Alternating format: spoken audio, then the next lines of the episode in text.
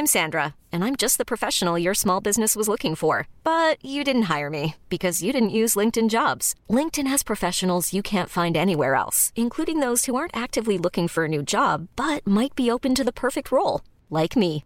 In a given month, over 70% of LinkedIn users don't visit other leading job sites. So if you're not looking on LinkedIn, you'll miss out on great candidates like Sandra. Start hiring professionals like a professional. Post your free job on linkedin.com/achieve today. Ever catch yourself eating the same flavorless dinner three days in a row? Dreaming of something better? Well, HelloFresh is your guilt-free dream come true, baby. It's me, Kiki Palmer. Let's wake up those taste buds with hot, juicy pecan-crusted chicken or garlic butter shrimp scampi. Mm. Hello Fresh. Stop dreaming of all the delicious possibilities and dig in at HelloFresh.com. Let's get this dinner party started.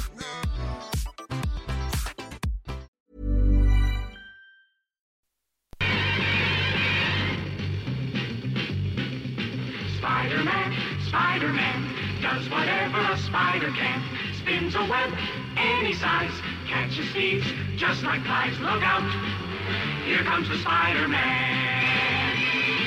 Is he strong? Oui Bonjour Bonjour Bonjour et bienvenue dans ce nouvel épisode de Floodcast, ce nouvel hors-série de Floodcast. Le dernier de la saison nou- Nouveau, nouveau, t'es. Aïe aïe gentil. aïe, il attaque très très vite dans ce qui me fait très mal. Euh, on est puisque sur nous, une carte parallèle. nous reprenons euh, le, le Floodcast spécial Spider-Man qu'on avait enregistré il y a quoi? Il y a un an déjà? Non, Non, un peu moins, un pense, mais, Ah, c'était pour la euh, sortie de c'était pour la Infinity War. De... Non. Ouais, parce que c'était c'était Non, ouais, de Spider-Verse. c'était au moment de Spider-Verse, je crois. Ah oui, donc, ouais, donc ça fait 9 mois. Un truc comme ça. Et, euh, et donc du coup, oui, on refait cette émission parce que vous nous l'avez beaucoup réclamé et en même temps, je comprends parce que on a tous envie de, de parler de, de Spider-Man et l'actualité brûlante et le comment dire l'espèce de circuit fermé que ce que propose Hollywood depuis maintenant euh, plusieurs décennies Voilà. fait qu'il y a déjà un nouveau Spider-Man et qu'il y a même eu re deux Spider-Man entre temps qui sont apparus au cinéma puisqu'il y a eu euh, il y a eu le comment il y a eu euh, Bah, Endgame, Endgame. voilà Et, et, alors, attends, euh, et non Infinity War, était sorti du coup voilà Ouais, donc non il y en a eu qu'un il y en a eu qu'un Il y a eu Captain Marvel, mais il n'y a pas Spider-Man dedans. il n'y a pas Spider-Man dedans. Non. Et donc, du coup, euh, comme la dernière fois, je vais vous présenter. Nous sommes avec Ben Renault, aka Nekoto. Bonsoir Putain, yes. Ben, peux-tu te présenter pour les gens qui ne te connaissent peut-être pas? Alors Ben Renault, euh, humain, euh, geek, non faux. Mais tu Euh, viens, ah ouais, tu, tu- vous venez tous les deux régulièrement maintenant dans les hors-séries. C'est J'aime vrai. j'aime beaucoup cette idée. on J'aime passe pour bien. des gens érudits. Euh, je suis à la ville euh, illustrateur et graphiste euh, et je fais de temps en temps quelques podcasts comme Comics Outcast euh, ou bien Comité sur Jean-Claude Van Damme Bien évidemment. euh, ou bien sur les passions qui s'appelle C'est cool c'est quoi mais qui est un, peu- qui était un mort vivant, un podcast mort Le vivant. mec en parle encore. aujourd'hui. Ouais, Bah, il y en a- c'est- voilà. Il n'y en a pas eu depuis le dernier podcast qu'on a fait. Non. Depuis la mort de déjà Mitterrand, il dead. n'y en a pas eu en vrai. c'est- c'est- Bah, c'est- D'ailleurs, le dernier c'était sur la mort de Mitterrand. Ouais, ouais.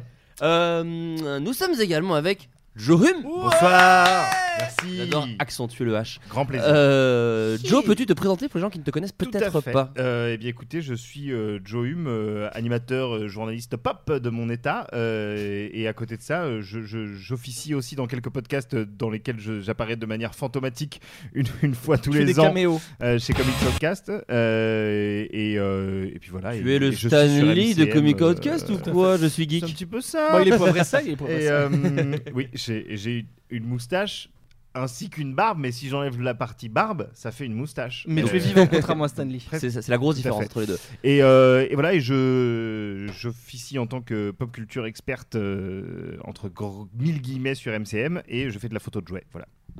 Bah, écoutez, je suis très content que vous soyez là tous les deux pour Eh ben, aussi, refaire merci cette émission. merci. Alors je le fais à chaque hors-série, mais je le fais quand même parce que je reçois quand même des messages. Mais je comprends, c'est des gens passionnés, ils aiment pas qu'on dise de la merde, ils aiment pas que, que, la vérité ne soit pas éclatée au grand jour. Mais euh, les hors-séries de podcast, c'est des passionnés qui discutent entre eux. Nous n'avons pas de véhilité à, à connaître par cœur l'histoire de Spider-Man. On connaît des anecdotes. Euh, sont-elles vraies, sont-elles fausses? On pense qu'elles sont vraies, mais après, effectivement, on n'a pas bossé comme des oufs pour vérifier tous les trucs. Mais si vous aimez bien Spider-Man, il est possible quand même que vous appreniez des trucs et que vous écoutiez des gens qui partagent vos avis et qui les défendront bec et ongle. Et évidemment, l'inverse est tout aussi- aussi vrai. On vrai. peut également vous énervez très fort. Euh, je fais un, un dernier petit euh, disclaimer euh, en disant que effectivement c'est le dernier floodcast de cette saison. Euh, Oh là là. Voilà, oui, on part en vacances avec, on part en vacances avec ce Spider-Man. Ouais, il en est début juillet. Ouais. Et on devait en faire un dernier avec Adrien. Malheureusement, il est tombé malade, un Oh. malheureux SIDA. Donc du coup, il non non, il a chopé. pour la santé. Il a chopé, il a chopé la crève comme plein de gens l'hiver, euh, l'été pardon, et qu'il y a des clims partout.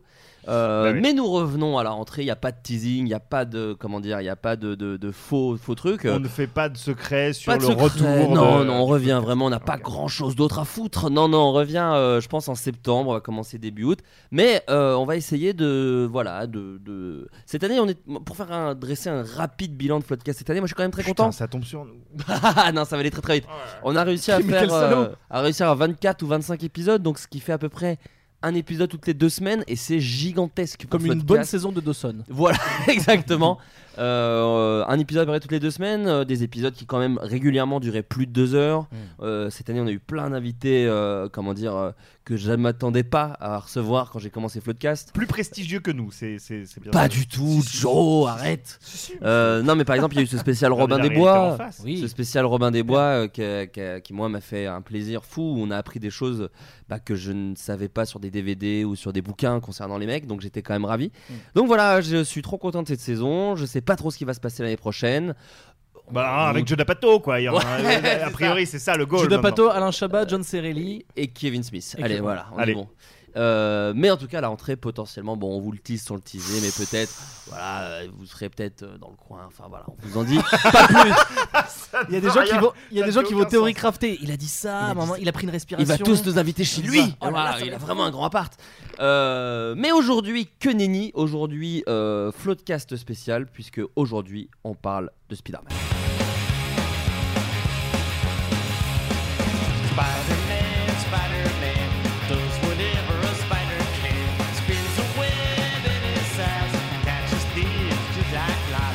Les Ramones euh, Joe, je peux pas m'en empêcher. Ah, je suis désolé. C'était une très, une très très mauvaise imitation. C'était une très belle manette. Parce que là, on Écoutez, écoutait les Ramones euh, qui ont complètement, qui se sont appropriés le générique de Spider-Man euh, et qui en ont fait quelque chose de complètement punk. Mais attention, punk new-yorkais, à pas confondre avec les Sex Pistols qui étaient beaucoup plus bad boys. Euh, non, les Ramones c'était vraiment cuir, CBGB et compagnie. CBGB? New York, le. C- D'accord, bon alors tu.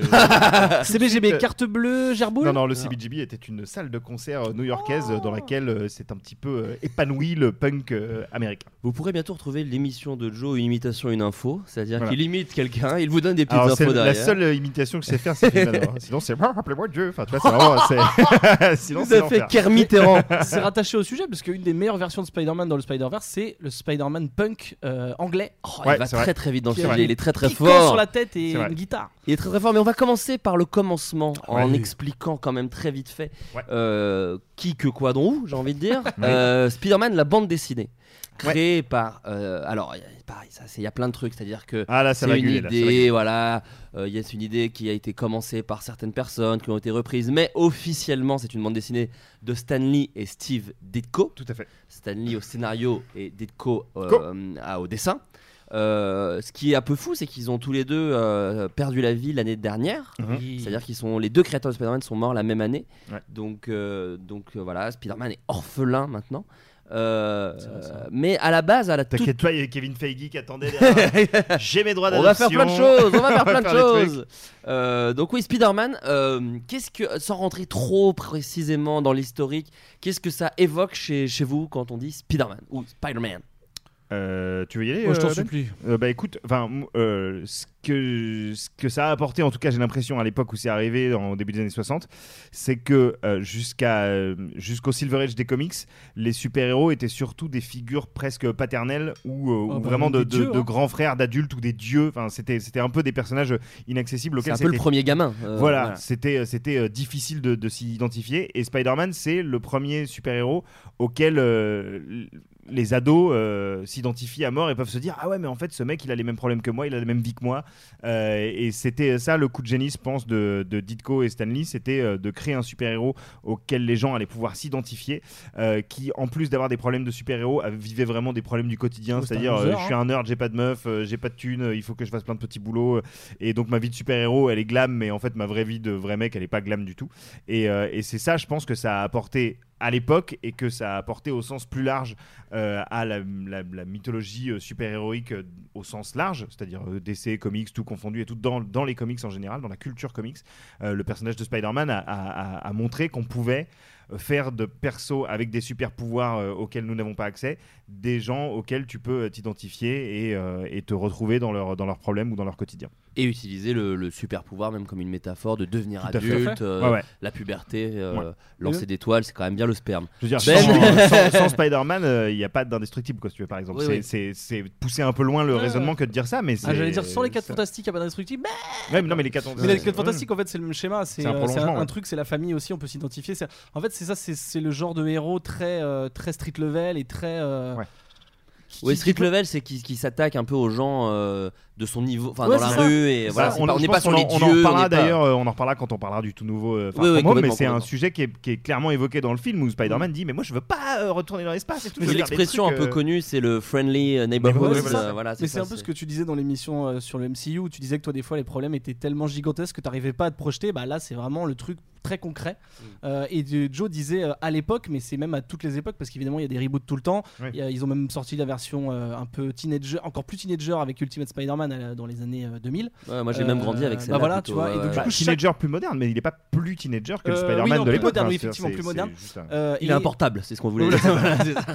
Et, euh, et donc euh, voilà, ça permet à chaque, à chaque génération de s'identifier. Euh, C'est vraiment le héros. euh, Je suis même pas sûr que chez DC, par exemple, pour parler juste de, de la maison adverse, il y ait un héros euh, aussi euh, Bah, accessible. c'est Oui, les, les sidekicks en fait, c'est ça, Robin, c'est Robin, ça, euh, dire. c'est- C'est ça. C'était un peu Robin. ouais, Mais ce qui est vrai, c'est ce qui est vrai, vrai, que c'est Spider-Man et c'est pas Spider-Boy. C'est C'est C'est-à-dire que ça reste quand même un héros puissant Ouais, et euh, euh, juste pour vous faire la, la mini historique sur les, les auteurs, pourquoi je dis que c'est un peu le bordel, puisque le nom Spider-Man a été créé par Joe Simon en 53 pour Harvey Comics. C'est lui aussi qui a eu l'idée du, du logo, enfin qui a dessiné le premier logo de Spider-Man. Euh, ensuite, Jack Kirby reprend un peu le truc euh, à, à sa sauce et ça devient The Fly, donc ce n'était plus une araignée. Oui. Euh, Kirby part pour Marvel après, donc il quitte Harvey Comics. Et ensuite, The Fly, du coup, atterrit dans les mains de Stanley, qui du coup décide d'en faire Spider-Man. Et, et du coup, on reprend. Et Ditko se lance dans ce cas, euh, à ce moment-là dans le dessin, tout simplement, avec qu'on connaît, qu'on connaît bien, avec euh, les yeux, euh, les, la toile sur le corps, et- etc. Mais un c'est truc marrant parce plus, euh, plus, plus longiligne que Kirby qui dessinait des personnages très terriens, très carrés, très, Oui, ouais, très voilà, fat, et, Ditko c'est plus le, le- c'est plus fluide, c'est plus. euh, en fait, c'est comme si tu comparais le- le- le- le- les éléments euh, de terre et de et d'eau quoi. euh, Mhm. Steve Ditko et Mais c'est vrai parce que tu sais, tu as pris des grosses pincettes en disant oui, alors c'est les, c'est les auteurs de Wikipédia, mais il y a de dilemme et tout. Et c'est vrai que Stanley, euh, mort ou vivant d'ailleurs, il y a toujours eu ce truc de ouais, mais en fait, on dit toujours que c'est Stanley qui a créé. C'est un voleur Voilà, exactement. Ouais. Alors que c'est beaucoup plus compliqué que ça, mais faut, on peut pas lui enlever qu'il a toujours eu des putins d'idées, ou en tout cas qu'il a récupéré des idées et qu'il les a transformées euh, en ce que c'est C'est un aujourd'hui. grand créateur de, ouais, ouais, c'est un grand créateur de personnalité de personnage. C'est ça. C'est-à-dire que le, euh, le ton de Spider-Man, à savoir faire un peu des petites blagues et tout ça, ça, on peut pas. Et je crois que personne ne le fait d'ailleurs. euh, on l'enlève pas à Stanley ce truc-là. Enfin, c'est lui vrai. qui a Non, apporté oui, ce ça. ton un peu. c'est un mec euh, qui arrive à prendre une matière moderne. première et, et la transformer en or quoi. Enfin, si tu veux, Ouais. c'est de- ok, c'est peut-être pas lui qui a les idées de base, mais c'est lui qui en fait des trucs qui, qui vont euh, qui parlent à tout le monde en fait quoi. Et comment vous pour êtes rentré en contact, euh, vous deux, avec, euh, avec la planète Spider-Man, vu que je suis vraiment un animateur radio qui utilise des formules très, euh, très formulées. Euh, Je vais commencer avec toi, Ben. Euh, eh bien moi, je- en fait, je pense que je suis entré euh, dans les comics par possiblement une des pires portes, c'est-à-dire les années 90, parce que les années 90 c'était un peu la, la liberté, mais donc avec les bons et les mauvais côtés, c'est-à-dire que déjà visuellement il y avait beaucoup d'excès et pas mal de trucs dégueulasses, Euh, et je suis rentré avec la guerre des clones, qui est possiblement un des passages les pires de toute l'histoire de Spider-Man. Je pense Ouais, qu'on ouais, est- je pense qu'on aura l'occasion vite voilà. fait d'en reparler. euh, mais, euh, mais bon, ça, je me suis senti perdu parce que c'était clairement pas une porte d'entrée.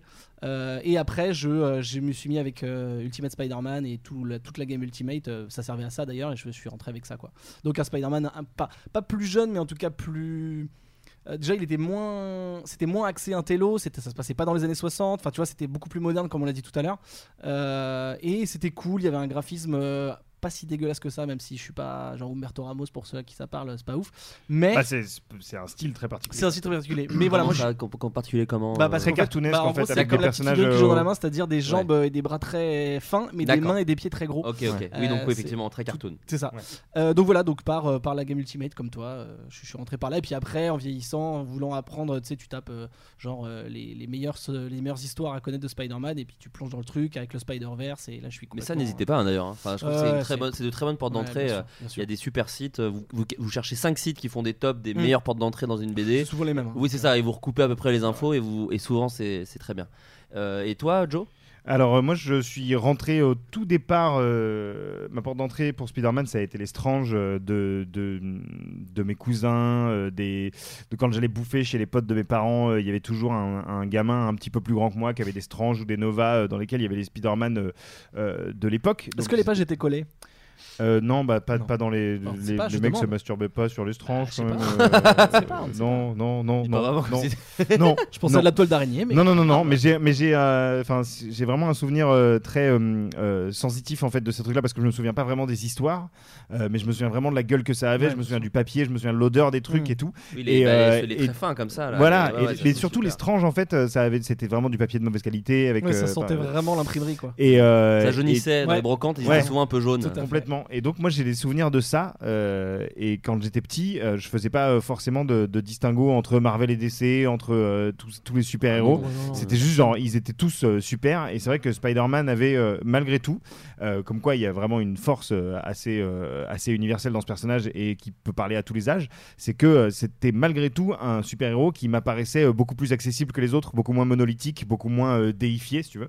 Et, Accessible, et ouais. effectivement, tu le voyais, tu le voyais dans la rue, quoi. Enfin, tu le voyais, tu le voyais euh, se, se enlever son costume et, euh, et mettre ses lunettes et aller, euh, et aller à l'école. Et ça, je m'en rendais déjà compte quand j'étais petit. Donc ça, ça, ce fut ma porte d'entrée pour Spider-Man. Et après, je dois bien avouer que moi, je suis tombé dans DC Comics et dans des trucs complètement différents. Et que c'est concrètement les films de Sam Raimi qui m'ont qui m'ont refoutu dedans.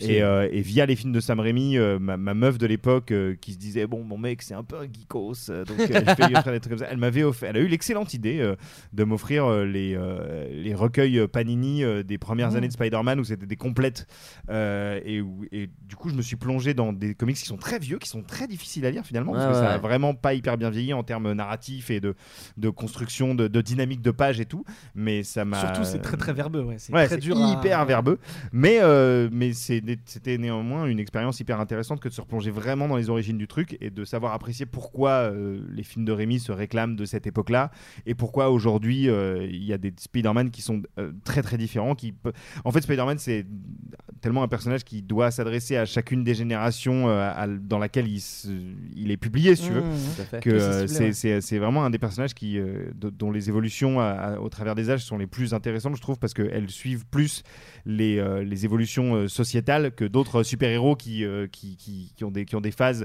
qui sont définies par des auteurs qui ont des grandes idées et Ouais, qui ouais. définissent des grands Mais arcs. c'est arrivé aussi, hein, d'ailleurs, Ouais, dans, dans Spider-Man, ouais, oui, bien ouais, sûr, mais, ce que je veux dire, c'est que le personnage en soi, euh, son, son essence, elle vient vraiment de.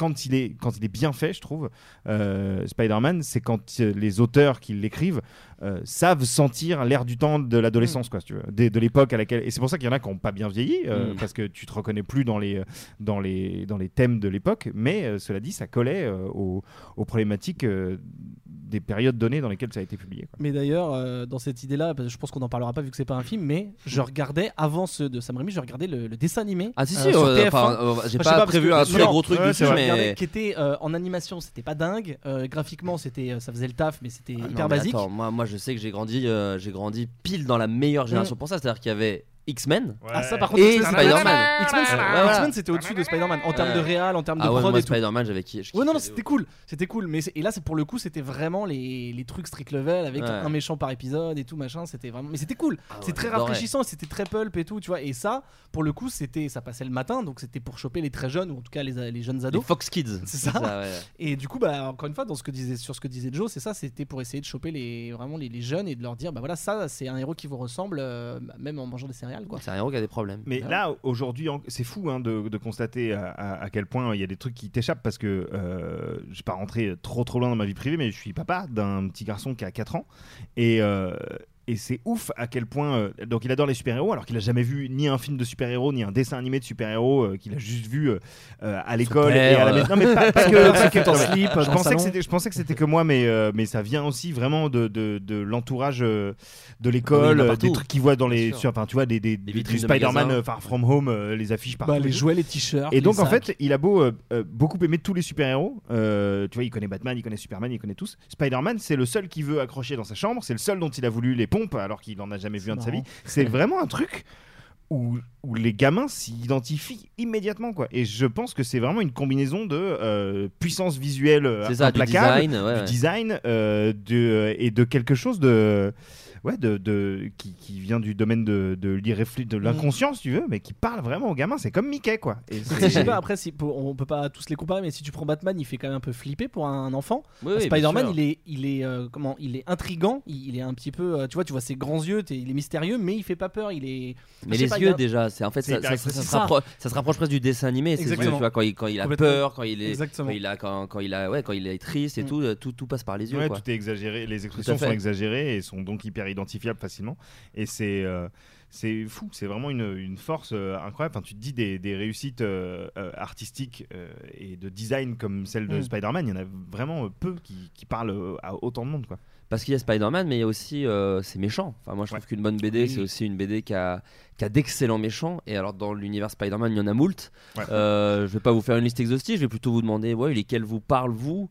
Euh, moi, par exemple, je, je- je- je me permets d'ouvrir. Euh, Il y en a un qui est, Ouvre qui est donc. pas forcément le plus célèbre pour les, pour les gens qui ne, re- qui ne s'intéressent pas, enfin qui ont vu peut-être les films, mais qui s'intéressent pas plus que ça.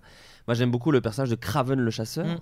qui est, je trouve, un, comment dire, qui est typiquement le genre de méchant euh, très crédible en fait. C'est-à-dire que même si les trucs de super-héros ça vous saoule, les trucs de dieux vivants, les trucs de symbiotes, de machin, de, de trucs nucléaires, là on est juste sur un gars qui voit Spider-Man comme un phénomène de foire et qui Mm. se dit ça fait partie, je le chasse et ça fait partie d'un truc que je veux afficher chez moi. Et je trouve que c'est un personnage extrêmement moderne en fait puisque c'est un c'est une problématique qu'on a même aujourd'hui avec euh, l'écologie l'environnement Ouais, tout ça de, des mecs qui juste veulent mais oui mais moi j'ai la fierté de l'avoir tué et, euh, et en plus c'est un personnage qui est complètement enfin qui est tragique qui est Ouais, presque, torturé, Shakespeare- ouais. qui est presque shakespearien puisque il a une quête qu'évidemment personne ne le suit là-dedans et, et il devient presque fou à, à vouloir euh, chasser Spider-Man et j'en j'en profite pour vous conseiller. Alors tout à l'heure je vous demanderai vous vos bandes dessinées parce que vous avez une plus grosse culture BD que moi sur, sur Spider-Man. mais moi j'ai la BD la dernière euh, la dernière chasse de Craven euh, qui est une très très très bande une très très bonne bande dessinée que que je lis même plusieurs fois de, de Matisse et Zek et euh, je sais pas de quelle année elle date mais le dessin est assez moderne 90, hein. ouais je pense que c'est un truc comme ça Vu les yeux, c'est années 90. On peut, Et on non, peut non. un peu dater grâce aux yeux euh, de Spider-Man. Non, non, et je vous invite vraiment à lire cette BD. C'est un, c'est un joli morceau. En plus, Mm. c'est typiquement le- la taille que j'aime bien. quoi. C'est pas Civil War où il faut Non, non, bien 14 sûr. semaines pour le Bah, lire. Figure-toi qu'il y a euh, 1985, Ah. 1963, 1976, Ah, 1992, parce qu'il doit- 1996. Il doit y C'est une avoir sorte des de compile. ouais, c'est ça, euh, de compile C'est ça, mais du coup, tu, tu rentres dans un univers qui est vraiment euh, enfin chamé.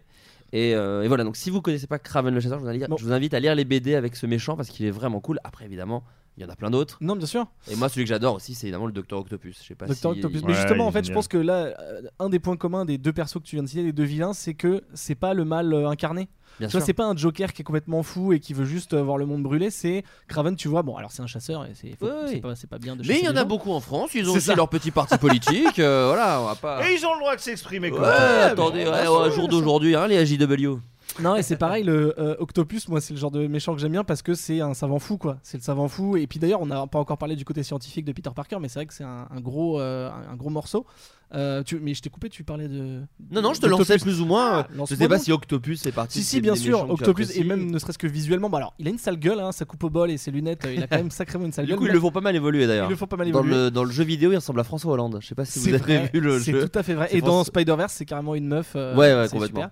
Euh, moi, je pense que mes vilains préf, euh, bouffon vert, j'ai jamais été très très bouffon vert. Moi non Euh, sais En fait, j'aime- Très théâtral, mais. Ouais, mais j'aime beaucoup par contre euh, le fait que, enfin le côté Osborne Ouais. Norman le Osborn, côté, bien sûr. euh, et ce qui est génial d'ailleurs dans le premier film. Bon, on va pas trop parler des films parce que je pense que ça va être le gros gros morceau du podcast, euh, puisque moi j'ai plus grandi avec les films, mais euh, c'est le côté. le père. Je sais pas s'il y avait ça dans les BD, le côté, ce serait le père parfait Ouais. pour euh, Peter, mais c'est le père d'Harry. Et ça, je et trouve en plus, ça il, il formidable. délaisse Harry pour euh, parce que Peter est, Voilà. est une tronche et que ouais, c'est Ah il est torturé et tout, c'est vachement bien. Euh, effectivement, plus Norman Osborn que le Bouffon Vert, mais sinon en méchant pur, moi j'aime beaucoup les méchants un peu désuets qui jusqu'à très euh, très récemment euh, n'ont pas, enfin avant très récemment pardon, n'avaient pas vraiment évolué comme euh, le Vautour par exemple. Oui, bien Euh, sûr. Qui, enfin c'est un c'est un méchant des années 50-60 quoi, juste à sa gueule. 50, il n'existait pas, mais oui. 60. Ah ouais, 60, Bah, 60. Spider-Man, c'est 62. Ah, donc, pardon, euh, Pierre Tchernia, excusez-moi. Euh, et sinon, évidemment, euh, Mysterio, que j'aime enfin, j'aime Ouais, tout. C'est-à-dire visuellement, sans même parler du dernier film, hein, mais juste visuellement, il est super. euh, et euh, et c'est juste un, un gars, qui c'est un pauvre type qui, euh, qui veut passer pour un héros et qui, euh, qui Ouais. est un maître des illusions. Enfin, je sais pas, c'est. C'est un, il a aucun pouvoir, c'est juste un mec qui, qui envoie de la poudre aux yeux et, euh, et Mais qui arrive souvent hein, dans, le- enfin, dans les BD Bien à 20, Ouais. enfin, à Bien 20, sûr. à la À mettre minable merde, à ouais, ouais. Spider-Man. Mais euh, c'est voilà, c'est juste un pauvre gars qui veut juste dire aimez-moi en fait. Donc c'est non mais c'est pas en fait c'est ça, c'est les méchants un peu torturés et, des- et encore une fois qui ont des, ont des problèmes euh, de la vie quotidienne quoi, qui sont évidemment exacerbés et c'est des méchants hyper théâtraux. Euh, oui, tout à fait, Spider-Man, tiens, prends ça. donc ça c'est plutôt cool. C'est- Nicky Larson, ça, voyons. Ah, tout à fait. Je suis Philippe Lachaud, c'est moi. Euh, bah, J'allais dire Mysterio aussi. J'adore Mysterio. euh, déjà parce que ouais, voilà, quand j'étais gamin, ce mec avec un bocal sur la tête euh, et sa cape. euh, moi j'aime les capes et la cape de Mysterio, elle est tellement euh, Mm. théâtrale et tout. euh, enfin, J'adore l'accoutrement du mec. Et effectivement, euh, le côté euh, spécialiste des effets spéciaux, euh, un peu loser, euh, qui n'arrive pas à devenir célèbre. Et le seul moyen de devenir célèbre, c'est de, c'est de péter la gueule d'un super-héros. c'est complètement neuneux comme, euh, comme motivation. Mais euh, tu te dis, bon, bah parfois, quand Oui, t'es en vraiment fait, un gros loser, t'es prêt à finalement à, à tous les, les trucs les plus, euh, les plus pétés juste pour te sentir vivre un peu. Et pour moi, Mysterio, c'est vraiment ça. C'est un personnage qui, a, qui, a- qui, a- qui se marre pas, qui a pas, de, qui a pas vraiment de, de trucs cool dans Mais sa oui, vie et qui a besoin de se sentir exister. Quoi. C'est vraiment très inspiré des, des gens qui ne réussissent pas dans leur carrière, surtout les acteurs. Et euh, c'est vrai que ça, à ce niveau-là, Le personnage de Jean Dujardin dans The Artist pourrait devenir un méchant Ouais, de, de complètement. Spider-Man. Mais non, mais tu plaisantes, mais oui, Non, je suis mais assez, vrai. je suis assez d'accord. Et c'est marrant parce que euh, enfin tu peux faire euh, ça pour à peu près tous les univers de super-héros, mais, euh, mais tu peux un peu classer les méchants dans deux catégories. Il y a ceux qui sont les méchants euh, un peu occasionnels, qui vont donner du fil à retordre, et il va y avoir baston et ça sera fini. Et il y a les méchants avec qui euh, Peter Parker entretient quand même une relation euh, un peu amour-haine, comme Norman Osborn ou. Octopus, où tu vois, en fait, tu il y a plusieurs fois, des dizaines de fois dans les comics, dans les arcs, où ils vont se retrouver nez à nez et puis ils vont devoir, entre guillemets, faire équipe, ou en tout cas ne pas se Mhm. mettre sur la gueule parce qu'ils ont un intérêt commun et parce qu'ils peuvent pas juste se tuer, tu vois. Un peu comme Batman le Joker, par exemple, à un autre level. Alors tu disais qu'il y avait deux catégories de méchants, il y a aussi une troisième catégorie qui sont les grosses merdes, puisque j'ai noté, euh, Oui. j'ai en, en fouillant un peu dans le web, parce que pour un lézard, un scorpion ou un rhino ou un venom, il y a par exemple Plantman. Oui. vous, ça- vous avez déjà vu Plantman Oh, bah Oui. c'est un homme plante Ouais, Non. mais encore pire, c'est Ah, qu'il est en haut d'un arbre. Ah, oui, voilà. C'est génial. Voilà, il y a une. euh, Ah, c'est Plankman alors Non, non, c'est Pla- Ah, ouais, non. Et euh, il balance par exemple pour combattre Spider-Man, il lui envoie des, des, des coconuts, des noix de coco tout simplement en pleine Bah, gueule. voilà, ce genre Bah, de ça fait, je sais pas si tu as déjà pris une noix de coco dans la tronche, mais ça fait Oui, quand même vraiment très très mal. c'est vrai. Mais genre, il y a des cocotiers à. New York donc. Euh, Non, parce que c'est un homme. Peut-être qu'il a, le, peut-être. il a le pouvoir de faire, faire pousser, pousser les des noix de cocotiers coco. il y a le kangourou. Ouais. Alors pareil, c'est un mec très balèze qui ressemble un peu à Drago dans Rocky, mais qui saute très très haut. Ça, Et est-ce qu'il a, qu'il dans, son, dans, dans sa poche abdominale un autre petit kangourou euh, Tu vois, un En tout cas, sidekick pas, sur les images que j'ai sous les yeux, qu'il mais ce serait vraiment stylé. dans une poche abdominale. Euh, et il y a aussi, alors celui-là il est très connu des fans de Spider-Man, ce qui est vraiment ridicule, c'est la grosse roue. C'est Oui. un mec qui est dans une très grosse roue. Voilà. Et alors c'est une grosse roue un peu robot hein, qui, qui, qui attaque les gens, mais visuellement ça reste une grosse roue. Donc Mais ça, tu vois, c'est tout à fait le genre de personnage euh, et que, que j'aimerais voir euh, réinterprété euh, par, des, par des auteurs qui en feraient vraiment des trucs un peu. Il y a un auteur chez DC Comics qui fait très bien ça, c'est Grant Morrison, qui, qui son truc préféré, c'est de prendre des, même des, enfin pas forcément des méchants d'ailleurs, des personnages issus souvent des années 60 et 70 qui ont été complètement oubliés et qui sont nuls, et de, et de les remettre au centre de l'attention. Bah là, il y a Kite Man euh, dans, euh, Bah, il est super ah, d'ailleurs. dans le Bah, Batman. il est pas du tout ridicule. Non, il est pas ridicule, Ouais. mais c'est juste devenu un personnage récurrent, un Ouais, gros ouais. loser de Kite Man. Bon, c'est l'homme cerf-volant quand même. hein. Euh, voilà. Il en a fait un père de famille euh, dévasté, euh, hyper Parce que son Non, non, mais pire, c'est parce que son fils est mort euh, euh, empoisonné par la ficelle de son cerf-volant sur laquelle on avait mis du poison. ça, c'est un- ça, c'est un peu Et drôle. c'est- Et c'est vraiment ce C'est genre de peu méchant drôle. C'est un là peu où tu te dis tu peux les récupérer aujourd'hui et en faire des trucs hyper second degré mais hyper intéressants. Oui, bah, ce qu'avait fait un peu Lego Batman d'ailleurs, avec tous leurs méchants un peu Mmh. nuls de Voilà. Batman, qui en avaient des jolis aussi. Ah bah oui. Ils, en avaient- ils les avaient tous mis dans le film, quoi. Tu pouvais vraiment Ouais. voir tous les, tous les méchants de Batman.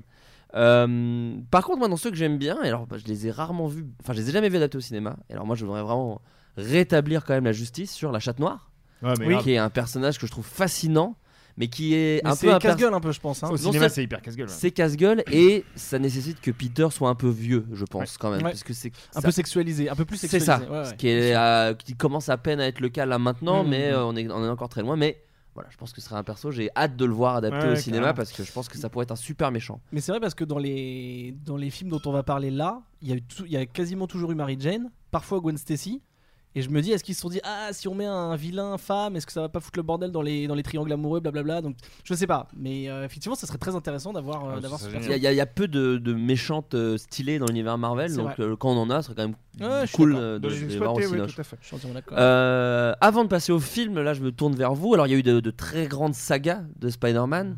Euh, Il y a eu, donc tu parlais tout à l'heure de la saga des clones. Alors pour les gens qui connaissent peut-être pas beaucoup la bande dessinée, Oh euh, euh, elle est quand même considérée régulièrement comme une espèce de blague. Ouais, en mais tout en cas, fait, comme une alors, comme une blague, mais, comme une blague, mais quelque chose de. Ouais, il y a- ça a quand même. euh, C'était une bonne idée. Dans les années 90, ils en ont vendu par palette Ouais. entière hein, de la guerre des clones. Parce que C'est quoi le, concept, clones. le concept alors du coup Le concept, c'est que en fait, euh, Peter Parker se- s'aperçoit du jour au lendemain qu'il n'est pas le seul Peter Parker, euh, que, euh, que des clones de Peter Parker existent et que lui ne serait pas, euh, ne- son, son identité même est remise en question. C'est pas lui l'original. Euh, c'est pas lui l'original euh, et, et donc il y a d'autres Peter Parker et d'autres donc d'autres Spider-Man euh, qui eux qui eux aussi veulent bah voilà euh, se, se- veulent une vie si tu veux veulent veulent exister Euh, et c'est ça a vraiment mal vieilli effectivement surtout visuellement en fait parce que dans les thém- non mais voilà c'est c'est pas c'est pas bien mais les, les- les thématiques euh, abordées sont pas inintéressantes Ah non, je suis d'accord avec toi. En vois, fait, c'est de, que la, de la quête d'identité et, de- idée. et de comment euh, comment un super héros n'est pas comment être la copie d'un super héros ne Mm. fait pas de toi le vrai même super héros Ouais, que celui qu'on connaît Alors depuis que le début même. et c'est euh, et je trouve qu'il y a plein de trucs pas inintéressants dedans mais c'est juste illisible quoi, ça- Mais en fait, t'imagines trop, il y a un gars, euh, je sais pas si c'est Stanley ou j'en sais rien, qui a dit Eh les gars, venez, on fait un truc avec des clones, ça peut être intéressant, crise d'identité, machin, machin.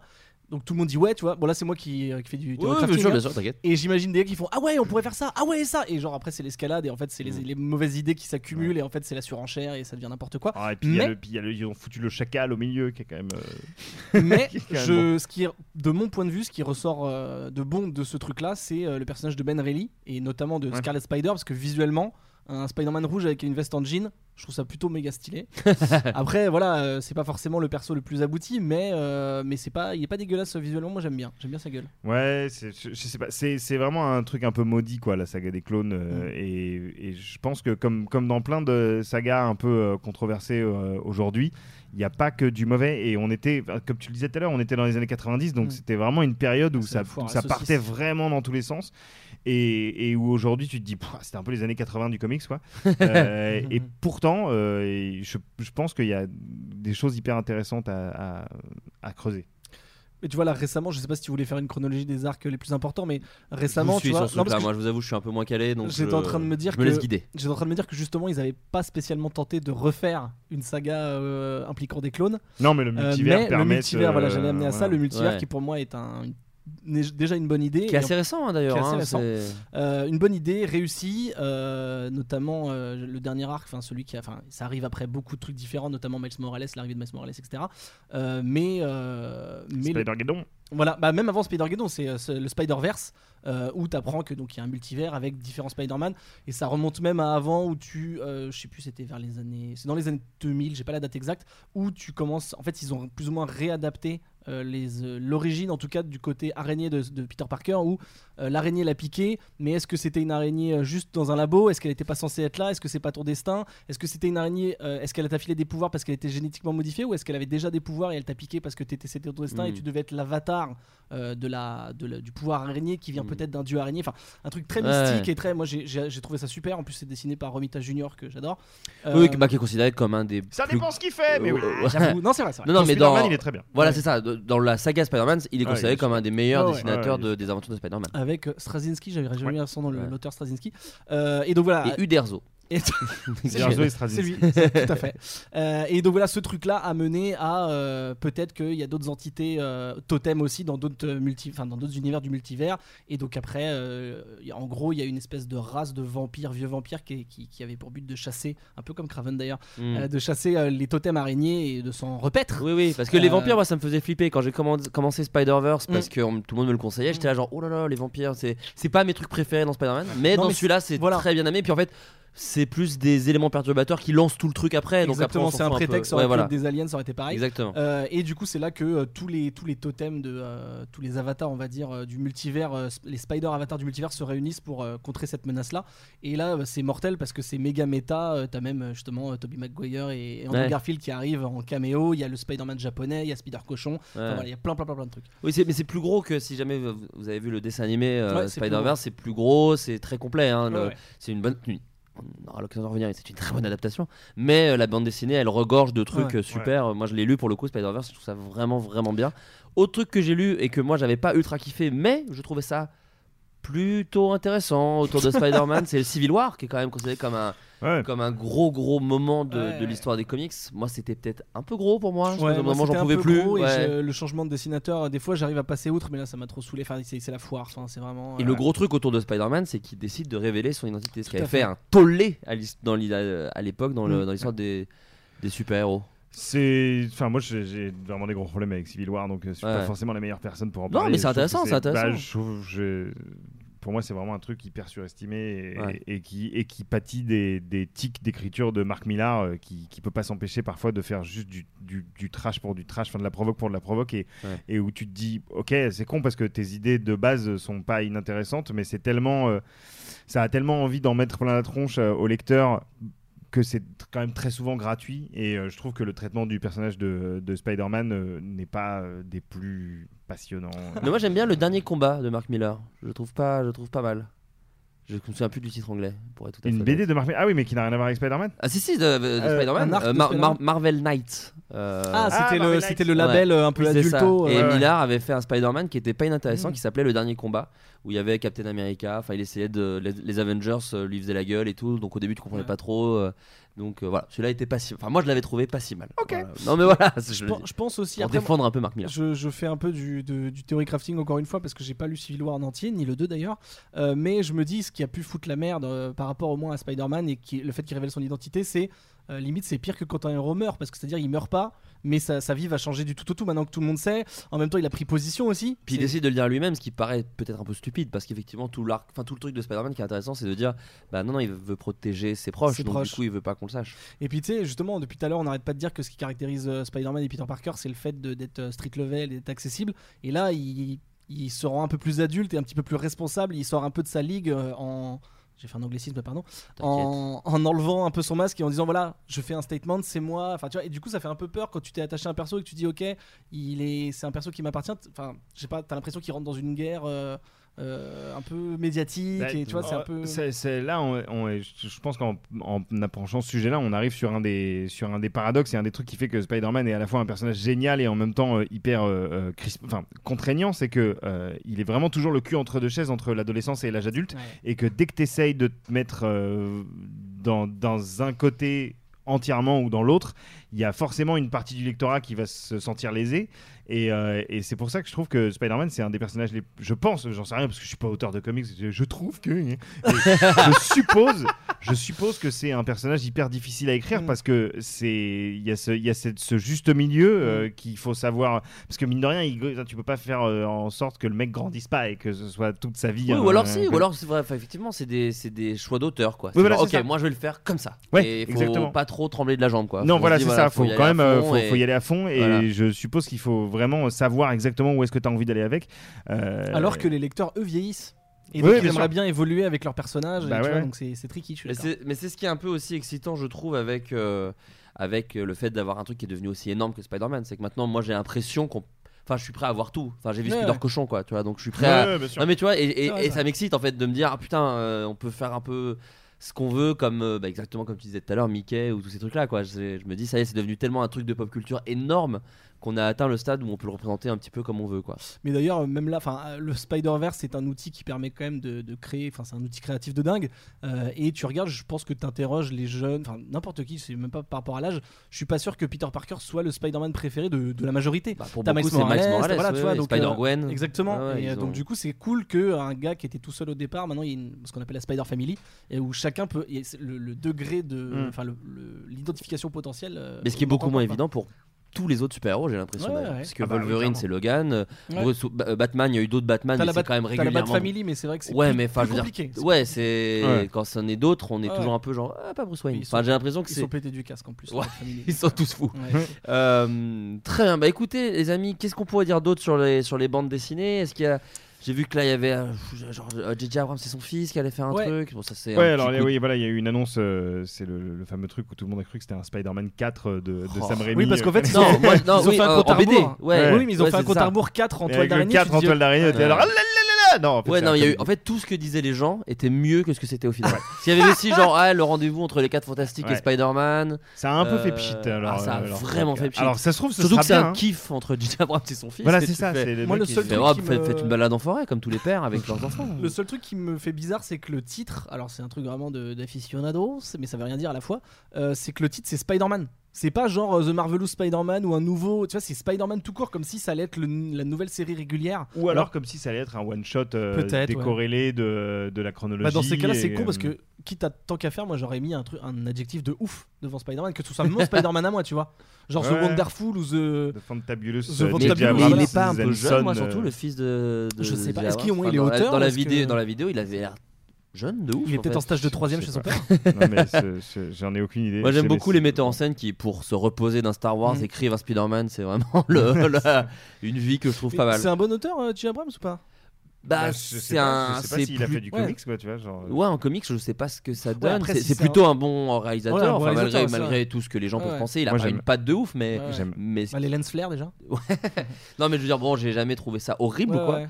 Et non, en comics, je me demande, mais c'est vrai que ça a vraiment fait pchit quoi. Moi, je m'attendais tellement à mille trucs. Le Spider-Man 4, parce que Sam Raimi, il avait travaillé sur un film Mm. Spider-Man 4, Ouais. et l'adapter en comics, c'est vrai que ça aurait Ouais, mais ça aurait été vrai bizarre avec Sony qui est team avec Marvel pour prêter le personnage. Ça aurait été bizarre qu'il y ait un truc qui arrive comme ça. Mais Sony s'en branle, enfin tu vois, il y avait un côté genre ça les regarde même pas Sony en fait. Tu sais, les, Ouais, coni- les comics, ouais. ils s'en foutent. hein. Tant que tu peux faire de la thune. Non, non, c'est euh, vrai, enfin, c'est tu vois, Le nombre de BD qui sont sortis autour des films, genre euh, Ouais. c'est l'univers, ça continue. C'est canon, genre, canon. tu Mais vois. après, tu vois, comme tu dis, c'est pas un mauvais réalisateur, donc peut-être qu'en termes de mise en scène et de storyboard, euh, ça aura de la gueule. Après, faut voir qui va dessiner. Ah bah si, c'est Sarah Pichelli, donc Sarah Mm. Pichelli, c'est la créatrice Ouais. de Miles Morales. Ça, c'est plutôt, super, ça, euh, c'est ouais, plutôt engageant. C'est une super euh, autri- euh, Dessinatrice, Artiste. artiste, ouais. ouais. voilà. Je suis papa pour la deuxième fois. depuis peu. Le, le mec, il invente des enfants pendant l'émission. Tout à l'heure, t'avais un enfant. En- Entre hein, deux émissions, il a fait un enfant, c'est quand même assez fou. Nous passons Je à la, tire plus vite que mon ombre. à la seconde partie, puisqu'il s'agit des films.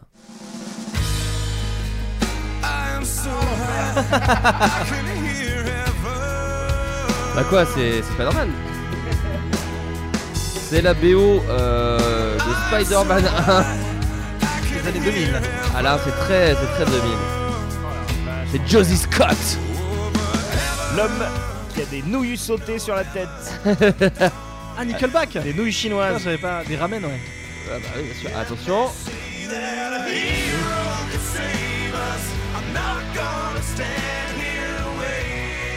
On est sur WeFM, on est en 2002. euh, Nickelback à l'instant à venir dans les starting blocks. Superbus avec Pop-Up Gum. Euh, ouais, Hero, le- alors la chanson du générique de fin de Spider-Man 1. Spider-Man 1 qui a vraiment des milliards de chansons très début 2000. Euh, oh là oui. Je veux pas spoiler, mais peut-être qu'on finira l'émission sur une chanson que j'adore, qui est dans cette BO. Spider-Man 1 de Sam Raimi. Alors avant de parler euh, du film en lui-même de, de Sam Raimi, il faut savoir que Spider-Man, il y a eu une longue gestation, puisque le- la BD est, est très vieille, et qu'il y a eu euh, plusieurs tentatives d'adapter euh, la bande dessinée. Il y a même eu des téléfilms un peu Ouais, pourris, des trucs ouais. un peu foirés à la télé. Euh, mais la plus connue, l'adaptation la plus connue qui devait se faire était réalisée par James Cameron. Ouais. C'est le film qui devait Dont il faire reste euh, beaucoup de choses d'ailleurs dans le. énormément de storyboard, énormément de dessins préparatifs, puisque c'était le film qui devait faire, je crois, à la place de True Lies, Ouais. ou alors après True Lies. Enfin, en tout cas, c'était mi-90. Mhm. Euh, mais au final, euh, ses envies étaient tellement énormes et en fait, euh, euh, donc ils ont beaucoup galéré à trouver un bon scénario pour que pour que Cameron soit heureux.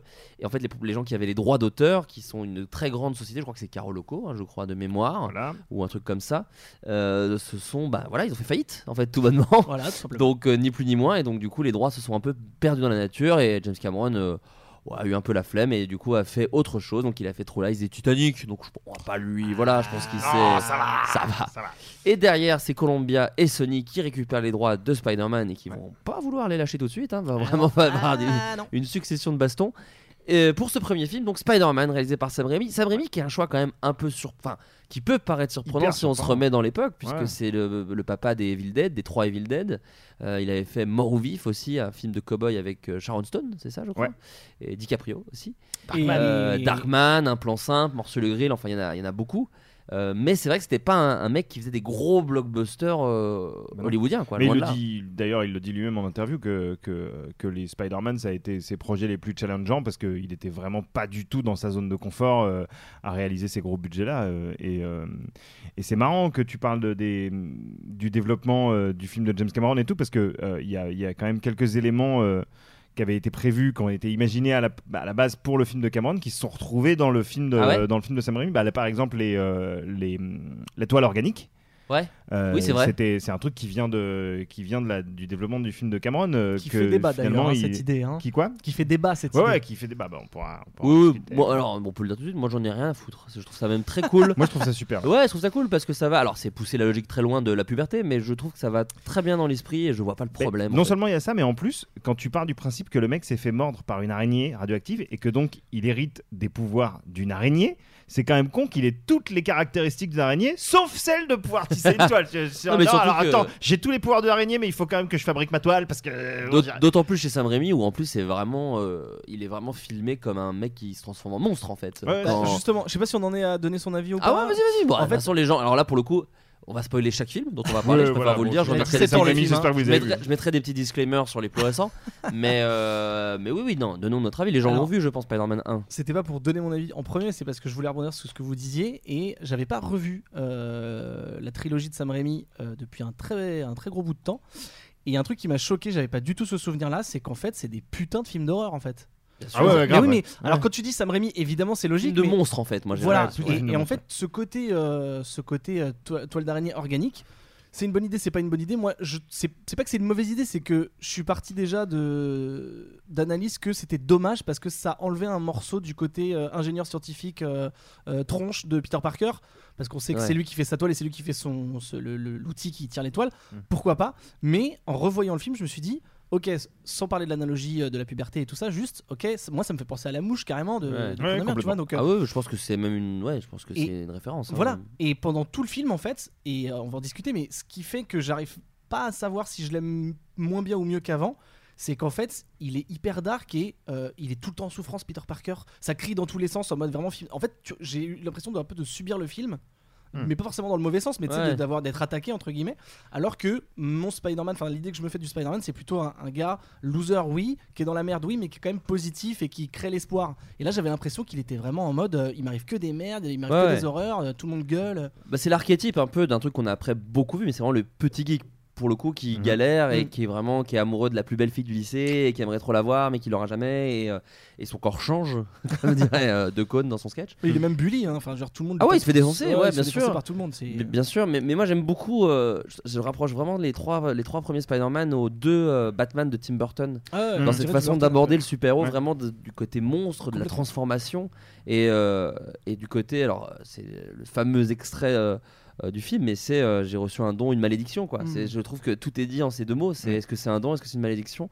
Et la trilogie parle de ça euh, de, de façon assez intelligente et plutôt alors on aura l'occasion de parler du 3 mais en tout cas je trouve que c'est assez filé en fait euh, de la Ouais. part Bah, de quand, quand tu, quand tu revois les trois d'affilée, il y a une sorte de cohérence qui saute aux yeux, euh, que, dont, dont tu- à laquelle on faisait pas gaffe forcément quand on voyait les films au cinéma parce qu'ils avaient deux ans à chaque fois ou trois ans de- Mm. d'espace.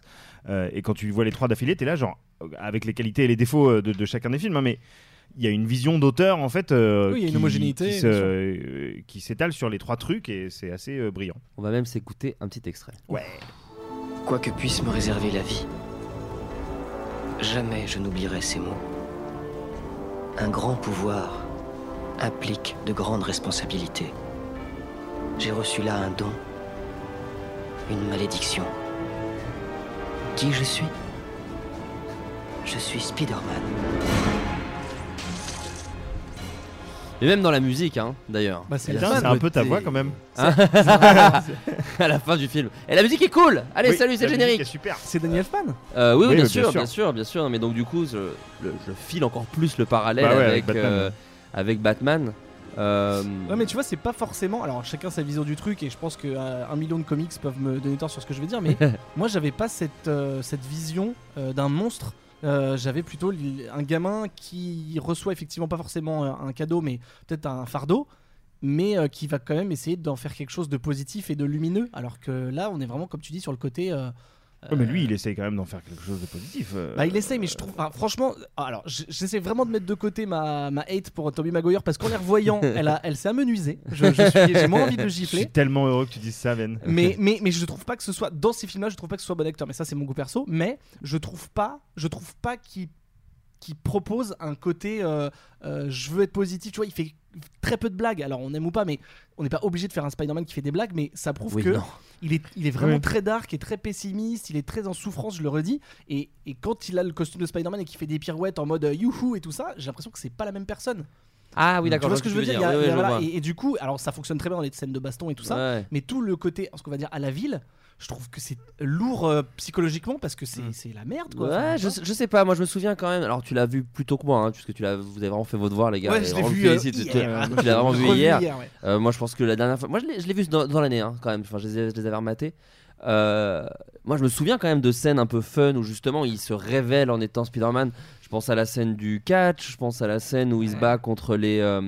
Contre les bullies justement, enfin quand il se venge et qu'il y a cette espèce de plan où il a vraiment une gueule de gars qui comprend pas, enfin quand le point, je me Ouais. souviens de ce Ouais, plan où le point arrive sur lui ouais. et du coup il le regarde, il Ouais, fait ouais. oh, c'est trop bizarre. et, et moi je- ce truc là me, me le rendait un petit peu, mais c'est c'est vrai que c'est un Peter Parker un peu euh, goofy, un peu, un peu Ouais. nulos et qui, qui, qui apprend à devenir lui-même. Mais justement, c'est ce que je disais avec le côté filé de la trilogie. Je trouve que justement, c'est presque des graines plantées Mm. dans le 1 Ouais. qui vont presque pousser dans le 2 où je le trouve dans, ce- dans le 2 plus dans sa peau, tu vois. Le 2 est. Oui, oui, je suis Après, d'accord, on a, on a aussi, euh, faut, s- faut se dire que c'est des adaptations euh, de la part de Rémi qui est, qui est vraiment très fan euh, du, euh, du, Bat- du Spider-Man du Silver Age, donc le, le début de, des années 60, euh, et que dans, le- dans le Spider-Man d'origine, euh, il passe son temps à chialer. euh, Oui, c'est très théâtral et très genre, dramatique, c'est un- et oui, je suis d'accord. C'est un gros loser. Et surtout, moi, je, je trouve ça euh, très intelligent de la part de, de Sam Raimi. De... Parce que nous, aujourd'hui, on bouffe des films de super-héros tous les trois mois. Mm. Mais à l'époque, euh, il y en avait beaucoup moins. On sortait Mm. de Blade et X-Men, mais Ouais. bon, ça restait Ouais. quand même le début de Qui cette génération-là. ouais, ouais, de cette génération-là. Et, et, et, euh, moi, pour avoir remetté le 1, Spider-Man, euh, avec son costume de Spider-Man, Mm. apparaît finalement assez tard. Mhm. Et a pas de grosses scènes de super. Enfin, de grosses scènes d'action. Il y a la scène des ballons gonflables géants et la fin, quoi, et l'incendie. Mais sinon, il n'y a pas un milliard de Non, scènes d'action où il est en costume de Spider-Man. Et je trouve que c'est une super origin story. Tellement bien d'ailleurs qu'ils ont essayé de la refaire plusieurs fois en gardant un peu les trucs. Mm. en- voilà. Et, et je trouve que c'est un très bon film pour installer un super-héros, justement. Ouais, ouais. Parce que je pense que n'importe qui qui a jamais lu la BD euh, achète extrêmement vite le personnage. Euh, ce que parfois je reproche un petit peu au, au MCU de euh, euh, bah, vous connaissez la BD donc pas besoin que je vous explique on va plutôt faire une blague tout de suite dessus parce que vous avez la ref Toi, t'aurais voulu que. Enfin, on en reparlera tout à l'heure, mais t'aurais voulu que le MCU refasse une origin story? Non, Non, non, parce non, qu'il y pense- avait eu ouais. Amazing Spider-Man D'accord, avant d'accord, d'accord, non non non mais euh, j'aurais aimé euh, que certaines origin stories du D'accord. MCU Ah euh, oui, oui. se rapprochent un peu D'accord. dans ce côté je prends vraiment par la main mais ce que faisait par exemple Captain America Captain Mhm. America du MCU je trouve qu'ils prennent vraiment une heure à expliquer Mhm. qui est le gars comment il devient le machin comment faut pas avoir peur de ça je comprends que ça fait peur quand on fait des films de super-héros parce que les gens veulent que ça tape parce que le- le- la place est à 15 balles mais ce que j'adore avec Spider-Man c'est que c'est des films de, de, de, de ceux de Sam Raimi en tout cas c'est vraiment des films de personnages Mais c'est exactement Ouais, ce que j'allais dire. C'est vraiment ça. Parce qu'en plus, on parle de Peter Parker, mais euh, euh, il n'y a, il y a, pas- il y a pas que Peter Parker dans, le, dans les Spider-Man de Rémi. Euh, je trouve qu'il il arrive vraiment à donner de la consistance à- à- aux autres personnages. Ouais. Euh, sa, sa relation, est, par exemple, avec Harry Osborn, je la trouve hyper intéressante, dans, surtout dans le sens où elle se développe vraiment sur les trois films et que ça atteint un peu Mm. son apogée dans Spider-Man 3 et que je, je suis pas loin de penser que c'est le meilleur truc du 3, euh, la relation avec Harry. Ah bah, Non, non, non, ah, non, non, le meilleur truc du 3, je le voulais meilleur te dire le du 3, meilleur de la trilogie. euh, Non, non, non, non, non, non, non, non, j'irai pas jusque là, C'est pour ça que j'ai n'exagérons pas, n'exagérons pas. Euh, et, euh, et, et même, euh, enfin, Tante May, moi je la trouve, c'est une Tante May, ok, old school, Mm. classique et tout, mais euh, tout- toutes les scènes où, euh, où elle a des échanges un peu, euh, un peu euh, philosophiques, enfin pas Mm. philosophiques, mais Non, non, si, un peu philosophiques avec, euh, ouais, voilà, Ouais. de, de sagesse avec, euh, tu verras, je- avec je- Peter Parker. J'ai un petit extrait pour le Je 2. les trouve hyper, euh, je les trouve souvent émouvants, souvent. euh, Ouais, elle a- super. elle a, elle a vraiment des mots euh, très sages. Euh, Ils partagent leur deuil, ce que je et- trouve très beau déjà. Ouais, ouais, ouais, ouais. Les, deux, les deux ont le même deuil du- de la même personne et ça les Ouais. rapproche énormément. C'est vrai que ça, c'est des trucs qu'on peut c'est absolument beau, pas quoi. avoir euh, dans le MCU parce qu'elle est plus jeune me- et il n'y a Non, pas le mais- deuil justement. Et puis, alors Ouais. pour le coup, pour le MCU, c'est vraiment pas pour le défoncer. Enfin, je vous invite à réécouter le podcast qu'on a fait. Il y a plein de choses que j'adore. Ouais. Mais alors, en termes de personnages, moi, je suis j'ai quand même beaucoup plus, j'ai beaucoup moins d'attachement quand Bien même sûr, avec ce qui leur arrive. Et, et, Ouais, et bien tu sûr. vois, par exemple, la gestion du deuil, sans spoiler de ouf, euh, je la trouve ouais, beaucoup mieux gérée dans, Mm. dans, dans les trois Spider-Man. D'ailleurs, tu parlais de personnages. Joe, il y en a un autre qui fait son apparition dans, dans Spider-Man. Qui est Spider-Man? C'est un criminel, voilà qui c'est. Un mercenaire, un ennemi public. Qu'est-ce que cette fricouille fait sur ma une? Monsieur Jameson, votre femme sur la 2, elle voudrait savoir... Monsieur Jameson, il y a un problème avec la page Eh ben nous, on a un problème avec la une, l'affaire. Bien. Alors Mais c'est un scoop Ce sont des clients très importants, ils ne peuvent pas attendre. Eh ben, ils vont apprendre. Il a quand même sauvé six personnes dans ce métro Ça devait être lui le responsable de l'accident. Un machin déraille et ce nuisible appareil, regardez ça. Il fuit les lieux du crime. Que dites-vous de ça?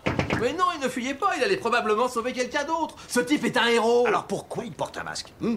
Qu'est-ce qu'il a à cacher Elle aimerait savoir si vous voulez du chintz ou du velours dans la salle à manger. M'en fous, moins cher. Monsieur Jameson... C'est une de mes plus préférées. Ouais, c'est- Euh, c'est trop bien. donc ouais, Jonah Jameson, le Mais patron du, du Daily Bugle. Moi j'ai deux choses qui me viennent là. Je l'ai vu en VO et je trouve que alors le doubleur français est très bien, hein, Ouais. mais je trouve qu'il en VO il est vraiment beaucoup plus vénère et il parle beaucoup plus vite. Ah en fait, en, VO, il a son il a tempo est le plus tempo, proche de ça. celui. Le tempo, ça, non, c'est mais ça. vraiment, il a un tempo Et l'autre truc c'est, je pense, à- après la tétrachée de films qu'on s'est tapé depuis 20 ans, que c'est le meilleur cast, euh, le, le meilleur casting de, Ouais. tout- de tous les personnages de tous. Enfin c'est C'est ouais, c'est- comme Samuel L. Jackson en Nick Fury. Oui, c'est une espèce Ouais, d'évidence, euh, c'est ça, d'évidence où tu as du mal à voir autre chose maintenant quoi. Et c'est euh, une fois de plus, c'est un truc que j'essaie de rajouter parce que j'ai envie de rajouter des, euh, des, Non, euh, des, Des des- pions. des choses positives aux trois.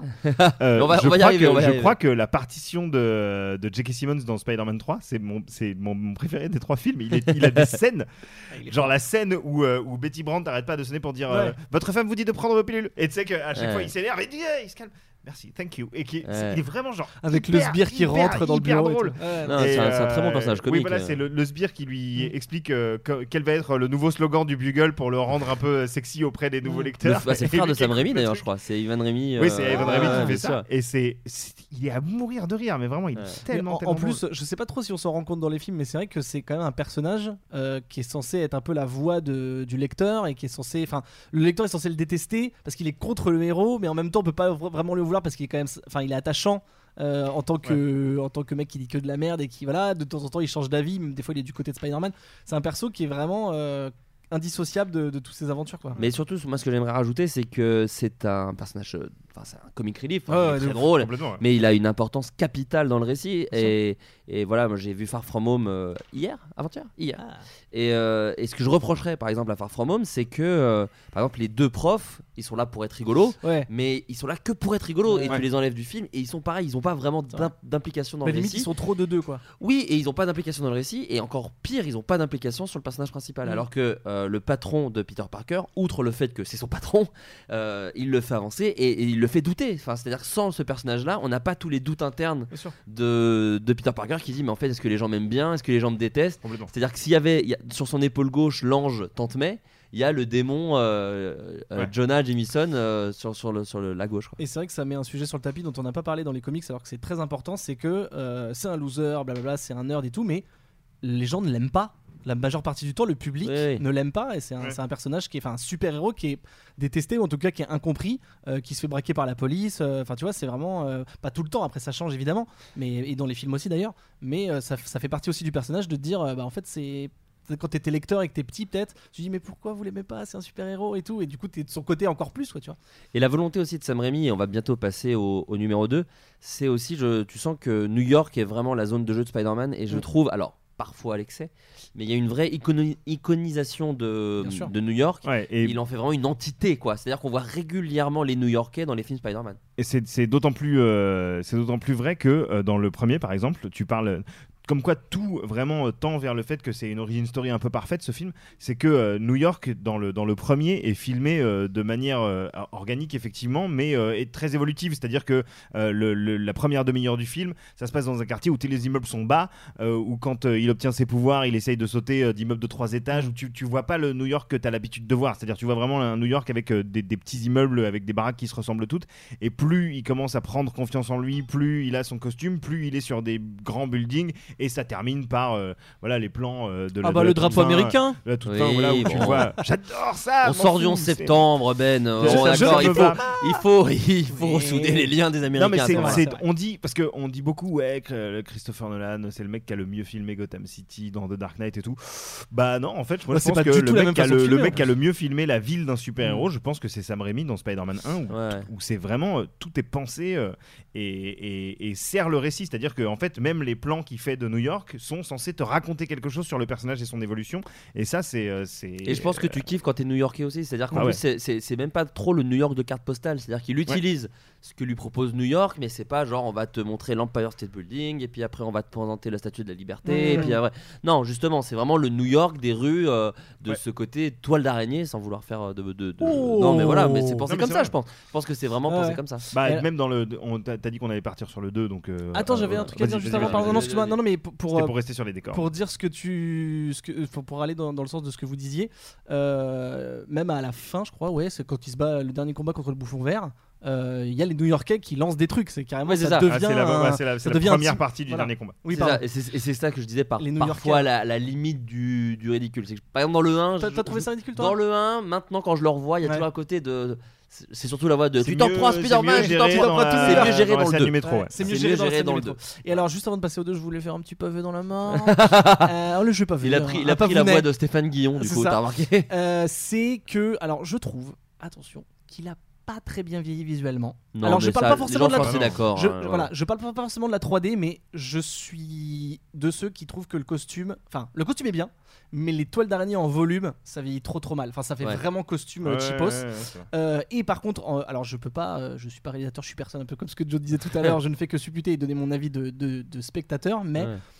Euh, j'adore Sam Raimi, j'adore ce qu'il fait euh, avec la ville, on a dit les scènes d'action, bah, le- la balade de- d'immeuble en immeuble, c'est lui qui a posé ça et tout le monde a copié après. Bah, bien sûr. Cependant, je trouve que les scènes euh, de ville, de normal, les dialogues entre les personnages, les dialogues sont très bien, les personnages sont très bien, mais je trouve ça un peu mou en termes Ouais. de, de rythme. Ouais. C'est-à-dire que c'est vraiment une succession de scènes. C'est genre Peter Parker dans sa chambre avec Mary Jane, ensuite c'est avec Tante May, ensuite c'est James Franco. Enfin, et je trouve ça dommage parce que bah, après j'ai pas de leçon à donner, tu vois, mais ça m'a ça m'a un peu ralenti en me disant ah ok là c'est un peu mou, euh, voilà j'attends la scène d'action pour que ça pêche, que ce soit un peu plus péchu ou qu'il y ait une engueulade ou un truc comme ça. Je trouvais que des fois c'était un petit peu mollasson quoi. Mais Ouais. bon je sais pas. Ouais, mais ça peut être aussi le scénario, hein, tu sais. Enfin, Ouais, des fois, c'est les trucs. euh.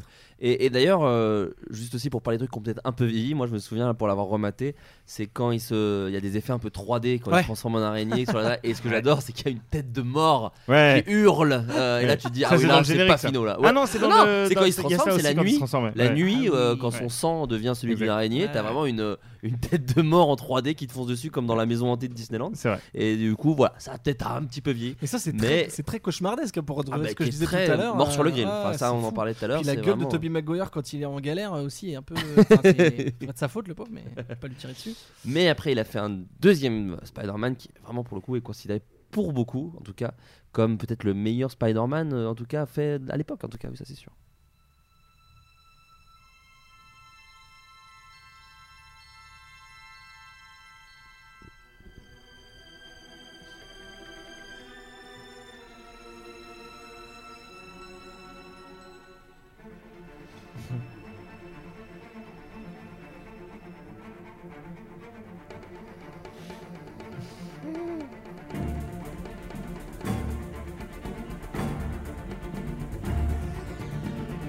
Il s'agit de euh, Spider-Man 2, donc toujours. J'ai les poils quand euh, j'entends cette musique. Ah, elle est vraiment. J'ai Elle vraiment est... les poils, c'est ouf. Et puis me- meilleur générique même visuellement. Ah, Si j'ai pas de conneries, c'est Alex Ross qui fait les dessins, non? Ouais. Et c'est les dessins des scènes du 1 mais fait en dé- enfin justement dessinés. Ouais. Et je trouve que autant le générique du 1 est hyper basique avec juste des toiles d'araignée et le 3 ils ont repris des photos, Ouais. mais celui-là dessiné façon comics, c'est c'est Ouais. sublime. Euh, oui, Spider-Man 2, alors qui, a, euh, qui est sorti quand même, euh, oui, pas, pas si longtemps après le 1, euh, mais euh, pour le coup, euh, même tout de suite après la sortie, Sam Raimi, il a voulu faire le 2. Et ils ont commencé à développer une suite avec des scénaristes. Alors au tout tout tout tout tout tout début, l'idée était d'avoir euh, le Docteur Octopus. Ça, ça a toujours été le cas, mais c'était aussi l'idée d'avoir le lézard et Mm. la chatte noire. Parce que ça, on l'a pas dit dans le 1, mais c'est vrai que tout le long c'est présent. Il y a euh, le lézard dans sa forme euh, de docteur, c'est-à-dire qu'il est présent avec son Dr. bras en Connors. moins, ça le docteur Connors. ouais. Et à aucun moment on dit Mm. il va devenir euh, le lézard, On mais voit il qu'il est a pas son bras, il a pas son bras. On voit qu'il a pas son bras, on voit qu'il connaît Peter et euh, c'est en tout cas c'est placé. Et d'ailleurs, j'aurai l'occasion de revenir sur une théorie de fans considé- sur euh, potentiellement la trilogie qui aurait annoncé un méchant du 4. J'y viendrai tout à l'heure. Euh, mais au final, exit le lézard et exit la chatte noire. Ils rejoignent toutes les idées sur euh, le docteur Octopus pour en faire vraiment une figure de méchant. Et alors, je continue à filer un peu mon, ma, ma comparaison avec Batman de Tim Burton parce que je trouve vraiment que là, Mhm. dans Spider-Man 2, on ressent tout l'amour de Sam Raimi pour ce, pour ce méchant, du, ce méchant Ouais. ce monstre euh, qu'est le Docteur Octopus. Qui encore une fois n'est pas le mal incarné, qui est un genre de savant fou qui croit bien faire et qui va aller au fond des choses Ouais. et qui Et- est maudit un peu. Et qu'à ce truc que, que- enfin, que- qui était dans- déjà dans le 1 de. euh, ils adorent Peter et ils détestent Spider-Man quoi. Enfin il y a ce truc super où, où lui, Peter Parker est au courant, mais euh, ouais. Les, les- les méchants ne le sont pas. Moi, il y a un point commun entre, les, entre le bouffon vert et l'Octopus qui m'a un peu fait chier, j'avoue. Euh, C'est peut-être le fait de les avoir vus les deux à la suite, comme disait Joe tout à l'heure. C'est qu'en fait, il y a un peu ce. Alors, il y a énormément le côté euh, Jekyll et Mr. Hyde pour Norman Osborn, ça, il n'y a pas de problème. Mais dans Docteur Octopus, il y a ce côté euh, ses tentacules lui parlent. Enfin, tu vois, il y a ce côté genre euh, Ouais. euh, dédoublement de personnalité. Et pourquoi Enfin, t'étais pas obligé, ça fait un peu doublon, je trouve. C'était pas utile parce que c'est euh, Alfred Molina est super, il y a pas de problème. T'étais obligé de faire que les tentacules soient un peu vivantes, très bien. Euh, mais je sais pas, le fait de. Comment quoi? Il faut, euh, il faut braquer une banque? Oui, Ouais, d'accord. Ça, tu dis ça, mais c'est hyper. Ouais. c'est- C'est vraiment très très peu. Ouais, mais du coup, euh, pourquoi le faire? quoi, Pourquoi le faire Tu vois, ça ça m'a un peu fait chier. Je pense que c'est pour le, le sauver à la fin aussi. Je pense que c'est Ouais. pour que tu Ah, te pour dises montrer qu'il qu'il est est pas perdu Oui, bah, c'est- Ouais, ouais, de toute façon il a une rédemption à la fin. Oui, hein. oui, Il se bien retourne sûr. contre euh, le. Je sais Mais pas, oui, oui, il y a ce truc, mec, pour le coup, qui est très comics de la petite loupiote. Enfin, genre, il y a la petite loupiote, genre pour pas devenir fou, en gros, qui pète et du coup, bah, il devient fou. Qui est, bien, qui est euh, vraiment exposé à tous les dangers. Quoi. C'est Ah, même pas- elle est pas planquée, elle est pas, il y a pas Allez, d'un dans truc en nuque. métal par-dessus. C'est vraiment une loupiote de télécommande. Ouais. Tu sais, au bout de ta télécommande, quand Ah, tu veux c'est vraiment ça. Tout à fait ça. C'est Mais vraiment sinon, euh, c'est un super méchant, c'est il est vraiment super. Et il y a cette scène euh, pour euh, c'est- c'est- j'ai retenu ça mais le- pour revenir sur euh, à quel point euh, tous les détails sont, euh, sont importants dans le Rémi et là les décors sont, euh, sont, sont vraiment euh, primordiaux aussi dans la scène où Dr Octopus euh, foire son foire son expérimentation et devient Dr Octopus. Ça se passe dans les labos de Oscorp. Et ils ont vraiment beaucoup changé par rapport au premier épisode où c'était un, un laboratoire un peu un peu lambda un peu euh, un peu impersonnel. Et où là c'est une sorte de laboratoire euh, très gothique avec avec donc des euh, des, des, des, sortes de trucs, métal, de trucs ouais. voûtés Ouais. non en, en, en briques En euh, briques, oui. en briques euh, voûtées qui évoquent tout de suite les tentacules en fait quoi c'est assez Ouais, dingue quand tu vois les tentacules posés et les décors derrière t'as une sorte de superposition comme ça qui est vraiment euh, qui donne bah, que tu ne vois pas quand tu regardes le film juste comme ça mais qui en fait imprime euh, un peu ton ta, ta rétine Ouais, et, bien sûr. euh, et, et tout est euh, tout est très cohérent quoi Mais d'ailleurs, tu disais, pardon, je reviens juste un tout petit peu en avance sur le côté euh, devenir fou, mais vu que c'est un petit peu aussi effectivement le méchant du 1, qui est un peu comme ça, qui a un peu Oui, bien sûr, bien sûr, bien sûr, bien sûr. Ça permet aussi de changer un peu ce truc-là, puisque là c'est plutôt la machine qui prend C'est le vrai, pas sur c'est l'homme vrai, et, c'est c'est et c'est un peu différent à, à ce niveau-là. D'ailleurs, il faut, il faut savoir que ça est arrivé assez tardivement que, que le Docteur Octopus soit une espèce d'idole pour euh, Peter Parker. C'est-à-dire que dans Mhm. les dernières versions scénario, c'était encore pas le cas. C'était deux personnes différentes et c'est Sam Raimi qui a dit non, il faut qu'ils aient une relation pour que.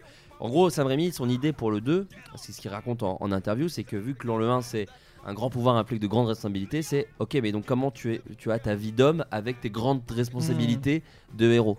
Et tout le film parle de ça, même si on gratte un peu, c'est même une métaphore de, de vouloir abandonner et de même potentiellement d'être déprimé par, euh, par ce que tu fais, puisqu'en fait il y a ce truc qui peut paraître aujourd'hui un peu cliché de mes pouvoirs marchent plus parce que je suis pas heureux, Mhm. mais qui je trouve est d'une efficacité redoutable. Alors vous l'avez vu plus récemment Mais que moi, mais moi, j'ai un, souvenir de c'est exactement ça ça marche Et trop c'est bien. en plus enfin ça j'y avais pas pensé quand je l'ai vu à l'époque euh, et avec ma vision de, de personne plus adulte aujourd'hui il y a vraiment un truc de euh, quand tu fais ce que tu rêvais de faire quand tu fais ce que t'aimes vraiment dans la vie Mm. et que ça commence à devenir juste ton taf il y a un moment où, euh, où tu n'y prends plus de plaisir et où donc tu le fais de manière un peu Mécanique. mécanique et c'est exactement ça dont je pense parle le film et c'est je, peux pas m'empêcher de penser que Sam Raimi parle un peu aussi de lui et de son expérience euh, en tant que réalisateur. Ah oui, c'est euh, de ce qui bosse sur un blockbuster et qui bosse sur un personnage et sur un univers qu'il adore mais où il est obligé de composer avec des exigences bah, de blockbuster de studio et tout et où donc euh, il a dû certainement j'en suis certain euh, se remettre en question en tant que réal et, et, et, et se, je suis, enfin, d'ailleurs il le dit même en interview que, que c'est le genre de mec qui, quand il faisait les Spider-Man, il se réveillait toutes les nuits à 3h du matin en se disant J'ai fait de la merde! Et je suis sûr que ce, ce- ce- film parle aussi un peu de lui, de comment euh, il a eu euh, des moments de doute et comment il s'est ressaisi avec euh, probablement des gens autour de lui qui lui ont dit non mais mec en fait ce que tu fais c'est chambé Alors qu'il y avait euh, un million, un million moins de pression que maintenant par rapport à la fanbase et aux gens qui attendent le film qui sort. Parce que, comme tu l'as dit, c'était un peu. C'était Mm. avant le MCU, c'était avant le, le- le- la grosse mode des super-héros. Donc il, avait la- il s'est mis la pression lui-même par rapport aux, aux comics et tout ça. Hmm. Et d'ailleurs, le, Mais et encore non parce que tu parles là, là tu parles en tant que français mais aux États-Unis euh, Spider-Man mec euh, fallait Oui, pas déjà à cette époque-là fallait pas déconner avec déjà les fans étaient hyper vocaux. Euh, lui il le Ah dit ouais. souvent en interview euh, que, que c'est ce qui c'est ce qui craignait le plus quand il faisait les Spider-Man ok, c'était vraiment les fans. Ah, je pensais que c'était pas ça. Euh, et, euh, et que euh, et que sa plus grosse euh, angoisse euh, quand il faisait les films c'était euh, ce que les fans allaient en dire quoi. Mm. donc Et d'a- euh, je d'ailleurs, pense qu'il se mettait vraiment la pression et qu'en plus euh, aujourd'hui effectivement la pression des fans avec euh, avec internet quoi tu vois c'est devenu aussi euh, Oui, voilà, c'est ça.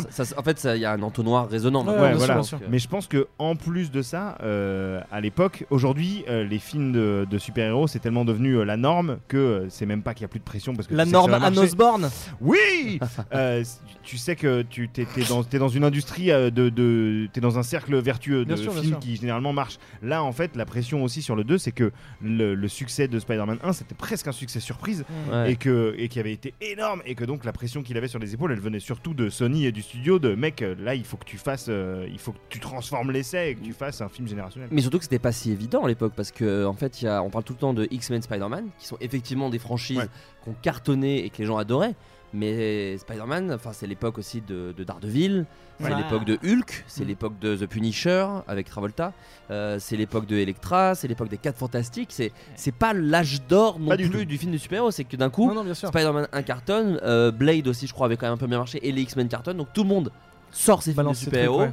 Mais c'est un peu un blobby Mm. Enfin, il y a, il y a à boire et à manger, et il y a Mm. quand même principalement de la merde, quoi. Donc c'est aussi pour ça, je pense que le 2 est, est autant sorti du lot, quoi. Parce que d'un coup, là, il y a un metteur en scène qui iconise vraiment ses héros, ce qui n'était pas vraiment le cas dans, les, dans ces autres Ouais, films c'est- que j'ai c'est- cités. euh, même si euh, je préfère euh, Spider-Man 2, je trouve que la, la vision de Sam Raimi est plus claire et plus, euh, plus, plus facile à, à voir dans le film que celle de Brian Singer. Mais il y, a un- il y a un parallèle à faire avec X-Men 2 qui est aussi d'une certaine Mm. manière un peu euh, l'opus euh, majeur de Singer dans euh, la trilogie, euh, la première trilogie de, de films X-Men. quoi. C'est sûr. un peu euh, le truc où tu as l'impression que tout s'imbrique pour faire une sorte de, de film presque parfait euh, de super-héros. quoi.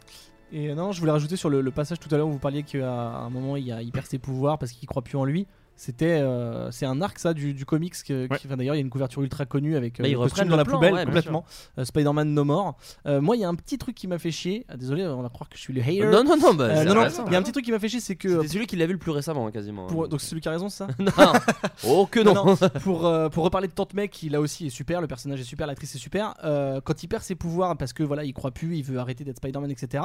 Tante May lui fait un petit laïus sur euh, les responsabilités, le côté d'être un héros, inspirer les gens. Il y a même un petit gamin qui l'aide à Ouais. Déménager, tout ça. Ça, c'est super. Ouais. Et c'est pas à ce moment-là qu'il va regagner ses pouvoirs, c'est quand Mary Jane va être en danger. Donc, ok, Ouais. l'histoire d'amour est super, c'est ça- c'est son, ce- son love interest de la vie et tout, mais j'aurais préféré qu'il commence à regagner espoir grâce à ce petit laïus un peu de Ouais, mais je crois ça qu'il joue. commence à regagner espoir. Oui, que ça ça joue, joue. c'est-à-dire qu'en Ça fait, joue, il, mais c'est il moins prend le. Ouais, c'est mais c'est comme si euh, le, c'est comme si Aunt May vient de lui dire un truc.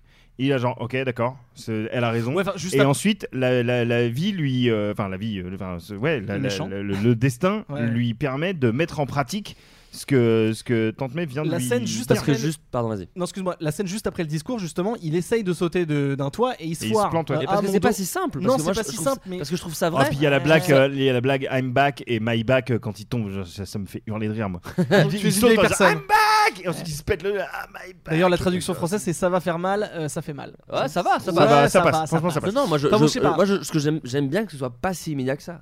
Parce que justement, et spoiler alert, je vais parler de Amazing Spider-Man 2. C'est beaucoup plus immédiat, c'est-à-dire qu'il vit Ouais. un drame dont on va parler un peu plus tard. Mm. Et mais vraiment 10 minutes après le film, il fait OK, c'est bon, je suis reparti en fait. Alors que c'est un énorme drame Oui, je suis qu'il vit. d'accord, je suis d'accord. Donc moi j'aime bien que ça prenne un peu son temps et que ça réfléchisse. C'est pas Et forcément le, le- le timing. Excuse-moi, je t'ai coupé. Non, vas-y, vas-y, C'est pas forcément le timing, c'est peut-être plutôt le fait que le déclencheur euh, final ce soit Mary Jane et pas. euh, Mais une- parce que c'est c'est- Ouais, je sais Mary pas. Jane, c'est justement c'est c'est la, la personne qui fait Ouais. qui se pose toutes ces questions. Ouais. C'est j'aimerais vivre ma vie avec cette meuf Ouais. et parce que je suis Spider-Man, j'y arrive pas. Mais tu parlais de ce laïus de. Tante May, on va se, se l'écouter Oh. parce qu'il est magnifique. Tu ne devineras jamais qui il veut être plus tard. Spider-Man. Pourquoi? Il sait reconnaître un héros dès qu'il en voit un. Dans ce monde, trop peu de personnages passent leur temps à voler dans les airs, à sauver les vieilles dames comme moi. Et Dieu sait que les enfants de l'âge d'Henri ont besoin d'un héros. Courageux, prêt à se sacrifier à tout moment, à être un exemple pour nous tous. Tout le monde adore les héros. Les gens font même la queue pour les voir, les acclamer, hurler leur nom et raconter des années après qu'ils ont attendu des heures sous la pluie, rien que pour apercevoir celui qui leur a appris à tenir bon une seconde de plus. En fait, je pense qu'il y a un héros en chacun de nous, qui nous rend plus honnêtes, nous donne de la force, nous anoblit et à la fin nous permet de mourir avec fierté. Oh, j'ai envie de chialer, putain. Tante bien. Non, non, mais Cette tu vois. scène-là est la scène où, il lui... où ils sont juste en train de prendre le thé et qu'il lui explique enfin que. euh, Ah oui.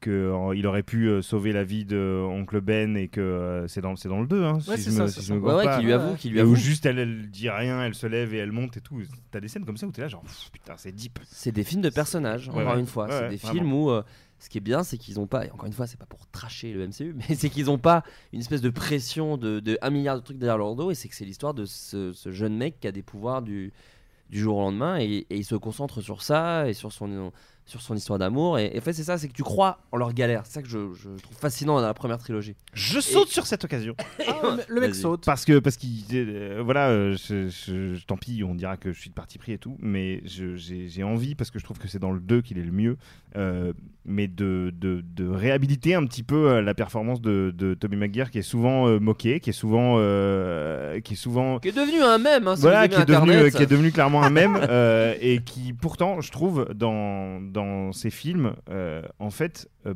amène son personnage jusqu'au bout, euh, propose une partition à laquelle on adhère ou on n'adhère pas, mais je veux dire, son, son- son personnage et la manière dont il l'interprète, je trouve, ça reste hyper cohérent du début à la fin.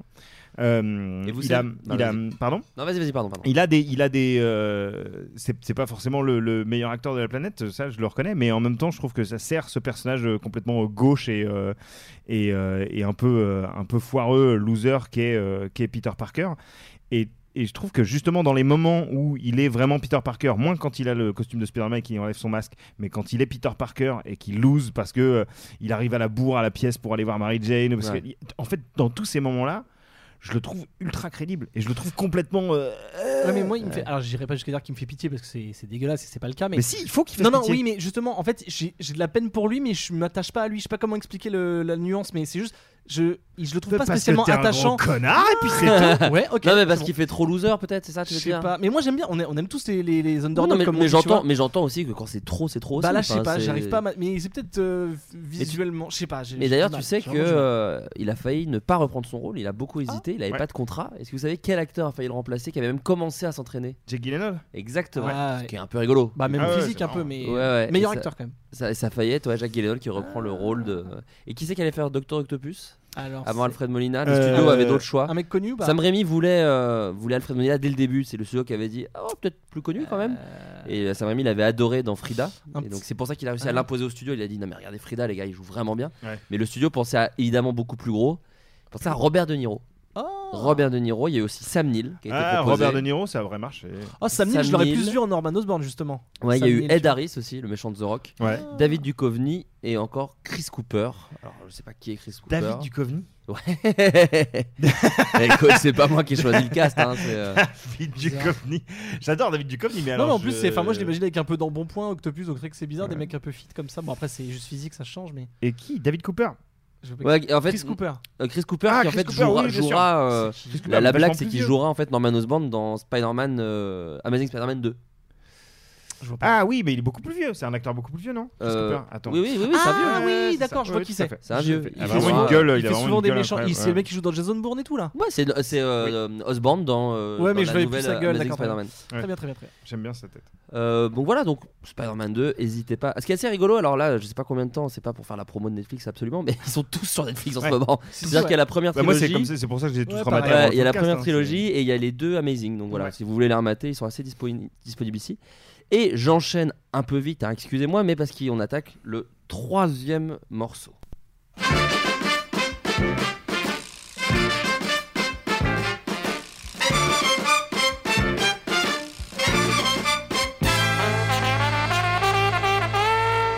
moi la trompette. Ouais, c'est moi. Pas mal. Avec cette scène très décriée, euh, puisque c'est Spider-Man 3, et ça c'est la scène dans laquelle euh, il danse. C'est. Emo, Emo Peter. Une scène très décriée, à tort selon moi, mais j'aurai l'occasion d'y revenir. Spider-Man 3, déjà on peut le dire, pareil, accouchement difficile, Spider-Man Ouais, 3. bah, Spider-Man 3, très très difficile. Euh, en fait, euh, c'est assez euh, éloquent euh, d'écouter les, les, les interviews a posteriori de Sam Raimi, c'est-à-dire pas les interviews promo du film, mais les interviews qu'il a données 2-3 ans après la sortie du film, où il, où il réfléchit un petit peu sur comment il se sentait quand il l'a fait. et- Alors je les, je les ai là, donc je me permets de, Ah bah de voilà, te les super. dire parce que comme ça les gens les auront. Génial. Je te cite Sam Raimi, le film n'a juste pas bien fonctionné. Alors il parle vraiment du film, hein, puisque en box-office il a tonne quart de ouf. Bah, grave. Euh, J'ai essayé de faire marcher tout ça, mais je ne croyais pas vraiment en chacun des personnages, ce qui n'a pas échappé aux fans. Si le réalisateur n'aime pas quelque chose, ce n'est pas juste qu'il détruise ce que d'autres personnes adorent. Ouais. Je n'ai pas su relier les différents protagonistes entre eux et les faire avancer comme il faut. C'était honnêtement la rupture la plus amicale et la mo- moins dramatique du monde avec le studio. On avait simplement une deadline et l'histoire n'était pas prête selon moi. J'avais été mécontent de Spider-Man 3 et je voulais pas faire un je voulais faire un 4 bien meilleur que celui-ci. Donc là il parle du 4 et donc il explique que le fait qu'il n'était pas heureux du 3 lui a fait décider qu'il n'allait pas faire le 4, qu'il refusait de le faire dans ces conditions-là, avec effectivement, on peut le dire, Ve- Venom imposé. Ouais, je pense que c'est ça. En fait, je pense que quand il dit que j'ai pas réussi à m'attacher à tous les personnages, euh, il parle clairement de Venom et de Gwen Stacy, qui sont deux personnages. euh, qui servent pas Qui arrivent pas à foutre Ouais, dedans, voilà ouais. qu'il arrive pas à foutre dedans Gwen Stacy ça devient juste une sorte de pion euh, qui sert à rendre euh, jalouse euh, Mary Jane euh, et qui elle-même à un moment t'as l'impression qu'elle dans la fameuse scène de la danse Ah bah, euh, elle- elle t'as l'impression qu'elle se rend compte qu'elle Ah, sert à Cud en fait et t'es là genre bah non désolé chérie tu sers à rien depuis le début du film et, euh, Et il la sauve quand même d'une grue folle, hein. ça c'est Ouais. aussi Ouais. cette scène n'a aucun sens. bah, vraiment le fait la que la grue a, perdu la tête.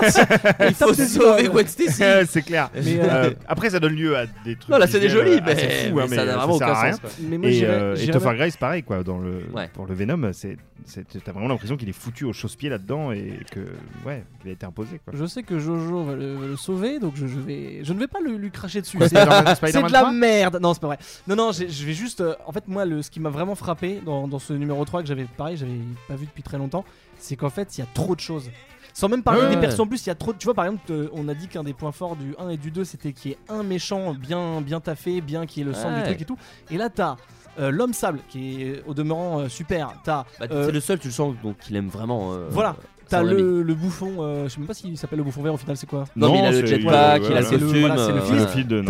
T'as euh, donc Gwen Stacy qui est pas un méchant mais qui est un perso à gérer en plus et t'as Venom qui est vraiment fait par-dessus la jambe. Et pourquoi avoir fait tout ça? Et tu vois tu prenais les Batman en comparaison. Euh, Batman le défi où il y a trois super vilains. Il euh, trois Toi- Bah, il y, a- il y en a deux, mais il y a Oui, Max Schreck voilà. aussi. Oui, il y a qui la est- politique, euh, et ça fonctionne de ouf tu vois et, et- enfin je dis pas qu'il faut copier et tout mais là il y a- c'est un gloubi-boulga il y a trop de choses Non, mais, Mais il y a surtout, une- ils sont une grosse copains. différence. Ils sont copains oui en en fait. plus dans, ils en fait, team dans, dans, dans Batman le défi, c'est Ouais. assez tôt. Ouais. Bah, déjà, le pingouin est tout de suite avec euh, Max Shrek. Shrek, Ouais. Shrek. Je vais l'appeler Shrek, Shrek. directement. Christopher Walken ouais. Christopher Walken euh, avec les cheveux blancs et, euh, et Catwoman re- le rejoint Oui, oui, c'est assez vrai, vite c'est alors vrai, que c'est là vrai. c'est vrai que c'est vraiment à la toute toute fin je me souviens Venom va voir le museum il fait dis donc il paraît que tu veux tuer l'araignée et bah allez Non, viens avec moi. Alors là aussi, avec on sa voix pas du tout euh, euh, pas du tout Et flippante puis surtout, Ouais. genre, la, la manière dont ils se retrouvent, c'est genre. dans la rue. La caméra est dans une rue, il y a le Sandman qui se balade et Venom qui arrive genre Eh salut je te cherchais alors au fait et c'est vraiment euh, Mais tu vois, c'est encore plus rageant parce que quand on est tous d'accord, et je pense le monde entier pour dire que l'homme sable est très bien fait, l'acteur est super, euh, c'est très poétique et tout ça. Mais moi j'aurais voulu que ce soit le méchant euh, principal et euh, c'est tout quoi. Et Ouais. Faire un truc. Alors après, quand il réfléchit, effectivement, vu qu'il faut que le méchant quand même fasse écho à la problématique du héros à ce moment-là, le Sandman c'est un pauvre gars qui essaye juste de sauver sa famille, peut-être que ça suffisait pas.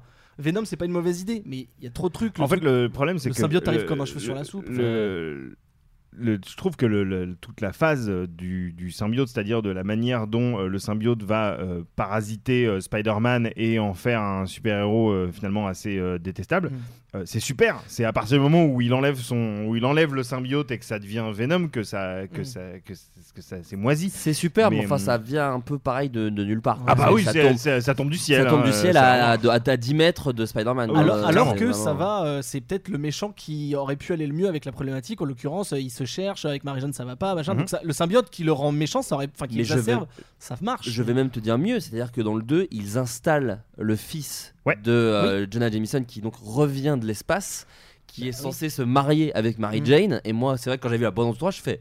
Ok, c'est lui le méchant. C'est ça. C'est-à-dire que euh, Il va ramener la symbiote de l'espace Ouais, ouais. et euh, vu que quand il comprend, quand il apprendra que Peter Parker lui a tiré sa meuf, il va devenir encore plus fou. Et enfin, ça aurait été dans ma tête très logique. extrêmement logique, ouais. Et en fait, non, ils Mais ont voulu faire demande- cette guéguerre avec euh, avec le parce qu'il devient photographe, aussi au photographe, Daily ouais. Bugle. euh, Je me demande si dans. Alors je sais pas quel arc et quoi, mais j'ai vu dans un comics que il y a- le symbiote venait dans un... avec un cosmonaute. Alors je sais plus dans quel truc, mais Oui, ça mais existe oui, quoi. Donc il y avait pas à aller chercher très loin pour faire ce que tu dis. Et surtout, c'est installé. Enfin, c'est Ouais, vraiment, ouais. c'est là, vous avez installé un truc dans le 2. Potentiellement, pourquoi pas le MCU Non, ne mais se c'est serait comme, pas c'est- gêné. c'est comme, si- c'est comme si Sam Raimi te, te le disait quand on lui a imposé le truc, c'est-à-dire genre bon Ouais. bah alors il y a ça, on m'a dit de le mettre, donc en fait je le fais tomber euh, et c'est là. Et Ouais. t'es- Oui, c'est ça, on, on- on vraiment- sait pas, mais c'est vrai qu'il y a cette impression-là. Ouais, c'est la Ouais, ouais, c'est- sensation. Il y, a- ouais, il y a cette sensation-là et c'est vraiment, euh, c'est- effectivement, c'est dommage parce que je trouve que c'est ça, ça, ça gâche. Euh, toute une partie d'un film que, que je trouve euh, par ailleurs euh, Thématiquement intéressant. moments, euh, thématiquement intéressant et à certains moments en termes de réal pur euh, juste euh, époustouflant quoi. Enfin, tu Oui, c'est c'est ce que tu disais en plus. euh, tu disais qu'il installait le- toute la relation euh, MJ, Peter, euh, Harry. Ouais. Euh, tu vois vraiment l'évolution et donc effectivement c'est c'est pas une connerie de faire un nouveau bouffon vert parce que c'est le, le- le Ouais. climax pour lui mais c'est pareil t'as l'impression qu'il a, il a pas pu faire ça avec euh, l'ampleur qu'il voulait et qu'il s'est retrouvé coincé quoi Et surtout que le 2 se finissait avec cet énorme cliffhanger de Mhm. Harry sait. Ouais, ouais. Et très vite dans le 3, c'est bah il a perdu la mémoire et Ouais, ça revient ça. un petit peu. Et donc du coup, t'as ce truc très série Mais télé. alors, c'est ça. Euh, C'était un rêve, Pas euh, pour mettre le film au-dessus de la série télé, mais, mais qui fait un peu série télé euh, bas de gamme.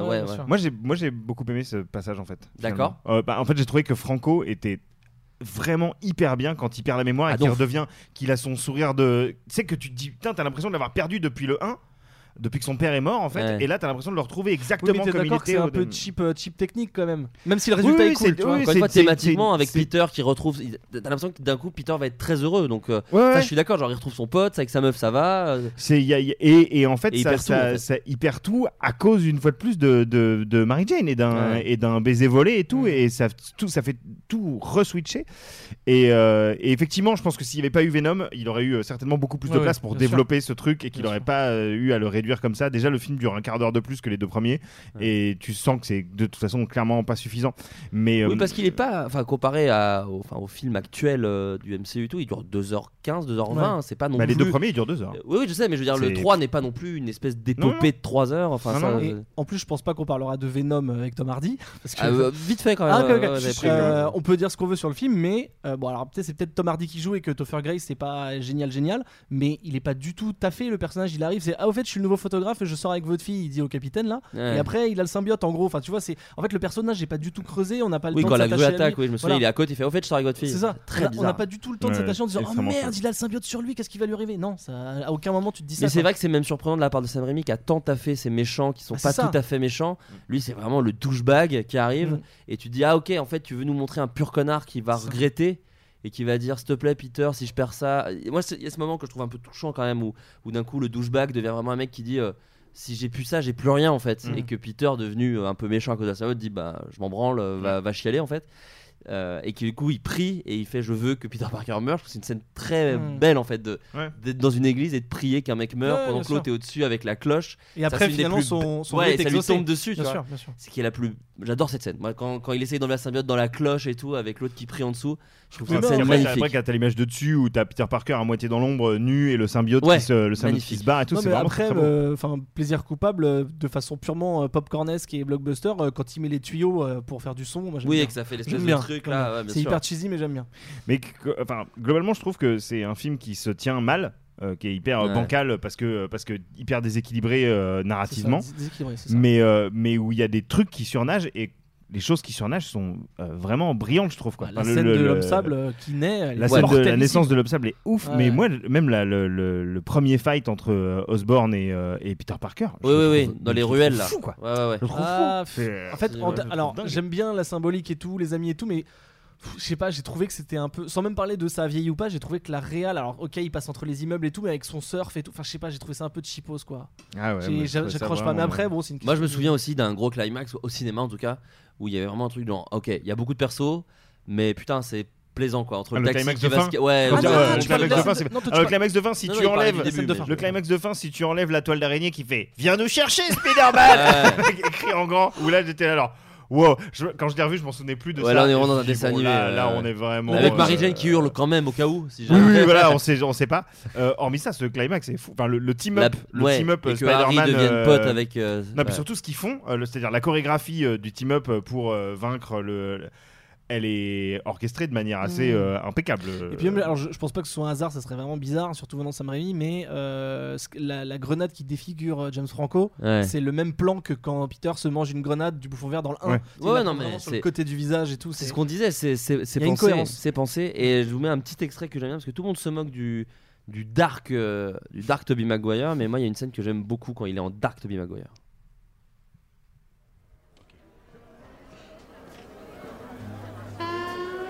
Hey La VF rend pas justice ouf aussi. ouais.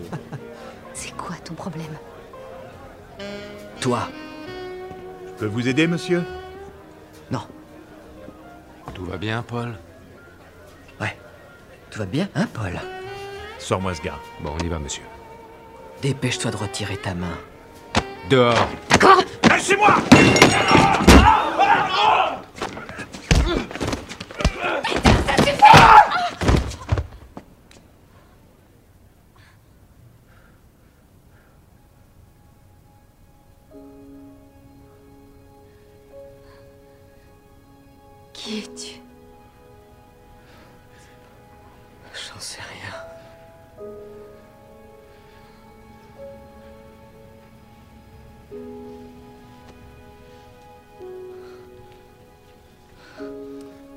J'adore cette scène. Bah, c'est super, je- qu'est-ce que vous voulez que je vous dise C'est trop dommage C'est de une pas avoir scène, fait euh. un film juste avec Venom et une crise existentielle quoi. C'est Ouais. vraiment trop dommage.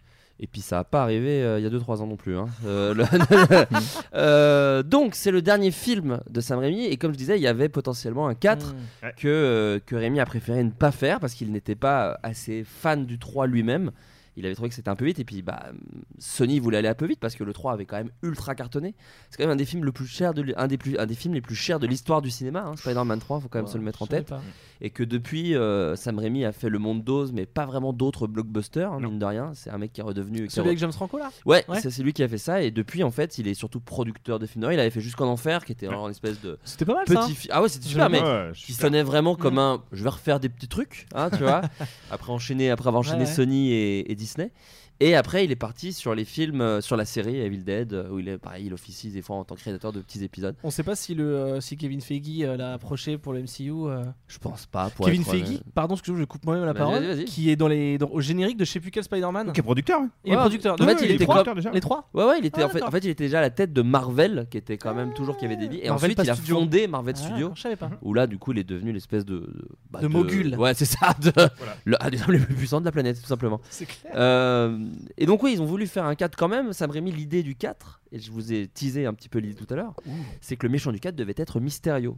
Ah. qui devait être Mysterio? Bruce Campbell! Exactement ça devait être Bruce Campbell Qui en fait des caméos. et en fait, c'était l'idée de Sam Raimi, c'était de dire en fait, ce en fait, Bruce Campbell, donc qui est le héros de Evil Dead, qui joue donc le speaker du catch dans le 1, euh, le mec qui déchire les tickets à l'entrée du théâtre dans le 2 et le serveur dans le 3. Français. Excellente scène. Et, et qu'en fait, il disait c'est un seul, scène. un seul et même acteur, Ça c'est super. l'acteur de Mysterio, parce que Mysterio c'est un acteur raté à la base, qui devait être du coup le méchant du 4. Au final, ça s'est pas fait. Ça aurait été super. Et Mysterio n'apparaîtra que euh, très longtemps après, puisqu'il est sorti cette année dans Far From Home. Ça n'a pas empêché Sony euh, de faire d'autres films, mais avant ça, j'aimerais marquer une mini pause en parlant du jeu vidéo Spider-Man. Est-ce que vous avez Ouais. joué vos jeux vidéo? J'ai tout à fait platiné ce jeu. Moi Je- aussi. Je platine pas beaucoup de jeux, mais T'as récupéré les sacs à dos C'est ça j'ai je récupéré tous les sacs à dos. J'ai pas joué au Ah, le DLC. tout dernier là, vous voulez parler du tout dernier? Ouais, ouais, PS4, ouais, je voulais parler du tout dernier qui, qui pour moi est, Il est super. est- est une vraie aventure de Spider-Man qui Ouais, m'a ouais, fait carrément. kiffer de ouf. Bah, en fait, ils ont eu l'intelligence de prendre la mécanique de, des Arkham Knight, Arkham City de Batman. euh, Exactement. voilà. C'est un open world. Exactement. Et euh, effectivement, c'est euh, bah là pour le coup, c'est extrêmement lumineux. New York est extrêmement bien représenté. Alors, je sais pas si c'est fait à la carte euh, comme le vrai New York, mais Ouais, en tout ouais. cas, euh, c'est hyper jouissif de se balader. Quand tu vas à les- Times Square, tu sens que Oui, bon, ils que se c'est un peu le Square. pied quand même sur le monde. Et, euh, et ouais, ouais, c'était extrêmement plaisant à jouer. euh, mais tu vois, tu, te ma- tu te marrais sur les sacs à dos qu'il faut récupérer.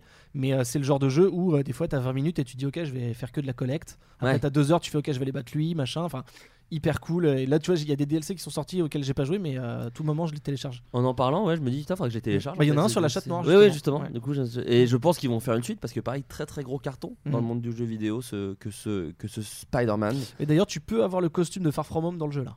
Ouais, ouais, ouais, mais ils ont fait. En fait, tu pouvais avoir tous les costumes de. Spider-Man. Ils ont vraiment voulu euh, coller le truc à ce niveau-là. Non, c'est top. Et euh, voilà, donc très bon jeu. Et je crois qu'il est un peu en solde. Donc si jamais vous voulez l'acheter, je crois qu'il a baissé un peu. Franchement, franchement, il y a pas mal d'heures de jeu. Alors je sais que si vous êtes un hardcore gamer, je crois que c'est facile.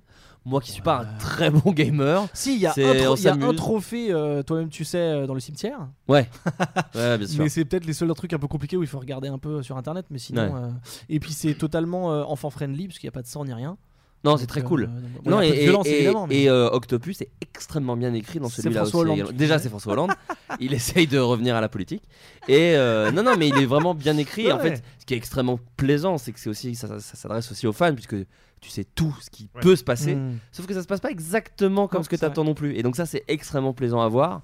Et alors après, t'as aussi toujours ce truc où il y a des méchants, ils savent pas les adapter, donc c'est juste des benets. Enfin, genre il y a le rhino, mais il sert à que dalle. Non, c'est vraiment. Bah, c'est un peu des, c'est des, des sbires de la mafia. limite, Voilà, c'est ça. C'est genre bon bah voilà, il va, il va avoir un accent, puis il va, voilà, il va foncer. Mais voilà, très bon jeu que ce Spider-Man. Dedans, il y Euh, a, pardon, parce qu'on parlait des méchants au tout début, il y a Ta- Taskmaster, qui est un méchant qui Ah oui, a l'air pété, mais qui en fait est un. Qui est bah, très cool. C'est un peu le Deathstroke de Marvel, c'est un mec euh, ultra euh, armé, euh, qui connaît tous les arts martiaux et qui est un stratège militaire de ouf, et il, bon, il te fait faire des missions de merde. Mais en termes de personnage, dans un film en tant que vilain, ça serait, ça peut être assez. Bah, ça sympa. tombe bien puisqu'il vient d'être teasé comme Ah bon euh, prochain méchant du film euh, Black Widow. Et ouais. Je ne savais pas. Eh Écoute, bien, voilà, les- Oh, les news tous dans jours. je vous, je vous mets un petit extrait directement.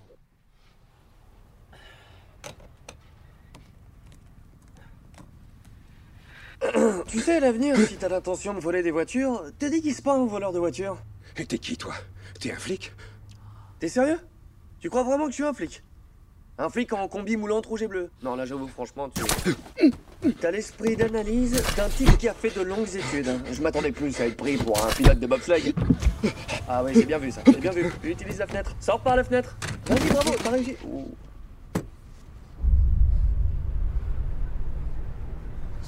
Oh, il a disparu. Donc un nouveau euh, Peter Parker. Euh... Elle, elle, elle le défonce. Euh, un nouveau Peter Parker donc qui tranche un petit peu quand même avec celui d'avant. Euh, L'idée est de coller à une version un petit peu plus cool kids, Mhm. j'ai envie de dire. Alors, Un peu trop pour certains. voilà, je- j'essaye d'être euh, comment dire euh, objectif, mais en fait, je me rends compte que dans ma présentation, on, on voit très clairement ce que je pense du film. Euh, Amazing Spider-Man 1 de Mark Webb. Mark Webb, que moi j'étais plutôt content. Bah, il a le nom film. déjà. Oh, joli. Oh. Un jeu de mots pour nos amis anglophones. Euh, non, moi, Mark Webb est le metteur en scène de 500 jours ensemble, le scénariste de 500 jours ensemble, qui pareil film un peu décrié avec le temps parce que voilà, Ah ouais. un peu un film de Soulker, un peu voilà, mais Ah, c'est que j'avais beaucoup, Un peu creepy. un peu creepy, mais un film que j'avais beaucoup aimé Ouais, à l'époque et qui en tout cas je trouvais euh, mettait le doigt sur un truc un peu. Attention avec mettre les doigts quand même. Non, c'était le, le bon film de blanc quand t'avais 14 ans, disons. vrai. Tu vois, c'est la petite Quand t'aimes bien Zach Braff, bon, t'aimes bien 500 jours ensemble. Euh, et me dire que ce mec-là allait s'attaquer à Spider-Man m'intéressait parce que je me dis, ah bah il sait filmer euh, les ados, l'histoire d'amour, les trucs comme ça. Et alors, du coup, sort ce film euh, avec Andrew Garfield qui est pas forcément un très mauvais Spider-Man, je trouve. Je trouve que l'acteur n'est pas mauvais. Non, non, non. euh, loin de là. Mais l'écriture est compliquée. le personnage veut peut-être un peu trop trancher avec la trilogie de Sam Raimi. Qu'est-ce que vous en pensez, les gars? Euh, moi, j'ai eu exactement le même euh, parcours euh, d'attente et de et de réception que toi. C'est-à-dire que, en fait, quand j'ai su que c'était Mark Webb, je me souviens à l'époque, je traînais vachement sur le forum de Mad Movies et évidemment sur le forum de Mad Movies, tout le monde était euh, groupie de Sam Raimi, si tu veux, et donc euh, l'arrivée de Mark Webb, c'était euh, décrié Nous, par on tout veut monde. George Miller. Voilà, Tu et j'étais là genre, mais les gars, euh, en fait, euh, c'est quand même un mec qui a, qui a un, qui a un vrai regard sur l'adolescence et sur les sentiments amoureux et sur la manière dont les, t'as envie que les choses se fassent et finalement se passent pas de la manière dont t'aurais aimé qu'elles se passent. Donc pour moi, c'était un mec très euh, indiqué en tout cas pour parler du personnage de Peter Parker et de ses problématiques. Pas forcément pour réaliser un super gros film d'action, mais j'étais sûr qu'il allait faire quelque chose d'intéressant. Et euh, quelle ne fut pas ma surprise quand, euh, à la découverte du film, je me suis rendu compte qu'il avait vraiment laissé de côté tout ce qui faisait le sel un petit peu de, de son cinéma jusque-là pour essayer de faire un film de Sam Raimi, quoi, et Mais c'est raté. Là, on n'était pas encore dans le, la frénésie du MCU et tout ça, mais est-ce qu'il avait vraiment les commandes? Est-ce qu'on était encore à une époque où le mec qui est choisi, c'est pas un yes man et il a les commandes de sa vision et tout? Bah de toute façon, savoir, mais- c'était la, c'était la poule aux œufs d'or de, c'était la poule aux œufs d'or de Sony et surtout aussi le, le MCU commençait à se profiler, c'est-à-dire qu'il y avait un petit Hulk peu l'urgence. Ah non, c'était le Hulk d'Angly, t'as dit tout à l'heure. Hulk Oui, en Hulk ah, d'Angly, Oui, mais là, il y avait eu déjà, là, euh, quand le, quand le Amazing Spider-Man est sorti, il y avait déjà eu Iron Man et C'est Hulk. quelle année, 2012 Au moins. Euh, oui, oui, 2012. Ah, ok, 2012. ça, il y a. Donc, oui, il y avait eu Ouais, et en 1, fait, même euh, Captain 2 America et 1. Hulk. Ouais. Et Captain America. C'est ouais. 2011. Et donc il y avait une espèce d'urgence de vite, Ah vite, vite, vite euh, utiliser la licence Spider-Man pour en faire des films. Enfin, en tout cas, c'est la rumeur qui tournait autour de ces productions de films. En Ouais. tout cas, de dire Sony a peur de perdre les droits, a peur que tout le monde rachète ce- à, leur place, et donc du coup se dépêche de faire des films. Le problème, c'est que c'est un film qui ressemble quand même beaucoup au film de Sam Raimi dans ce qu'il essaie de raconter, Ouais. et en même temps en étant très différent sur les côtés un peu cool du film, à savoir euh, après, enfin comment dire, s'attacher au personnage, euh, tout ça. En fait, l'extrait que t'as mis, c'est un, il était dans la bande-annonce. Alors, je l'ai vu J'ai essayé de, de Ouais, ouais, mettre l'extrait. En vrai, c'était pas du tout un extrait choisi pour se moquer, parce Non, que non, c'est non, un des bien plus sûr. connus du film. hein, Mais en plus, vraiment. en l'écoutant en VF, je me demande, faudra vérifier euh, chez vous à la maison, euh, si c'est pas le, le doubleur du jeu vidéo. Ah, si, si, justement. si, si, c'est le même gars. euh, Donald Rigno, Ok, très bien. qui fait aussi euh, Euh, Fry de Futurama. Euh, et, euh, et en fait, justement, en voyant cette bande-annonce en VO avec Andrew Garfield qui dit euh, vraiment, tu crois que je suis flic, blablabla, et ben je me suis dit cool, ils font un angle Spider-Man genre qui fait des blagues, qui est léger, qui est un peu le. Ultimate. ouais. Exactement. Et en fait, euh, quand tu penses à ça, t'imagines pas que à la ville, euh, c'est un Darkos et qui va s'ouvrir les veines, quoi. Et c'est un peu ça, parce que à la fois, il est trop cool pour certaines personnes, et je suis d'accord, il fait du skate, euh, il est photographe et il est un peu trop beau gosse pour être un loser. Et à la fois, euh, enfin, les scènes aussi où il est un peu euh, en galère, euh, parce que c'est euh, c'est Martin Sheen, c'est ça qui fait Oncle Ben? Si j'ai pas Ah oui. Euh, oui, oui, c'est Ouais, ça. oui, oui. Euh, je, je trouve ça super, leur relation elle est cool et tout, et puis tout le gimmick du répondeur qu'il arrive pas à écouter ou je sais pas quoi. C'est des trucs que j'ai trouvé sympa, c'est un petit peu des grosses cordes, mais j'ai trouvé ça sympa. Ouais, ouais. Mais il y a un déséquilibre entre euh, qu'est-ce que tu veux faire? Justement, tu veux être comme Sam Raimi ou tu veux ta propre vision du truc un peu plus light? Enfin, c'était un Mais c'est moins le réalisateur, je pense, que le studio en l'occurrence. C'était est-ce qu'on Ouais, veut, ouais. on veut faire du Sam Raimi Bien parce que sûr, ça a cartonné, bien sûr. mais en même temps, euh, on peut pas refaire le même film parce que. Mais je sais pas sur qui tirer, enfin, on n'est pas là pour tirer, mais tu vois ce que je veux dire non. Je sais pas trop trouver le responsable de ça. non, mais c'est un film qui a été fait extrêmement vite. euh, moi, il y a un truc que je sauverais quand même et que je trouve peut-être presque meilleur, mais c'est encore une fois c'est dans mes souvenirs, donc peut-être il faudra que je remate. C'est que je me souviens me dire que Mary Jane dans la trilogie de Sam Raimi est pas le perso le mieux écrit du monde. C'est Mhm. vraiment la meuf en détresse et Oui, même ça. si on comprend que euh, bah, moi, dans, le- dans le 3, ça m'a sauté. genre, Elle a fait que hurler au secours euh, Ouais. pendant, pendant 3 films. hein. Et je trouve que Gwen Stacy est plus attachante. Enfin, en tout cas, le- ce qu'a Emma fait Stone Emma joue Stone, beaucoup, hein. J'adore qu'il je, je pense, je pense bien. qu'il y a ça, et je pense qu'il y a aussi le plaisir de pas voir une Mary Jane, mais de voir euh, effectivement une autre personnage de, de l'univers de Spider-Man. Et, et voilà, je m'étais dit, ah, je, je, je, crois un petit peu plus en euh, ce mec tombe amoureux d'elle que dans la trilogie de Sam Raimi. Mmh, c'est peut-être le seul truc que, euh, que je préfère. Et mais voilà, après, euh, je sais pas si vous avez d'autres choses à Alors dire. attends, sur- je, je confonds. Bah, Ah non, euh, le, c'est dans le 2 qu'il y a Jamie Foxx. Hein. Donc Ouais, dans, ouais, ouais, dans bah, le 1, il y a le, y a rhino et. Ah non, non, le Non, rhino, non, c'est dans le 1, un, c'est le non, lézard. dans le 1, c'est le lézard. Eh ben moi j'aime bien.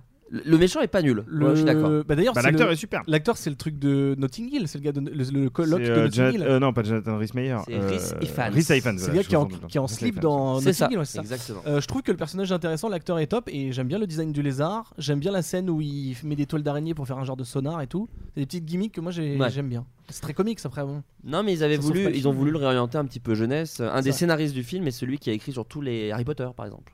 Euh, donc il y avait cette volonté d'essayer de, allez, on va essayer de ch- chercher justement Ouais. pas trop du geek de 30 ans euh, comme la première trilogie de Sam Raimi, essayer de de choper les jeunes. Mm. Et dans cette idée de choper les jeunes, ils ont fait le 2 peu de temps après avec cette petite chanson dans la BO qui est toujours un plaisir. And everybody know the story of David and Goliath, but this is bigger than triumph. This is for the warrior, this is for you and I. This is for euphoria, give me a peace of mind. God is recording this, won't you look in the sky? Tell him that you got the behavior of your neighbor, even when stability's never in your favor. Fly with the turbulence, only last a minute. Land on your dreams and recognize your lyrics. Work through the valley. Bon, il est très énervé, hein, il fait ça tout le générique. Euh, c'est euh, The Amazing Spider-Man 2, Ah, euh, toujours de Mark Webb, toujours chez Sony. Euh, alors Toujours nul. Ouais, non, su- Mais donc, pire, pire. Ah bah oui, succès de juin, du coup, s'il y a un 2 ou pas? Bah écoute, visiblement, écoute, j'ai pas les chiffres là sous, sous les yeux, tu me prends de court, Ah, mais euh, non, non, mais je vais, quoi. je vais aller, je vais les regarder. Mais euh, En tout cas, il y a un 2. En tout cas, il y a un 2. Euh, Qu'est-ce que vous pensez de ce film?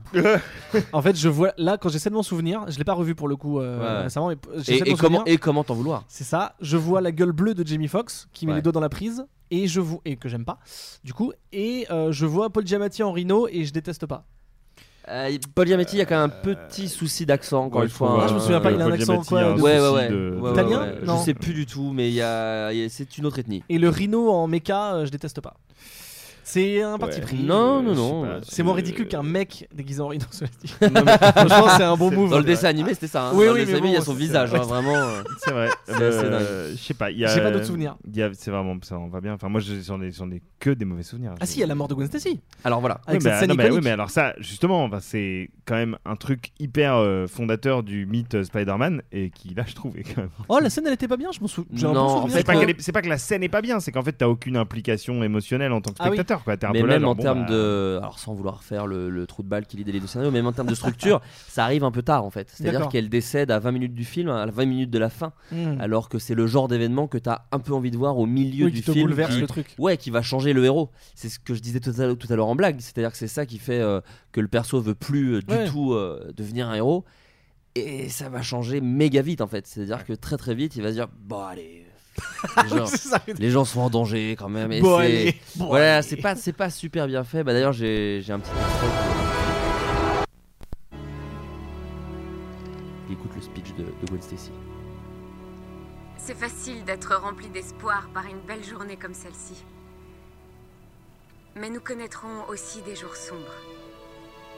Il y aura des jours où nous nous sentirons seuls. C'est là que nous aurons le plus besoin d'espoir. Même si ça semble trop difficile, même si vous êtes complètement abattu, vous devez me promettre que de toutes vos forces vous vous accrocherez à l'espoir. Ne le lâchez pas. Nous devons être Pardon. plus forts que nos souffrances. Ça fait tellement Disney. Je et- fais le vœu que vous incarniez l'espoir. Les gens en ont besoin. Peu importe si malgré tout nous échouons. Peut-il y avoir une meilleure façon de vivre? Quand nous regardons autour de nous et que nous voyons tous ceux qui nous ont aidés à devenir ce que nous sommes, nous avons le sentiment de leur faire nos adieux. Mais ils continueront à vivre en nous et nous accompagneront partout où nos chemins nous mèneront. En fait, ce qui est terrible en plus dans cette Ils scène, c'est que lui donner le. pour nous rappeler qui nous sommes. tu vois, ce- il- Elle fait des Et phrases aussi, très longues hein, quand même. Qui hein. Ce n'est pas possible. Et C'est pas possible. euh, et il y a vraiment le costume de Spider-Man dans le placard et tout. Et après, c'est la scène où il y a le petit enfant qui arrive déguisé en Spider-Man euh, contre le gros Rhino. Et le Rhino fait Alors, oh, t'es magnifique Ah, alors ça, il a un accent russe. C'est Ah, une catastrophe. Et il y a Spider-Man qui fait Non, mais je vais m'en occuper. Et il se bat contre le Rhino. Et c'est là, le, le- le speech que vous entendez, c'est vraiment à 13 minutes de la fin. À 13 minutes de la fin, il, il veut plus être Spider-Man. C'est pas possible fou, ce speech, on est d'accord. Euh. Putain, je viens de penser à Jamie Foxx avec un petit toupet. Il a un toupet au tout début, tu sais, avant de devenir Et il parle comme ça Ouais, Enfin, il, il a, a des il lunettes a- de geek. Il a des Ouais. lunettes et il a un petit. Il zozote un peu, un ouais. nerd. je- il a un petit souci d'élocution. Y a rien, y a rien, Euh, rien. C'est dur. hein, Mais d'ailleurs, il faut savoir que Electro, c'était la volonté de comment euh, James Cameron. C'était le méchant qu'il voulait dans son film. Il Ah, voulait Electro, c'est un méchant hyper camerounien.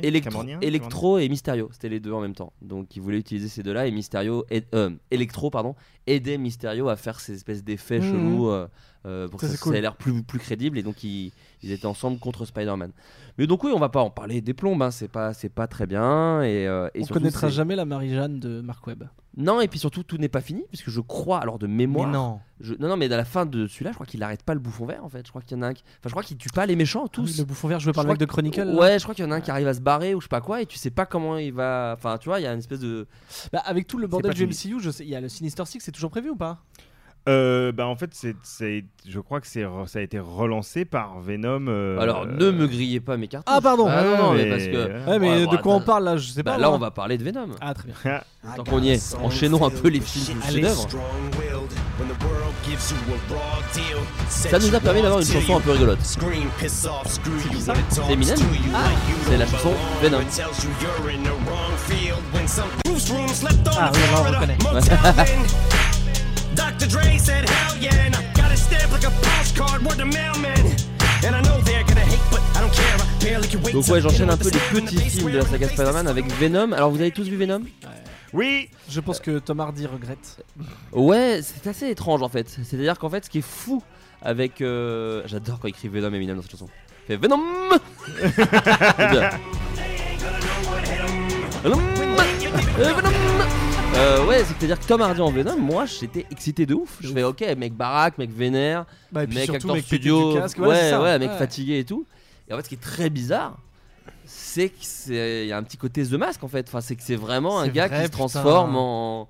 C'est qu'en fait, c'est vraiment de l'humour de slapstick et Oui. que tu- on aurait très bien pu mettre Jim Carrey à la place de Tom. Hardy et ça aurait été mieux en fait. Je pense. Parce que Tom Hardy, on n'avait pas trop envie de le voir comme ça. Mais après, c'est clair que en tant qu'acteur, lui, il aime bien faire des rôles un petit peu euh, vénères. Enfin, si vous avez pas vu Bronson, par exemple, je vous le conseille, c'est un très Ah bon bah film. oui.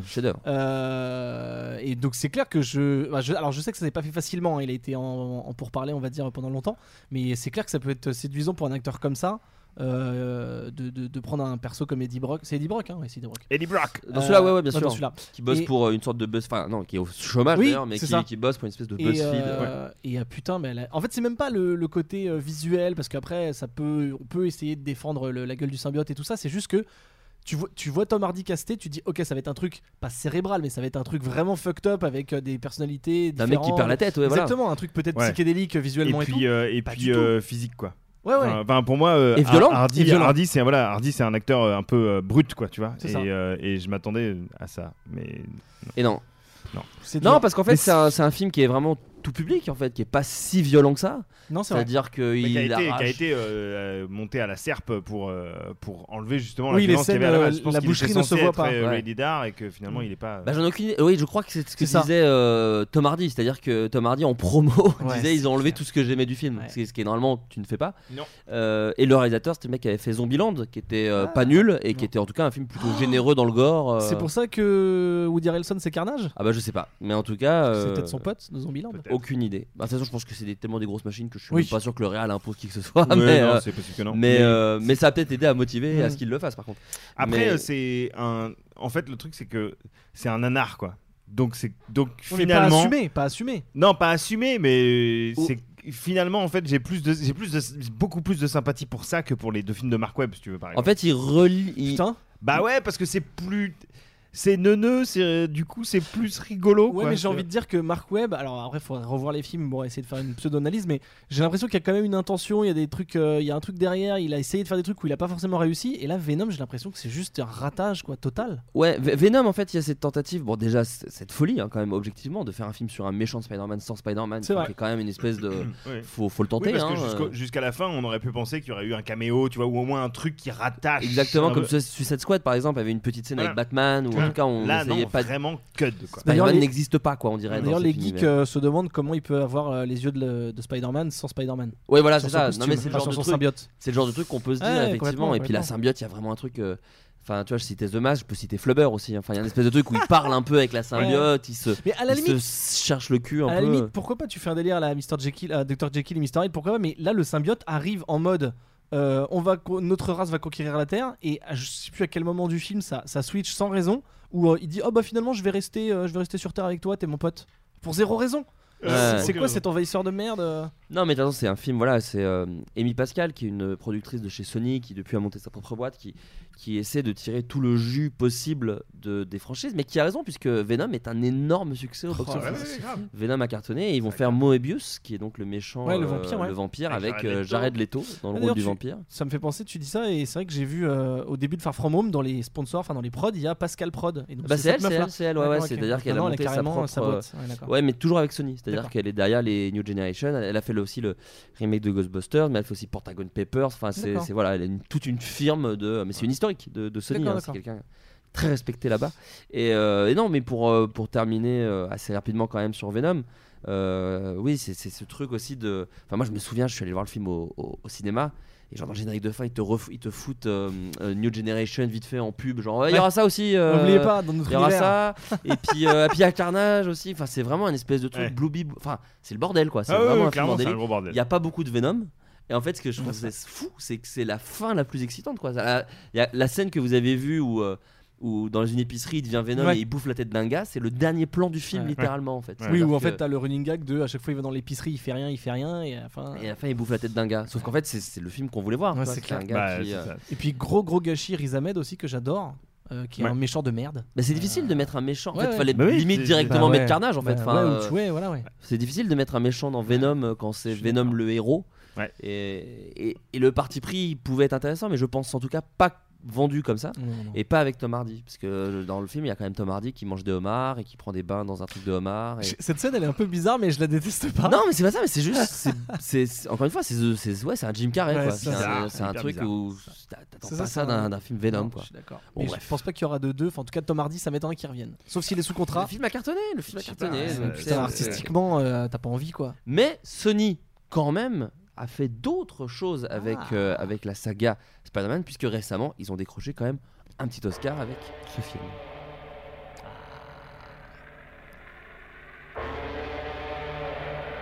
Putain, ça tue.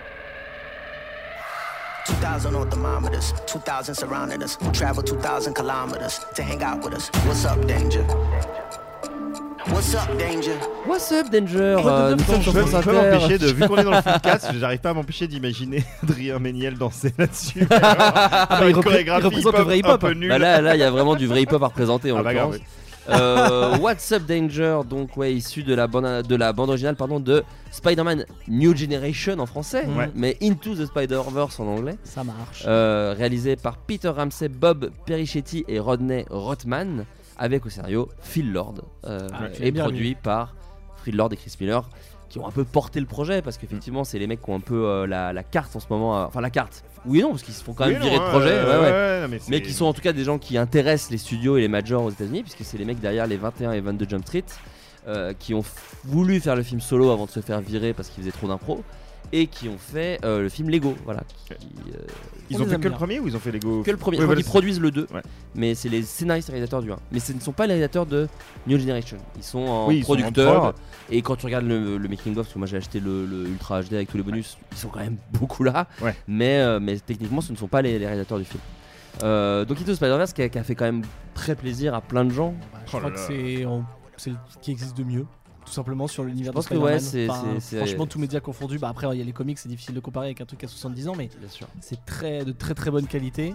Euh, c'est marrant parce que quand le trailer est sorti, visuellement, il n'était pas exactement comme le résultat euh, final. Il y a eu quelques petits changements, mais les gens étaient un peu euh, oula, qu'est-ce que c'est que ça? C'est un peu saccadé, c'est bizarre. Ah moi c'est l'imagerie, ouais. Le, la- la- le- le nombre d'images par seconde, je m'étais dit waouh ça va être particulier. Ouais, mais moi, comme je m'étais dit avec Lego, super. donc je suis un débile, Oui, hein, oui. j'avais juste à me souvenir que je m'étais dit la même chose Oui, mais avec les, leur les- film d'avant. Les Lego, il y a un truc un peu de. Tu sais que c'est du stop motion parce que c'est des jouets, alors que là, tu te le dis pas, c'est volontairement euh, le, le frame rate euh, parce que bon, on est des geeks ou pas Euh, Non, non, mais du coup, effectivement, c'était. Tu dis, ok, parti pris vraiment franc et massif, euh, mise en danger, etc.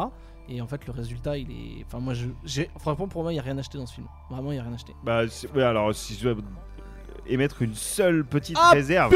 non, mais faut bien une petite réserve, Vas-y, c'est fais. que je, je trouve le, le, le personnage de. euh, de Kingpin assez finalement assez peu exploité et, euh, et un peu intéressant. je le trouve je le, je le trouve euh, un peu euh, unidimensionnel et je crois pas totalement en son histoire euh, tragique de famille si tu veux Ah c'est drôle parce que Euh, moi oui. ah bah tu vois Enfin moi je trouve ça fou parce que justement je m'étais dit putain ils ont réussi à m'attacher à ce gars-là en trois plans. Oh, mais il tire pas trop la corde non plus. Ah hein. bah pas du tout Ouais, parce qu'il y c'est a ça. trois plans. Bah, c'est bien, justement. je Oui mais trouve que c'est justement bien, et, et non mais je trouve ça. Enfin c'est pour ça moi Ah, ça m'a pas fait le même effet. bien, très bien, très bien. Parce que moi en trois plans j'étais dedans marché, quoi. et je trouvais ça fou d'avoir réussi à me mettre dedans en trois plans. C'est ça justement que je trouvais assez. Mais du coup, tu trouves qu'il a pas assez de- d'implication sur le- la trame du héros et tout ça? Ouais, je sais pas, il y a un truc que, que j'ai que j'ai pas trouvé totalement abouti avec le perso. Mais c'est vraiment, attendez, euh, je, Ouais, ouais, non, c'est intéressant, intéressant. je pinaille, hein, euh, Ah. parce que globalement, euh, j'ai pris un pied phénoménal et que euh, ça faisait longtemps que ça m'était pas arrivé comme ça en salle de chialer quatre fois pendant un film, de d'être complètement ébahi par les scènes, de, enfin voilà, c'est c'est Bah, c'est une réussite totale. En plus, déjà, tu te dis, ok, on change de média, on fait pas un film, on fait un film d'animation. On change de personnage principal, on met pas Peter Parker, on met un Spider-Man moins connu, ou en tout cas beaucoup plus récent, Mm. qui est très connu aux États-Unis, mais un petit peu moins en France. Euh, et on- un parti pris graphique de malade, parce que au-delà du, euh, du côté saccadé volontaire, là, euh, c'est quand même. euh, Enfin, c'est un genre, ouais, un genre de stop motion. Ouais, il y a y mille idées, ouais, mille il y a mille trucs et tout.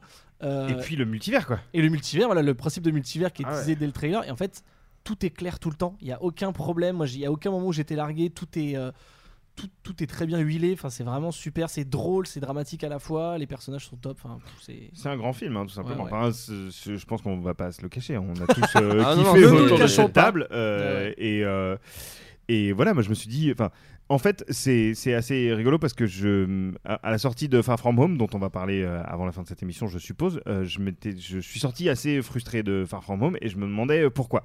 Et j'avais expliqué à Ben, on s'est vu ce week-end, ma théorie de, sur Spider-Man par rapport à un super. Je comparais par, rapport à Batman, qui, à chaque fois qu'il a été adapté sur grand écran par un nouveau réalisateur, chaque réalisateur a vraiment apporté sa patte et sa vision très très différente du précédent. C'est-à-dire le, le Batman de Nolan n'est pas du tout le même de, que Burton, qui n'est pas Ouais. du tout le même que Snyder, et tout qu'on aime ou qu'on n'aime pas, hein, si tu veux. Ouais, bien sûr, bien sûr. Et euh, pour moi, les Spider-Man, depuis euh, Sam Raimi, donc les Spider-Man de Mark Webb et ensuite ceux du MCU, je trouve, avaient souffre toujours de la comparaison avec Sam Raimi qui a euh, imposé une sorte de charte visuelle de Spider-Man au cinéma et en live action en tout cas qui aujourd'hui euh, demande encore à être dépassé et surtout euh, où les personnages n'arrivent pas forcément à se départir de, de ce que Sam Raimi avait proposé et Into the Spider-Verse, c'est l'exception où tu es là, genre, bah là en fait, c'est différent sur le fond, sur la forme, sur, ce que, sur la manière dont ça raconte les choses en tout cas, et c'est euh, c'est brillant. Et c'est ça que j'attends de la part d'un film Spider-Man aujourd'hui, c'est de me proposer autre chose avec le même personnage. Et c'est le film qui y parvient euh, euh, le mieux, quoi. Je suis d'accord avec cette théorie. Enfin, comme tu dis, on en a parlé ce week-end et j'étais d'accord. Mais en rematant quand même ceux de Sam Raimi, il y a quand même une sacrée différence entre euh, le Sam Raimi et le MCU. Enfin, le, le Bien Peter sûr. Tu vois, c'est quand même. Il Oui, y il y a un une qui est côté horrifique et l'autre qui est plutôt lumineux, euh, voire teenager, euh, limite Oui, teen oui, movie. Quoi, oui, tu vois. bien sûr, mais en fait, t'as as quand même sur les, sur les couleurs, sur la mise en Ah, scène et tout, t'as quand même sûr. des trucs, t'as quand même des trucs où t'es là, genre bon bah, le, le- t'as l'impression que le cahier des charges, c'est quand même d'ac- quoi. si Et. Into the Spider-Verse, c'est Ouais. un autre délire complet, quoi. Bah, je sais pas, mais tu prends des exemples, c'est con, mais faire un Peter Parker avec du bide. Euh, Ah ouais. qui est dépressif et qui mange de la pizza, bah voilà. Ça va. c'est la riche idée, je trouve. euh, c'est- non, mais c'est la riche idée de Spider-Verse. C'est-à-dire que je trouve Ouais. que euh, tu as Miles Morales et tu as ce Peter Parker un peu gras du bide. Et c'est. euh, Enfin, pour moi, c'est la meilleure relation d'un gars pas prêt à être père et d'un gamin depuis Mm. Jurassic Park. quoi. C'est-à-dire qu'il y a vraiment ce Ah, truc de, ça, de, putain. devoir, de devoir gérer et de, Ouais. et, et de, de pas se sentir capable. Et.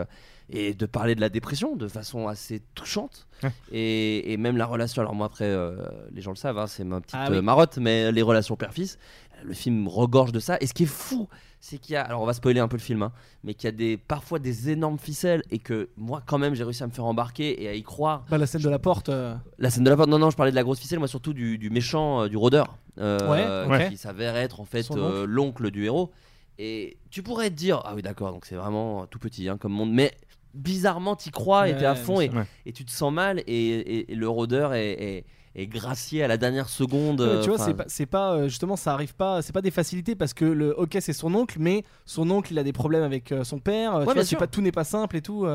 c'est non, non, c'est- ça que je te dis, c'est que Ouais. de l'extérieur on dirait des grosses ficelles, mais sauf Mm. qu'en fait c'est tellement bien tricoté pour filer ma Oh. métaphore que tu, tu vois rien venir. Et je vous mets un extrait, alors il est en anglais parce que je l'ai pas en VF. Ah, enfin. Mais, Ah, enfin. mais euh, une de mes scènes préférées du film. The hero known as Spider-Man has died after injuries related to another powerful earthquake in Brooklyn. Multiple sources are confirming that Peter Parker, a 26-year-old grad student, I'm not scared doctor, operated as of Spider-Man. the dark. I'm not running, running, running. No, I'm not afraid of the fall. I'm not scared. wife, Mary Jane. I'm not scared. Our hero Spider-Man is gone.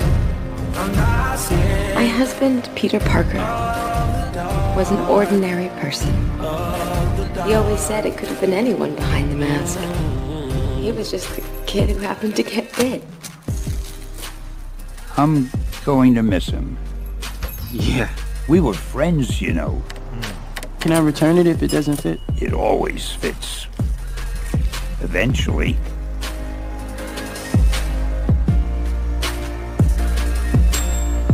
Peut-être un des plus beaux caméos de. Ah, bah, le plus beau Kevin. Ouais, ouais, ouais, de Là, moi, il y avait plus, j'ai- je voyais flou là. hein. Ah, Ah ouais, ouais, j'avais- bien sûr. j'avais- il y avait des- du pollen dans la salle. C'était vraiment l'enfer. Mais tu vois là dans, dans l'abondance il y a un truc euh, qui est dit et qui, qui, euh, vraiment qui résume vraiment toute l'essence du film. Alors évidemment c'est un shonen, hein, c'est un héros qui apprend à grandir, mais il y a cette notion. Alors le Spider Verse aide, c'est sûr, mais il y a cette notion de n'importe qui peut prendre le masque, n'importe qui peut être un héros. Et ça dans tous les autres films, même Sam Raimi avec tout le respect qu'on lui doit, il a pas mis ce truc là en avant. C'est-à-dire qu'il s'est centré sur son personnage, ce qui est normal, tu vois, il a fait son Mhm. choix. Mais là c'est encore une fois comme disait Joe tout à l'heure, là c'est une interprétation différente et un angle différent de dire ok on vous propose quelqu'un qui n'est pas Peter Parker parce que n'importe qui peut être Peter Parker entre guillemets dans le sens n'importe qui peut être un héros et ça c'est un putain de message euh, artistiquement et au- au-delà du film humainement pour tous les jeunes spectateurs et autres quoi. Et alors, euh, moi, je, je- je faisais partie des gens qui étaient un peu effrayés par euh, le. la- En fait, la BO. euh, ouais, donc, il y a deux BO. Il y a la BO euh, orchestrale de Daniel Pemberton et il y a la BO euh, euh, Un peu rap. hip- Un peu hip-hop, hip-hop, ouais, euh, ouais. avec, euh, avec euh, tous les artistes euh, qui y participent. Et elle était sortie, elle a été beaucoup mise en avant avant le film. Et moi, avait j'avais- pas Willy Denzey, ce qui Il a y a- tous fait un peu ça, peur. c'est- on a-. Ah oui, mais il a cassé le mur du son, donc. et et- et j'avais été, j'étais un peu euh, effrayé en me disant, euh, j'a- j'avais peur de ce film où euh, la musique vient un peu euh, phagocyter le truc et rendre tout un peu artificiel. Et en fait, que ce soit la BO euh, de Pemberton ou euh, les morceaux qui ont été enregistrés, euh, les, tracks de hip-hop qui ont été enregistrés pour le film, en fait, tout est hyper harmonieux, tout est hyper, tout fonctionne bien et chaque morceau vient servir une scène et t'as pas l'impression que ça vient se poser maladroitement sur un truc ou comme parfois les BO de films des années 90 où le mec rentre dans un bar et d'un coup il y a la chanson de tel groupe qui joue juste pour justifier le fait que c'est sur la BO et tout. Là à chaque fois c'est vraiment genre What's Up Danger, c'est les paroles c'est enfin arrivent pile poil au moment où elles doivent arriver dans le film et ça te colle des frissons même si t'aimes pas le hip hop ou même si c'est hyper bien quoi. J'adore. Et pour, euh, pardon, pour reparler des persos, tu sais, tu disais, euh, on parlait, on dit que les persos étaient construits et tout ça, euh, et que ça parlait des relations père-fils, de la dépression, etc. Mais il y a aussi, enfin, tous les petits acolytes euh, qui viennent du Spider-Verse, donc Spider-Man noir qui est joué par Nicolas Cage, Spider-Cochon, euh, la petite euh, coréenne avec son mecha, Mm. ou euh, voilà, ils ont tous, euh, ils ont tous euh, des problèmes, ils ont tous euh, une origin story mini qui est résumée le plus, le plus, le plus intelligemment possible. Gwen Stacy aussi, Ouais, enfin bien. Et du coup, tu t'attaches à eux hyper rapidement en fait. Alors que le film, je sais pas, le film il fait deux heures, non? Ouais, un petit peu moins, un petit peu moins de ouais, deux heures, ouais. C'est tellement efficace. Non, non, en, Hyper en- dense, hein, en- ouais. en écriture, c'est c'est un des meilleurs trucs que j'ai vu de ma vie. moi. Ouais, C'est-à-dire ouais, que parce que mettre autant d'informations avec autant de personnages touchants, ce que je disais tout à l'heure, ce que ce que parfois Marvel a du mal à faire, et ce que Sam Raimi avait réussi à faire avec trois persos. Et là, il y en a, je sais pas, il y en a une pelletée, Mm. et, et vraiment. euh, parce qu'il y a les Spider-Man, il y a les méchants, mais il y a aussi euh, bah ouais, le père, moi je le trouve Ouais. super touchant, l'oncle. euh, Enfin, c'est. euh, ouais, je, Ouais. Trouve, je trouve ce film vraiment c'est fort. hein. extrêmement bien écrit, Et drôle extrêmement aussi. bien On l'a pensé peut-être pas dit, mais il est très à mourir de rire Ouais. et, et- et d'une modernité. Mm. Euh, c'est jamais au chausse-pied en fait. C'est c'est c'est tout- toutes les questions euh, euh, raciales ou de sexe ou toutes ces choses-là ne sont jamais forcées et sont assez euh, fluides et, et on s'en fout en fait. Et c'est ça qui est génial, c'est qu'on s'en fout. Et du coup, c'est important. Je sais pas si c'est assez clair ce que je dis, mais De toute mais façon, du coup, le, le- le film a été adoubé par Alain Chabat récemment. Ah donc, euh, donc, à partir de maintenant, en fait, il est intouchable. Euh, vu une plus photo, personne ne euh, peut dire de mal. J'ai vu un screenshot de, donc, de Shabak qui a le DVD et le, le tweet c'était euh, euh, photo retrouvée de Jésus tenant la Bible. Oui, c'est ça. Non, Mais, c'est oui, oui, il y a- il y a- non mais non seulement il y a de ça et puis en plus les les possibilités sont, sont infinies en plus. Enfin là ils ont plus ou moins Ouais, annoncé ouais. un 2 Ah, d'accord, sur pas. Twitter. Enfin Ah, trop bien. après les Oscars ils ont posté une photo de Spider-Man qui Putain, fait la- deux avec les doigts. Donc on dit ah, est-ce que ça veut dire pression- peace ou est-ce que ça veut dire qu'il va y Ouais. avoir un 2 ou est-ce que t'imagines bien que Sony avoir un film Spider-Man qui marche bien, qui est pas Ouais. chez Marvel autant que ça me surprendrait qu'ils disent non, non on va pas le faire. Non, on va ça rester ne sur- suffit pas. parce que même ça, avoir un Oscar, alors on, on peut s'en foutre des Oscars, moi je fais partie un peu de la team qui s'en fout des Oscars, mais Bah, ça faisait longtemps qu'un film pas Disney, pas Pixar, Ouais. euh, gagne, Bah, pas, gagne euh, un Oscar. euh. Même dans la, dans la frénésie, encore une fois, des films de super-héros, je crois qu'il y a que. Alors attention, c'est rigolo. Il y a que Suicide Squad qui a gagné un Oscar, c'était pour les maquillages. Oui, hop, c'est hop, euh, Oscar posthume pour Heath Ledger euh, dans The Dark Knight. euh, Ah, euh, pardon, euh, j'avais oublié. ouais, Désolé. ouais, ok. même, Voilà, même. voilà, donc, tro- troisième Oscar euh, en million de films. a eu un truc, Ouais. non? Ah oui, je suis con, Black Panther, c'est vrai. Ah non, Euh, ils étaient, no- ils étaient nommés si, en si, si. catégorie Si, meilleur si, ils ont eu des trucs, ils Pour ont eu des l'artistique, costumes, enfin, pour les ils ont eu costumes, des ouais. costumes, ils ont eu des trucs. Non, non, mais effectivement, en tout cas, Spider-Man n'avait jamais eu d'Oscar Non, euh, non, auparavant. euh, Clairement pas. et, euh, et non, non, donc ouais, des- un très beau film, un très bon film. Ouais. Euh, et je, je- je- j'ai hâte de voir quand il va vieillir. Je pense qu'il vieillira comme un bon vin. C'est-à-dire que c'est délicieux de base et ça sera meilleur d'année en année. Et surtout, pense. Il sort du lot parce Mm. qu'effectivement, c'est difficile de voir un film de super-héros aujourd'hui qui n'est pas euh, phagocyté par le système actuel. Et que, ce- que les films soient bons ou pas, hein, c'est Mm. même pas un jugement. Non, mais une que ce soit truc, euh, DC sûr. ou, ou Marvel, tu sens que tu fais partie d'un énorme truc. Et même quand tu fais pas partie d'un énorme truc, tu fais le Joker qui dit Moi je vais pas être comme un. Ouais, qui fait l'extrême inverse. Tu, Et finalement, tu quand même tu réagis au, Ouais, au- bien au- sûr. au système. Et Spider-Verse, j'ai vraiment la sensation de juste des mecs qui veulent raconter une histoire et qui la racontent bien et qui aiment profondément Spider-Man. Et, je d'ailleurs, c'était assez touchant de, que c'était le premier film Spider-Man après le décès de, de Stan Lee et de, et de Ditko. Et le film leur rend le plus bel hommage, Ouais, je trouve. ouais. Je sais pas si ça aurait été possible, euh, enfin tout, tout effet spéciaux, euh, mis- tous effets spéciaux mis à part, euh, si ça aurait été possible de faire un truc aussi réussi en live.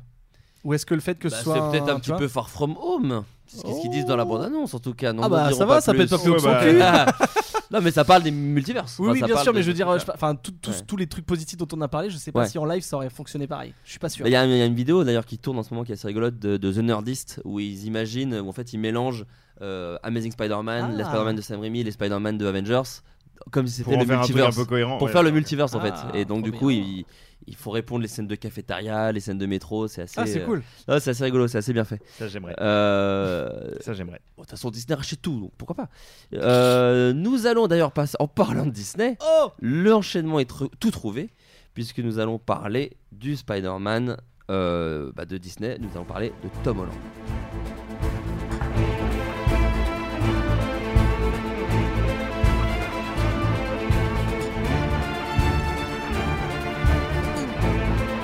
Cette petite basse. Mais, on la slapper là qui, qui n'a rien à faire là. Très belle J'aime beaucoup la, la- la musique de, Ouais. de Michael. Qui vient, euh, qui vient, j'imagine, suggérer la toile. euh, Michael Cappuccino Exactement, C'est lui. c'est pas loin d'être du racisme, mais je prends. Je Oh, mais parce qu'on se souvient pas de son nom, c'est le mec de Lost. Euh, ouais, Spider-Man Homecoming. Alors, juste avant de parler de Homecoming, euh, petite intrusion dans Civil War. Oui. C'est-à-dire qu'il apparaît dans Civil War, c'était même en vrai. Petite insertion, pas petite se mentir, pénétration. quand même, les trois quarts de la promo de Civil War, c'était de dire il y a Spider-Man dedans, il y a Ouais. Spider-Man dedans, il y a Spider-Man dedans. C'était le dernier plan du teaser, je me souviens, où c'était Iron Man qui l'appelait. C'est ça, et il arrivait immédiatement. Et c'est vrai qu'en tout cas, dans Civil War, moi j'ai un souvenir de en me disant Oh, ça peut être très très bien ce Tom Holland en, en Spider-Man. Comment vous avez réagi, vous? Euh, moi, j'ai toujours, j'ai tout de suite été séduit par le choix de casting. Hmm. Euh, parce que je trouve que c'est euh, physiquement en tout cas et dans le et dans l'attitude de l'acteur une sorte de Peter Parker un peu rêvé comme ça un peu idéal Euh, donc euh, donc très bien Euh, j'ai trouvé que c'était le seul truc bien de Civil War Eh bah, eh bah, désolé désolé Euh, mais voilà j'ai trouvé que c'était le seul truc temps, on en a frais. parlé. Attends, le, seul truc frais On en a quoi, parlé dans le MCU, Oui, euh, ouais, le podcast de MCU que je vous invite à réécouter. alors peut-être que si vous réécoutez, je dis qu'il y a d'autres trucs. Attends, mais quand, Ok, dans- quand dans tu dis le seul War, truc mais- bien Civil War, tu parles de le personnage de Spider-Man ou juste le casting de Tom Holland? Non, le, le, le, Spider-Man. Ouais. dans Civil War, c'est cool, quoi. Tu vois, Ouais. c'est, Ouais, il a cette, euh, cet angle de euh, je suis un fanboy, j'ai rien à foutre là, mais je suis un peu excité. C'est, assez rigolo. C'est un bon comic relief. Enfin, En fait, le, quand, il, quand il passe son temps à, à commenter la scène de Mm. baston, euh, dans la... c'est cool, quoi. Tu vois, c'est, Spider-Man. et, euh, quand même, il a la petite scène un peu touchante avec euh, Captain America, ça j'aime bien. C'est Ça, cool. Ils n'ont jamais rien fait, mais, euh, mais c'est Ouais. assez rigolo. Moi j'avais. euh, en fait, c'est effectivement le choix de casting. Je connaissais pas Tom Holland avant. J'ai su qu'il avait fait euh, Billy Elliot au théâtre. Et c'est La là que musicale en Angleterre, Ah, voilà, ouais. la comédie musicale. Et c'est là que tu vois que c'est un danseur. Et donc c'est peut-être le premier acteur euh, à incarner Peter Parker qui physiquement peut Ouais. être Peter Ouais. Parker. Enfin, peut Ouais. être Spider-Man. Je vous invite à dans la regarder limite une du vidéo où il reprend Umbrella de Rihanna qui est assez Ah oui, en- impressionnante. chez- dans, au Saturday Night Live ou- Euh, non, je au- crois que c'est un truc qui s'appelle Fallon Battle. Ah, oui, Et, le truc euh, par, euh, LL c'est Cool J, ça. là. Et genre, il fait des saltos arrière, enfin, c'est extrêmement impressionnant. Ouais. Donc ça, tu te dis bon bah cool, il fera pas sûrement pas toutes ces cascades, mais déjà c'est cool d'avoir un, un gars qui va s'impliquer physiquement. Et euh, on en a pas parlé, mais ne, ne serait-ce que dans le trailer, le costume, bah j'ai j'ai éjaculé partout. Voilà. Non Tu as mis de la toile partout en plus. Oui, c'est ça. Ouais. Euh, le costume, il est parfait. Enfin, C'est-à-dire pour moi, il est... enfin, après, il y a d'autres costumes et tout, mais le costume, son costume classique, on va dire, Il y a le truc des yeux déjà. le qui- truc qui des yeux, c'est euh. méga Ça, smart. ça, Euh, ça lui donne des expressions qu'avant il n'avait pas. Ouais. Euh, et, euh, et justement, enfin, le, le truc de, de Civil War, c'est que donc je l'ai rematé pour, pré- enfin, avant de remater euh, Far From Home, enfin d'aller voir Far From Home. Et, euh, et en fait, je m'étais pas rendu compte à quel point Spider-Man, il était. euh, alors, ok, c'est un gamin, ok, il, c'est pas un super héros tout de suite. Mais dans Civil War, t'as que des super-héros aguerris, euh, qu'on en marre, qui sont fatigués, qui se fight alors qu'ils devraient pas se fighter, et qui, qui ont, qui ont pu vraiment, euh, qui ont perdu un peu le, le- le sens La des foi, choses ouais, et ouais. voilà la foi et puis le, le sens des, euh, des proportions, etc. Et lui, il est là, il est hyper frais. En fait, c'est la fraîcheur apportée. Alors trop parce qu'il est naïf, mais c'est voulu. Hmm. Et du coup, ça fait vraiment un, un contraste euh, où en fait, bah, il a, les mecs ont tout à apprendre. Enfin, les super-héros, Ouais. mecs et meufs, ont tout à apprendre de lui à ce moment-là. Mais de que, mémoire, ouais, de, de mémoire, il était même euh, assez introduit quand même. Enfin, il y a quand même. la- Ils prennent un peu le temps d'avoir euh, Oui, bien Tony sûr. Stark qui va voir la tante, qui va ça. lui parler, qui est machin. Y a, y a- voilà. Alors que, on l'a dit effectivement dans le Floodcast MCU, Tony Stark c'est le méchant de l'histoire, dans ce film-là en tout cas. Ouais. C'est fou que le méchant recrute un gars qu'on va adorer, qui va être euh, un Mm. surgentil. Euh, et puis voilà, bah, la scène de l'aéroport, enfin toute sa partie à lui dans la scène de l'aéroport, elle est super. Tu vois Ouais. qu'il est monstrueusement fort. Il y avait que- le plaisir de le revoir aussi à l'époque, il faut quand même le remettre. euh, Carrément. on sortait des deux Amazing Spider-Man Ouais, et là il y avait un côté un peu kiffant. Et puis, alors ça c'est le truc que parfois les haters du MCU ont du mal à comprendre, mais Enfin, quand on a grandi avec les dessins animés ou les BD ou les trucs comme ça, bah, c'est quand même kiffant d'avoir Spider-Man qui se frite contre Captain America pendant qu'il y a Ant-Man qui essaie de Bah récupérer, euh, euh, qui essaie de récupérer Scarlett, euh, Johansson. Ouais, euh, enfin, ouais. j'ai oublié son Black Widow Black Widow. Enfin, tous ces mélanges-là, Ouais, et c'est vrai que dans Civil War. euh, quel kiff de voir Spider-Man friter tous ses super-héros après euh, tous ces films où il était tout seul. Et puis surtout, putain, euh, Tobey Maguire euh, 2% et euh, Andrew Garfield, allez, 20%, on va dire. Euh, là, il y a des blagues, putain. Lui, il le fait à 100%, il fait Ah des oui, blagues, ouais. il fait des vannes, Ouais. euh, il insulte les autres gars, il est fan d'un autre gars, il dit Oh putain, je suis fan de toi et tout, on pourrait être potes un jour. Enfin, il est, il Ouais, est drôle. il s'excuse en se battant. Bah, je c'est suis ça. vraiment désolé, vraiment, je, je vous adore. Alors mais, qu'il met une raclée à, Ouais. à Falcon et à Winter Soldier. Enfin, je sais pas, Mm. je trouve que en- juste son, sa partie dans Civil War, déjà, moi, c'était, pour moi, c'était vendu, j'ai- je suis tombé amoureux de lui, quoi. Mais qui nous amenait du coup à Homecoming, le premier film Spider-Man euh, du MCU. Euh, alors faut savoir qu'en production c'est un bordel, hein, puisqu'en fait euh, Sony n'a pas voulu lâcher les droits, comme on peut l'imaginer. Et euh, Disney a dit, bah oui mais là vraiment faut qu'on le mette, le euh, Spider-Man, vous êtes gentil, mais euh, va falloir y aller quoi. Et du coup c'est une association comme il est rare d'en voir en fait vrai. dans, le- cinéma euh, euh, aujourd'hui, ouais c'est ça, où, où il se prête. C'est comme au foot, quoi. Vraiment Ouais genre, mais le on contrat est- ce joueur pendant telle saison. et le euh. contrat est très précis, c'est-à-dire que c'est Sony a le droit de faire des dessins animés Spider-Man sans Disney. Je pense qu'il y a plein de trucs qu'ils n'ont pas le droit de faire faire aux, aux personnages Mm. quand même. Je, Mm. je pense qu'on a des dessous qu'on connaît pas, mais j'imagine très mal Disney faire oui, oui, bah faites ce que vous voulez, bien sûr. euh, tant que c'est pas MCU, nous on fait ce qu'on on n'y touche pas. Je pense que c'est beaucoup plus compliqué que ça. Ouais. Et ce qui explique aussi pourquoi on a ces méchants sans Spider-Man, puisque euh, Ouais. ils ont le droit en fait sur tous les autres personnages, de ce que j'ai compris, tous les méchants de Spider-Man, ils ont le droit de faire des adaptations sans euh, Disney. Ouais. Mais Spider-Man, le héros Spider-Man, en tout cas, les films doivent être, bah, ça doit être Tom Holland et ça doit être dans la continuité du euh, Marvel Cinematic Universe. Mais qui est un win-win puisque de toute façon les Oui, gens oui. vont les voir euh, ces films-là parce qu'ils font partie d'un certain Ouais, univers. bien sûr, donc, euh, bien sûr. Mais c'est euh, toujours bizarre au début, c'est un bordel. T'as Tristar, enfin t'as Ouais. Columbia, machin. Ouais, t'as 15 minutes de film. Après t'as le logo Marvel. Enfin c'est vraiment c'est. Mais alors Homecoming, euh, qu'est- qu'est-ce que Ouais. vous avez pensé de, de Homecoming qui j'ai l'impression les gens reviennent sur ce film en disant Eh, c'était pas si ouf alors que moi je me souviens avoir être sorti de la salle estatique. Moi, il y a un ex. Oh. Oh, je Moi, me permets. Oh, bah écoutez, il y, a un- il y a un truc qui frappe, c'est que euh, bah, déjà, il ressemble pas au film de Sam Raimi, je trouve. Euh, on va même pas parler de Mark Webb parce que c'est le cul entre deux chaises, mais euh, il a pris le parti. Enfin, je dis il. Euh, Tu parles de John Watts John Watts, John Watts, tout à fait. Et Kevin Feige, bien sûr, parce que c'est lui. Oui, oui, bah, évidemment. Euh, ils ont pris le, le parti de euh, faire un film pour moi euh, d'un teen movie, enfin un film de collège, un film de, de lycée, quoi. Euh, et du coup, bah déjà, c'est super parce que moi, enfin, c'est clairement calqué sur Ultimate, la version Ultimate de Spider-Man, donc un Spider-Man plus jeune, euh, qui, euh, qui est vraiment, euh, bah, même Tante May, elle a, elle a 18 ans, donc. et, et voilà, et c'est un film avec. En fait, c'est marrant parce qu'il y a aussi une histoire d'amour, il y a aussi la fille qu'il n'arrive pas à avoir, etc. Mais il y a tout de suite un truc beaucoup plus touchant, ou enfin, je sais pas, c'est peut-être Tom Holland, c'est peut-être le fait qu'il soit un peu plus jeune. Oui, c'est ce que j'allais dire. Tu c'est- vois Là, tu sens que c'est des vrais jeunes. hein, C'est ça, Ouais. c'est des vrais Ouais. gamins. Euh, et, euh, et en fait, tu vois qu'il a des vraies galères. euh, et, et ce côté qu'on a reproché de dire Ah, Tony Stark, il est trop là et tout ça, je trouve que dans Homecoming, euh, on est à la limite. C'est-à-dire, on- pas plus, pas moins, mais euh, il lui fallait une figure paternelle. euh, il fallait qu'il fail, il fallait qu'il se fasse sauver le cul, il fallait qu'il se rende compte de ses erreurs.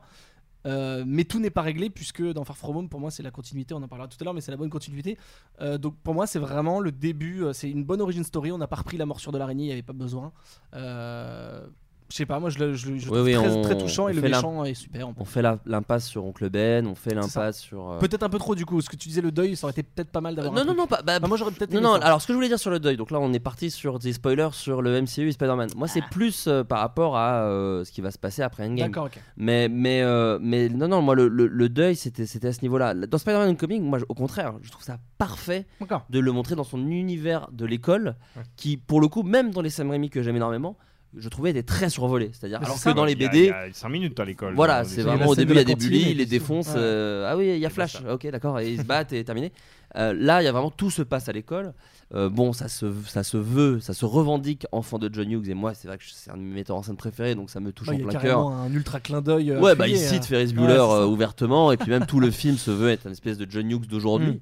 Mais là où je trouve le film très fort, c'est que je, je, je, je trouve que c'est un John Hughes d'aujourd'hui. Enfin, Mm. c'est peut-être euh, les fans hardcore de John Hughes vont dire que je vais peut-être un peu loin et qu'il faut que je me calme, mais je, je trouve que c'est un on n'a pas tant de si bons teen movies actuels. Non, c'est vrai. Et je trouve ça cool qu'un énorme blockbuster comme celui-là, et je reviendrai sur ça dans Farm From Home parce que je trouve ça un peu moins bien géré, euh, aille pas forcément dans les écueils ou dans les trucs qu'on voit d'habitude, et, et c'est plus finement fait. Et alors, il y a un énorme geek euh, asiatique dont tu dis, oh là là, où est-ce que ça va? Et ben non, il est pas vraiment dans les clichés qu'on attend, il a quand même des vannes, des trucs. Je trouve ça assez euh, réjouissant. Et donc j'en profite parce que là j'aime bien faire mon name dropping. En fait j'adore l'équipe derrière ce film Mhm. puisque le metteur en scène John Watts a fait un film que j'adore, que je vous conseille qui s'appelle Cop Car avec Kevin Bacon. C'est l'histoire de deux gamins qui volent une voiture de police, sauf qu'en fait le gars c'est peut-être pas vraiment un policier. Donc ça c'est un film génial. euh, dans le genre, moi j'adore les films où les héros sont des enfants, mais le film est pas du tout pour les enfants. Tu vois, quand j'étais gamin, c'était mes films préférés. Tu vois, c'est les, les Freddy, les trucs comme ça. Tu vois, Ouais. tu te dis, mais ils sont, ils sont très jeunes quand même. euh. Bah, Cop Car, c'est vraiment ça. Tu vois, c'est Ouais. des enfants qui jurent, qui fument des clopes et qui crachent par terre. Et puis tu Euh, crois que Kevin Bacon, il peut pas être gentil. Enfin, il est forcément c'est- tordu. et C'est difficile de le voir dans un Disney. Euh, et euh, au scénario, euh, il y a, euh, outre Chris McKenna, qui est un peu maintenant euh, le scénariste, c'est un gars qui vient de Community, de American Dad, donc qui, qui- qui- qui a été élevé à la, à la vanne, à la pelle, Mm. euh, qui maintenant a écrit euh, le remake de Jumanji, voilà, par exemple, et donc euh, Homecoming. Euh, mais on pense qu'on veut du remake de Jumanji, mais qui est pas mal vraiment en scénario, Non, bah, pour le, pour le côté bien géré. Pour le côté gamin et relation entre les enfants, j'adore, mais pour moi, il n'y a Bah, pas assez voilà. d'aventure. Mais après, c'est Non mais histoire. donc tu vois, mais c'est Oui, ça corrèle. Enfin je veux dire, c'est pas si surprenant en fait Non, que non, ce soit le même scénariste derrière. Jumanji et, et, et- et Homecoming. Et surtout, il y a euh, deux gars que j'adore qui s'appellent euh, John Francis Delay et euh, Jonathan Goldstein, qui sont les mecs derrière euh, Vacation, Game Night et euh, les deux Comment tuer son boss. Ah, tout le monde a parlé de Game Night, je l'ai toujours pas vu, mais tout le monde m'a dit du bien. J'adore Game Night. Super bien, Game et, et- et en fait, pareil, qui sont des. Pareil, on peut pas être fan de la structure, on peut trouver le tout un peu cliché, mais qui sont en vanne des tueurs à gages et qui arrivent à te pondre des scènes où. Sais, les scènes dont tu rigoles encore en sortant de la salle, ouais. quoi. qui- C'est pas si facile, quoi. Euh, C'est très dur d'écrire ce genre de scène. Et donc voilà. Homecoming, c'est un peu ce, euh, cette succession de talents au service euh, d'un film, en plus des comédiens, puisque je parlais des méchants dans la saga Sam Raimi. Là, il y a un très bon méchant en la personne de Michael Keaton Oh dans le rôle du vautour. Qui est quand même, je l'ai dit au début de l'émission, un méchant tout pété à la base, qui est un, vieux, un, un vieux gars chauve en pyjama avec des ailes. Bah là, ils en ont fait un, un père de famille euh, vénère euh, qui en veut à la- au gouvernement, à la ville. Et, À Tony euh, Stark. à Tony Stark. Ouais. Et qui veut juste s'en mettre plein les fouilles et protéger sa famille coûte que coûte. Et méchant street level de ouf. Donc euh, ça correspond au héros. très bon méchant. Moi, j'adore la scène de début du film en fait, où tu te rends compte qu'en fait, c'est vraiment juste un gars qui souffre de Tony Stark. C'est ça. C'est-à-dire que c'est ça, c'est- c'est-à-dire que c'est un ouvrier, c'est Ouais, un il, mec bah, qui- il ra- il ramasse les merdes de Avengers en fait, de Ouais, la bataille de New York. Ouais. Et là, c'est mecs, cool. on en parle souvent des mecs qui, enfin, on en parle souvent et on les voit jamais. euh, tu te dis euh, qui, qui répare tout Mm. euh, Ouais, une qui fois que les super héros ont foutu le gros boxon. Bah c'est lui quoi, tu vois, Ouais. il est saoulé. Un ouvri- un ouvrier, quoi. Enfin, c'est Ouais, ça, ouais. Mais c'est cool parce que justement, un des entre guillemets reproches vite fait, euh, au moins des haters du MCU disaient ouais, c'est le bordel à New York, il y a eu plein de, de, de dommages collatéraux et tout c'est le bordel. Bah, ils l'ont exploité en disant, enfin, alors ils l'ont exploité, ils s'en sont servis comme excuse pour créer ce perso, enfin pour créer le, la mais tant mieux, tant mieux, tant Mais mieux. ça fonctionne bien, effectivement. Oui, puisque comme ça, ce que je disais à l'époque du Floodcast MCU, mais euh, voilà, un méchant qui n'est pas un demi-dieu, qui n'est pas un gars ça. qui veut détruire une planète, ou qui voilà, c'est juste un gars qu'on a marre d'être pris pour un con par les Avengers et qui du coup veut, euh, voilà, veut un peu euh, récupérer les- la thune qu'on lui doit, quoi. Enfin, c'est un méchant qui nous parle et puis Ah, c'est est un méchant, c'est un méchant crédible, c'est un méchant à notre niveau et puis il y a cette scène évidemment de la voiture. Ah. Ouais, bah, avec le petit twist qui quand même a très très bien marché sur moi. Tout le monde, pe- personne l'a vu venir ça. Même si, même si quand Je il pense réfléchit, pas, je pense pas. Quand il réfléchit, ça, pas ça si pouvait venir, mais en tout cas, c'était- franchement, c'est- marrant parce que On peut le dire d'ailleurs, le- c'est Oui, le- oui. du coup c'est le père de, le- de l'amoureuse. Du love de- interest, le père du Love euh, Interest. Mais en fait, c'est euh, c'est à peu près le même effet de ce dont tu parlais dans Into the Spider-Verse, c'est-à-dire que c'est un truc qui est gros comme une baraque. Ouais. Mais que finalement tu es bien géré, donc que tu vois pas venir, et que quand tu vas venir, tu te dis Ah putain, c'est gros, mais en fait, c'est l'acting est bien, le- Ouais. c'est bien écrit, donc ça marche. Euh, moi, y a, tu vois, c'est- une fois de plus, hein, je vais me faire le, le, le- le mec qui. le contradicteur. A- a- L'avocat du diable. non, mais il y a parce qu'il y a. En fait, je je peux pas contredire tout ce que vous avez dit euh, qui fonctionne dans ce film. Effectivement, euh, tout le côté teen movie, euh, l'écriture, les vannes, le rythme et tout, euh, tout ça c'est super. Euh, pour moi, il y a un il y a un manque euh, d'ampleur dans la réal. Qui est, qui est super euh, quand on est justement dans euh, le teen movie et qui, je trouve, euh, manque de voilà manque d'ampleur quand on est dans le film de super-héros pur. Tu parles du final par exemple. Moi je trouve le je final raté. quoi le final complètement raté. Je trouve la, la- la scène du bateau qui, qui est une sorte de, de, de repompe en, Ouais, statique Ouais, de la scène du métro de Spider-Man cool en 2 soi. et tout.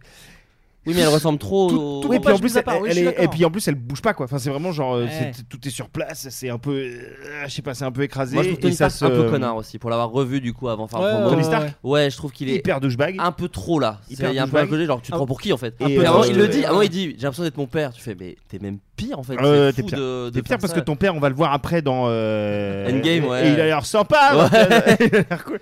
Et non, non, c'est- enfin, je maintenant que que ce f- que Homecoming a été fait et que Far From Home a été fait, j'aimerais vraiment bien que hum, que le MCU continue sur sa lancée avec le personnage, mais file les rênes à un réal euh, peut-être plus solide en termes de spectacle. Alors on en, quoi, on en parlera parce que justement Farm From Home, je trouve, même si j'ai des réserves sur le scénario, en réel a pris un petit peu. Je trouve que A le metteur en scène, euh, euh, je sais pas, j'ai l'impression qu'il y a plus d'idées en tout cas dans, dans Farm From Home. Ouais. C'est Euh, plus, c'est plus, c'est plus, ça prend plus d'espace. Voilà, le, scénar- scénario s'y prête aussi, hein, Ouais, mais ouais, euh, c'est plus le friendly, justement, c'est pas le gars du quartier, quoi. C'est euh, voilà.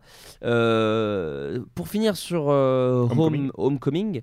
C'est aussi un, un- un film qui place énormément de jalons, surtout la, la relation avec effectivement Tony Stark, puisqu'il y a ce truc de père-fils qui est Mm. présent et qui va même déborder sur la saga Avengers, puisque c'est Ouais, même dans non, le cœur de Infinity War et c'est une des scènes qui a le plus fait euh, pleurer les gens à la fin de Infinity War. Euh, Qu'est-ce que vous pensez de ce truc-là? Parce qu'on en parlait dans le, le MCU, moi je disais que c'était un truc qui m'intéressait beaucoup.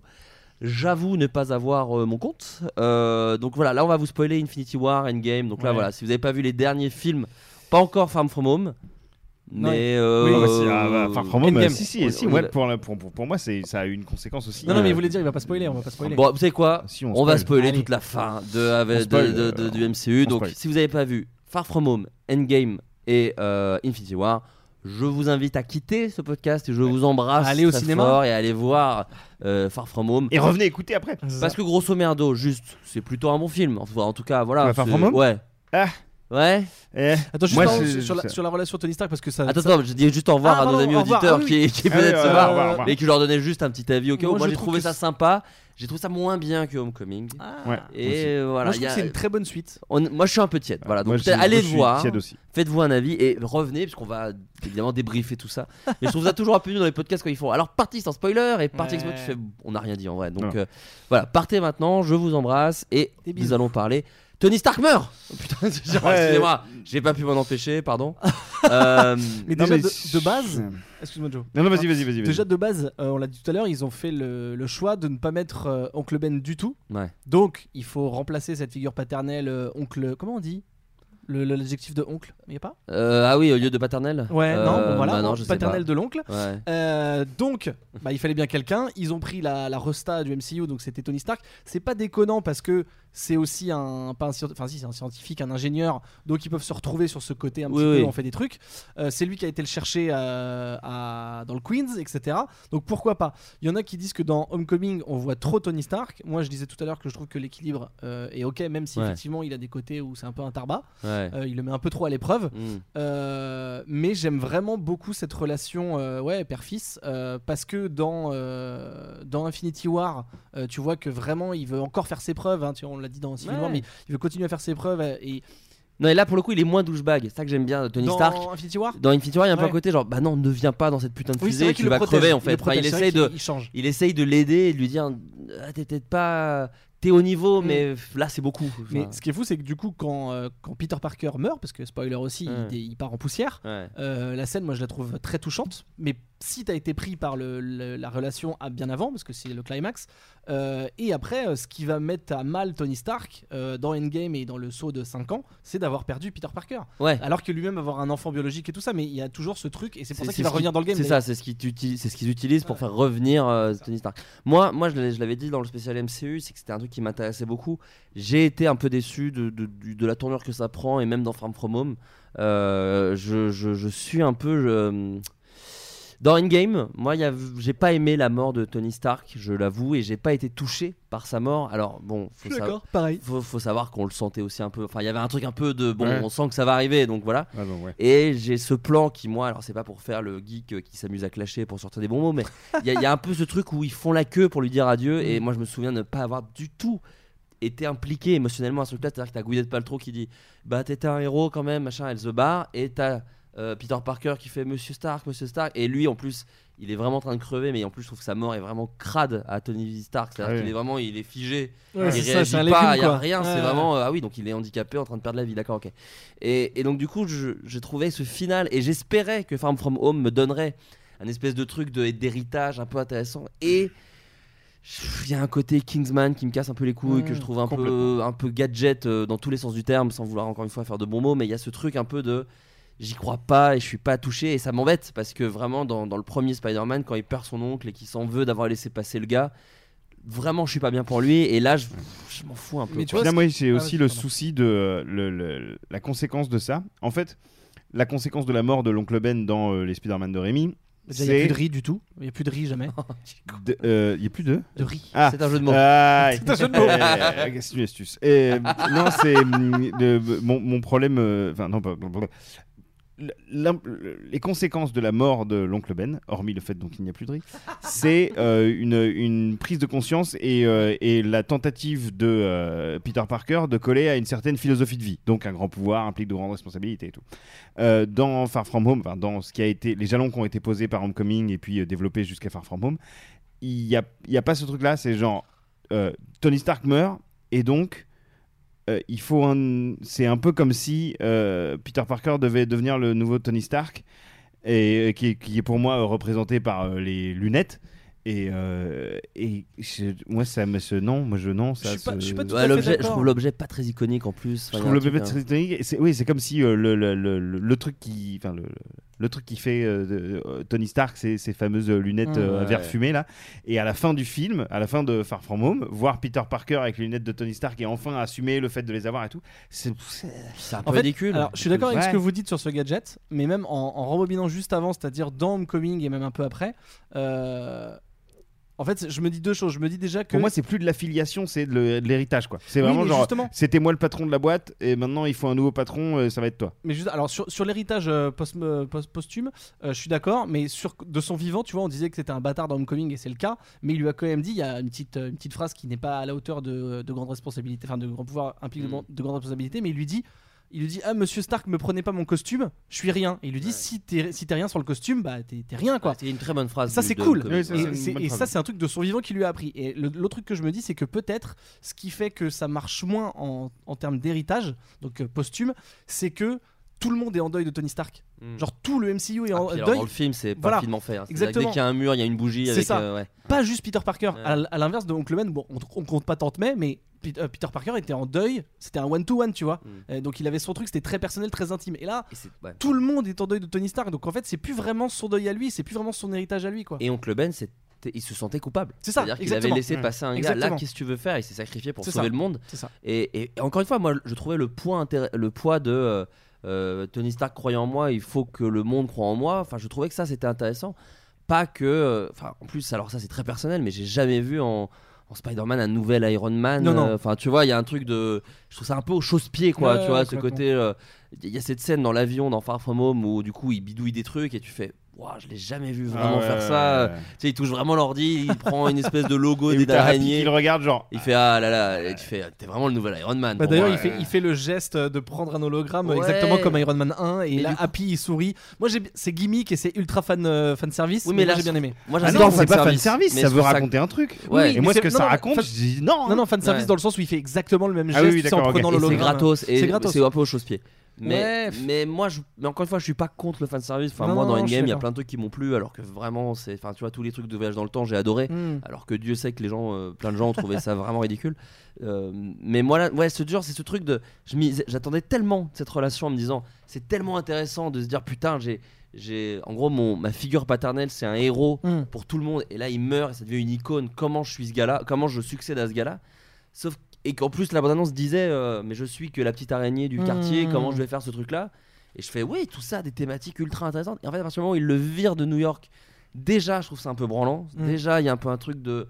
Et encore, moi je vais pas sortir l'excuse du geek, mais euh, Spider-Man c'est des, c'est des grands buildings, il faut qu'il ait. Enfin, tu vois, même en oubliant ça, je, je trouve qu'il y a un truc un peu ridicule, avoir Spider-Man dans des trucs historiques, dans des. Tu vois, à Venise avec l'eau qui Mais monte. je et déteste pas le voyage scolaire. Je trouve que tu vois, tu disais que c'était le côté teen était moins dans celui-là. Mais je trouve que c'est la continuité parce que j'aime bien le côté voyage scolaire. Ça fait très teen movie, je trouve. Euh, je trouve mal écrit, moi. Voilà, ça, c'est mon, problème. trop bien. C'est En mon fait, problème. hein. L'idée, D'accord. l'idée du voyage scolaire, d'accord. oui, euh, si c'est une sorte de, de, de récit initiatique et de truc qui fait avancer le personnage et tout. Là, le voyage scolaire, j'ai juste l'impression que c'est une sorte de, de, Excuse. de prétexte, ouais. Ouais. à- Non, puis c'est ouais. et puis c'est alors moi bien. je trouve, alors c'est peut-être les limites du MCU aussi, mais c'est que là maintenant je trouve ça un peu euh, branlant tout quoi. C'est-à-dire que là dans celui-là, il y a, ils nous ont appelé, c'est bon, on part à Londres.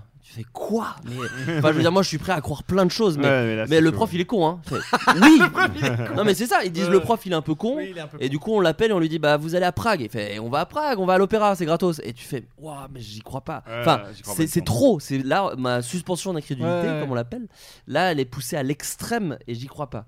Euh, Bah après, tu te projettes en, en sachant que c'est Nick Fury qui fait ça, mais c'est vrai que c'est un peu gros. mais en fait, même Enfin, si. moi, je- ouais. En fait, c'est pas Nick Fury.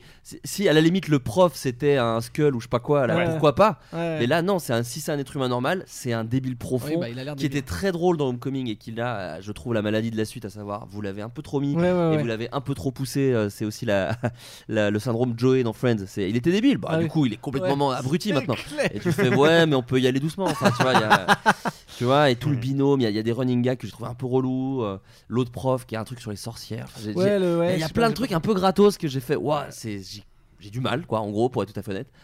Tout ceci étant dit, Cependant, voilà, j'aime beaucoup Mysterio. oui, J'aime beaucoup c'est un Mysterio. très bon choix. Même la scène où il explique ses motivations. Ouais, c'est gratos, mais j'ai- c'est rigolo. Alors- Alors, j'aime pas les flashbacks. Où là, je fais. Parce que surtout, je trouve ça très mal branlé. Ah, pour, pour, de resituer, donc quand il avoue à tous ses potes, Eh, je suis un méchant parce que je vais vous redire le plan. Et qu'il y a tous ceux qui fait toi quand tu as travaillé pour Tony Stark Moi, et qu'il y a des flashbacks. Oui, mais moi le problème c'est qu'il y en a deux. C'est très comique. il y en a en fait. deux. Oui, il y en a deux. C'est-à-dire que soit tu les fais tous Oui, et du coup il y a un côté un peu cool de ah c'est cool. Sauf que là il y a les deux premiers, t'as le Ouais. flashback et après ils font. Et puis toi t'as as géré les ordinateurs et tu t'attends et tu t'attends à un flashback et il y Et est là, pas. y en a pas. Ah Et ouais. tu te dis Ouais. et c'est- et- et c'est mon problème avec, avec Far From Home, c'est que tout est un peu comme ça. Je fais Mm. ah un peu kiffant, un peu cool, un peu gag. Enfin moi j'aime bien, ça se prend pas trop au sérieux. C'est et ça ça Ouais. ça. Moi, je l'avais je- dit dans le spécial MCU. Moi je préfère les Marvel qui se prennent pas au sérieux parce Ouais, que ouais. quand ils se prennent trop au sérieux, je trouve ça ridicule. Mais là il y a un truc où je trouve que c'est pas à fond à chaque fois et du coup je suis un peu emmerdé parce que je suis un peu entre les deux. Mais là, il y a déjà, un souci- enfin, euh, pour revenir sur euh, Mysterio et sur ses motivations, euh, pour moi, le- l'autre souci, c'est que c'est vraiment une sorte de ressucé de, des motivations du perso de Iron Man 3, quoi. Où c'est euh, le scientifique Ouais. qui, a voulu bosser avec Tony Stark, qui s'est fait plus ou moins euh, spoiler son invention. Et qui est dégoûté Euh, parce qu'il a appelé ça le vomi. Et voilà, Le il, voilà, a appelé ça barf. Oui, bah ok, d'accord. Et du coup, en fait, les motivations de Mysterio, qui- que je trouve chambées dans le comics, c'est-à-dire l'acteur raté qui, euh, pour devenir populaire, se dit, euh, bah si je mets à mal un super-héros, euh, finalement, ça- là, Oui, mais ça, c'est peut-être du coup, Ça, le... vraiment, c'est euh, peut-être le comment le... la résultante d'avoir fait euh, de Tony Stark la pierre angulaire de tout le MCU. Et il faut absolument que ça se rattache à lui. Et donc, je du suis coup, content. vois- que ce- J'espère vraiment que c'est le dernier. hein, Ah parce ouais, que moi, ouais, là, ouais, ça devient un point en fait. C'est- Après, c'est le truc, même- c'est que dès, dès le début de, des, des annonces, des trailers et tout, quand on a dit le. le- Alors, ils ont pas dit le méchant, justement, c'était ça le truc. euh, ils ont dit il y aura Mysterio. Euh, tout le monde a dit a vu qu'il était gentil dans le trailer, donc tu fais ok, il y a un truc qui va pas. Ok, ils ont dit que c'était un méchant, bon, pourquoi pas, alors que c'est un méchant dans le comics, on sait pas trop. Et en fait, le truc, c'est que pendant le film, à, à la moitié à peu près, tu vois que les, les, les élémentales là, ils sont dégagés, donc tu dis ok, il va y avoir un twist, c'est sûr et certain. Oui. Tu dis ok, Mysterio, ça va être le méchant, et pourtant. Au Continue. moment où ça arrive, Ouais. j'étais content. J'ai pas été sur le cul, Ouais. mais j'étais, sais, j'étais un peu soulagé. Je me suis dit, ok, j'étais content. La scène du bar, moi, je la trouve cool. Après, euh, je Non, comprends qu'on n'aime pas. C'est très théâtral, rigolote, très, très hein. comics. Après, je suis Ouais. d'accord, tout le monde n'a pas eu son. Moi, je, pas trouve- en très fait, moi, je trouve la, la discussion avec euh, Peter Parker je- trop cool, jusqu'à ce qu'il lui donne les lunettes et Mm. tout. Et je trouve le, le, le- le reveal chambé parce que Ouais. Jake Gyllenhaal Ouais, une trop bien. quand Gyllenhaal il est super. vers la caméra et qu'il y a les autres qui avancent vers lui, tu sais, tu dis. Il se passe un truc chelou, mais je sais pas exactement quoi. Ça. Et que d'un coup, il fait sa tête, genre. Ouais. Ah Et on dirait la pub Mentos, tu sais, genre. eh, J'ai réussi mon coup. Ça serait pas Jack Gyllenhaal, ça ça serait différent. super Ouais. parce que Gyllenhaal, il joue vraiment hyper bien. Il est super. Euh, et enfin moi la suite en revanche ça me casse les couilles. Après- Quand il monte sur la table et qu'il fait toi toi toi non non non non. En termes de, en termes d'acting, bon, il est, il est super. Suis- enfin, la construction du personnage elle est discutable. Je suis d'accord avec toi. Moi, j'ai trouvé ça super fun. Euh, après, par contre, toute la, toutes les, les scènes où euh, il lui fait les illusions, où euh, il est dans la merde, euh, voilà. Je trouve ça super. Il y a des clips ouais, dans tous les sens. C'est Nick Fury, non, en fait, c'est pas Nick Fury, machin. Oui, oui. L'espèce de contre-pieds Ah, euh, ouais. Euh, ma, meuf qui, qui est parfois sujette aux crises d'angoisse, moi là elle m'a saisi vraiment là, là, le bras de. Oh là là, je Ça me pas, bien. Ouais, ouais. Et puis le train, moi ça m'a aussi genre oh Ouais, putain l'enculé. effectivement. Ça. Non, moi j'ai adoré cette scène. On l'a- vu dans plein de trucs. Mais, mais dans, dans ce genre d'univers, dans Marvel, qui est un univers extrêmement codifié et au, à au dégueulis, euh, là, ça m'a fait plaisir d'avoir un truc aussi fucked up à un moment de ah ok putain c'est. En plus c'est ah. fou parce que Myster... excuse-moi, Mysterio euh, avant le reveal ils te le vendent comme un mec qui fait de la magie. D'ailleurs, euh, je... Enfin, je pense que c'est clairement fait exprès, mais quand il lance ses trucs, il fait hmm. les mêmes mouvements que Doctor Strange, c'est-à-dire faire des claques. Il le dit d'ailleurs, voilà. ils font mais c'est Doctor Strange. C'est ça, exactement. Et donc donc tu dis ok bon en fait t'étais vraiment pris par le côté ok ils en ont fait un magicien blablabla et après tu vois que son vrai pouvoir donc les illusions sans même parler de la techno on s'en fout c'est un prétexte. Qui est, un peu relou. C'est hein. un peu relou. Oui mais bon l'idée de faire que les les drones font des vrais damages, moi j'ai trouvé ça assez cool. Après, c'est un peu, je suis d'accord, c'est une facilité, mais le résultat et à la façon dont il fucked up euh, l'esprit de Spider-Man, j'ai trouvé ça très très fun et visuellement hyper hyper cool quoi. Après, euh, l'autre truc qui fait que, juste après le reveal, une fois que, une fois que j'ai eu le plaisir du reveal de Gyllenhaal qui joue bien, euh, j'ai commencé à moins kiffer, c'est que euh, en fait, on nous a vendu quand même pas mal un film où bah ça y est, c'est le multivers dans, dans le MCU et là, c'est là genre ah non, en fait, vous nous avez dit de la merde depuis le début. Bah, ça, moi j'aimais bien. Bah ouais, ah parce que moi, ça- bah, alors ah, moi j'aime bien. deux choses. Déjà, Jack Gyllenhaal nous a niqué, donc ça c'est cool de se faire niquer parce que un ça, twist. d'accord.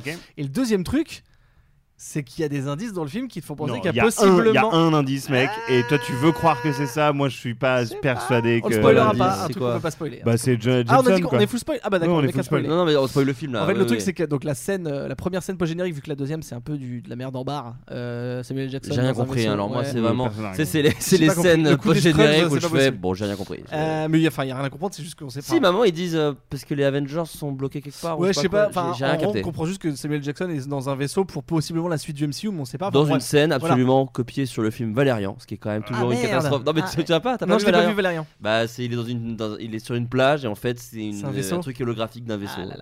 Enfin bon, pas cette scène-là, mais la scène d'avant où, euh, bah, quand même, euh, euh, what the fuck, parce que euh, l'identité de Spider-Man est révélée ouais, aux ouais, gens par euh, Mysterio, et euh, euh, au, détour du Daily Bugle avec J.K. Simmons qui reprend son rôle. Et alors, ma théorie, et qui doit être sûrement la théorie sur internet, je pense, c'est que c'est J.K. Simmons, c'est possiblement juste un clin d'œil. Je vois que Joe me vomit juste à côté. Mais, pour moi, ils, ont fait, ils ont mis ce gars-là déjà parce que je pense qu'ils n'imaginent pas un autre acteur faire Jenna Jameson, c'est pas possible.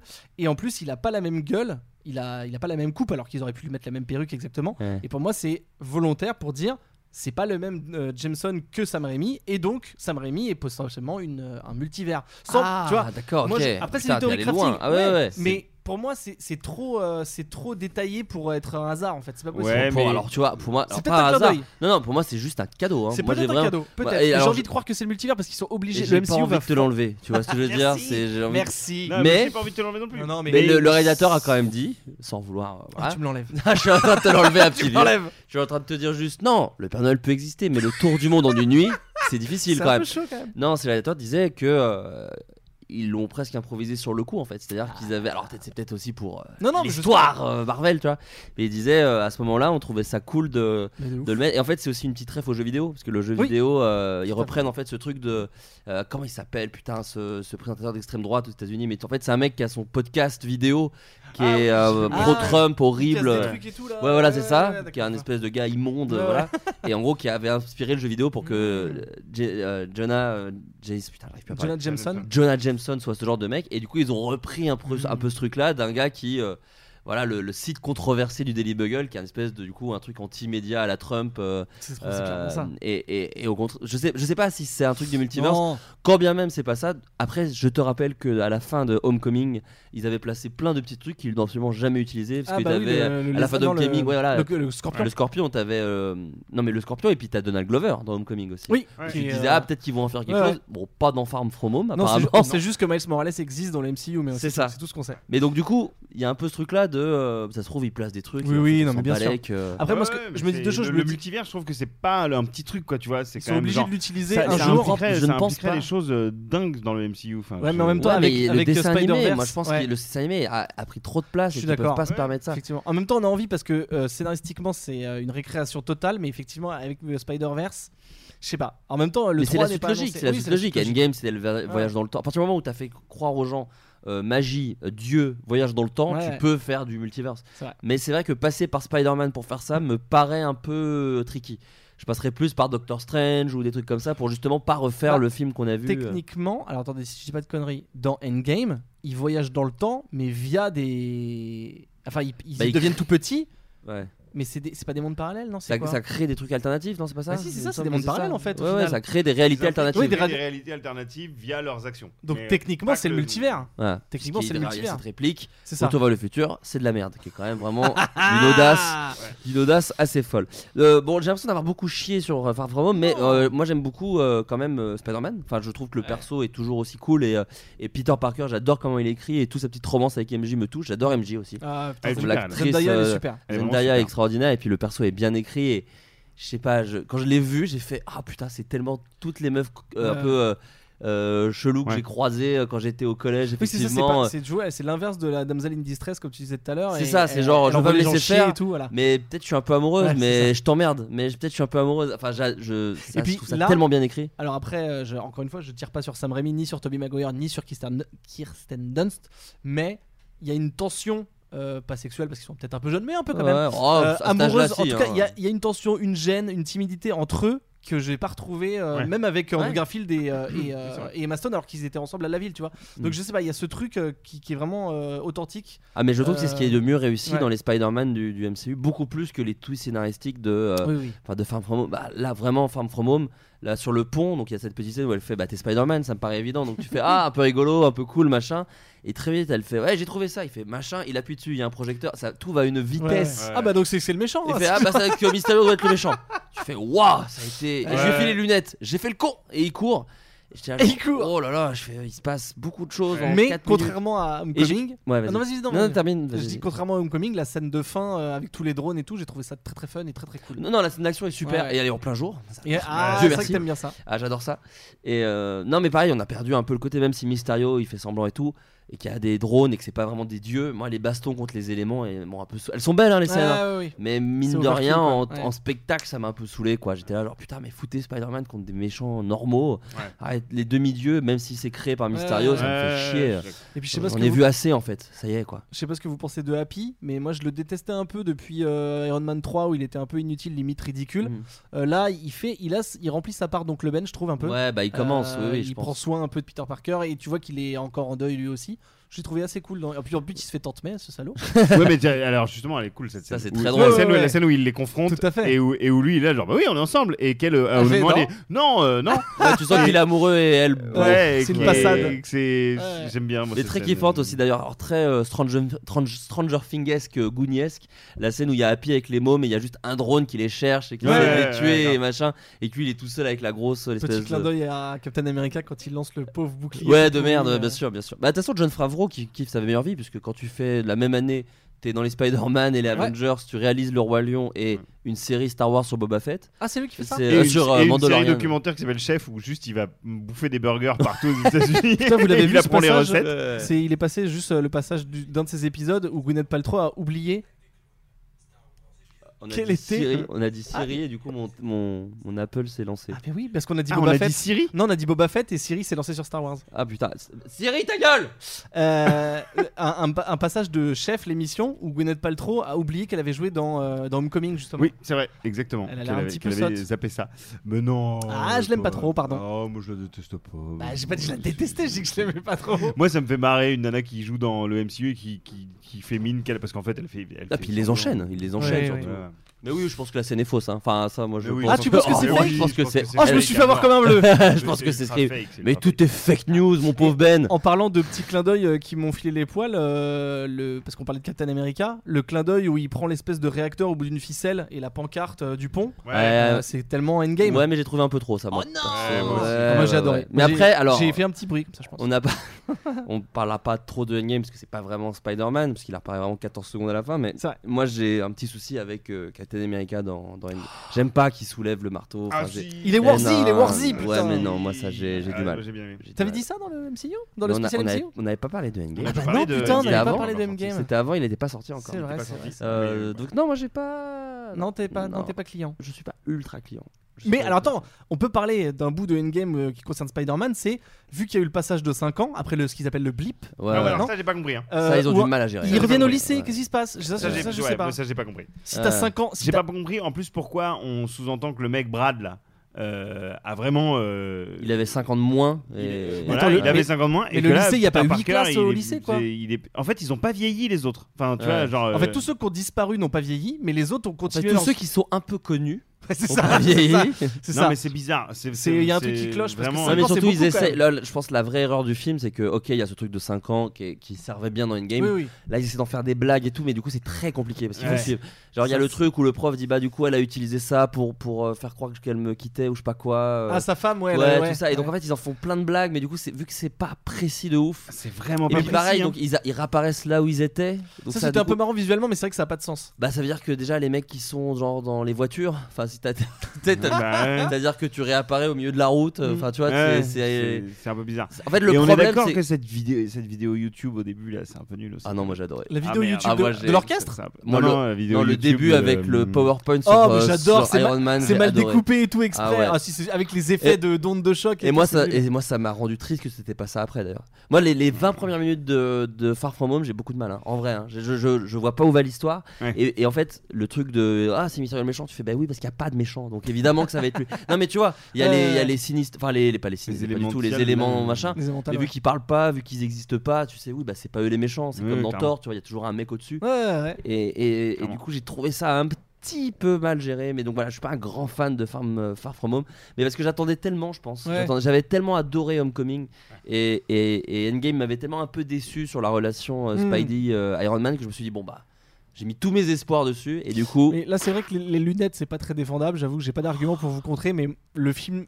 Dans sa, grande globalité, moi j'ai trouvé ça très fun et je me suis vraiment pas ennuyé. Non, mais c'est rigolo. Il est pas parfait, c'est sûr. Non, non, franchement, c'est euh, rigolo. J'ai eu mes petits moments de mmh. fuck yeah. Euh, hmm, hmm. Euh, la baston contre les drones, moi j'aime pas qu'ils se battent contre les drones, mais la scène en elle-même, je la kiffe.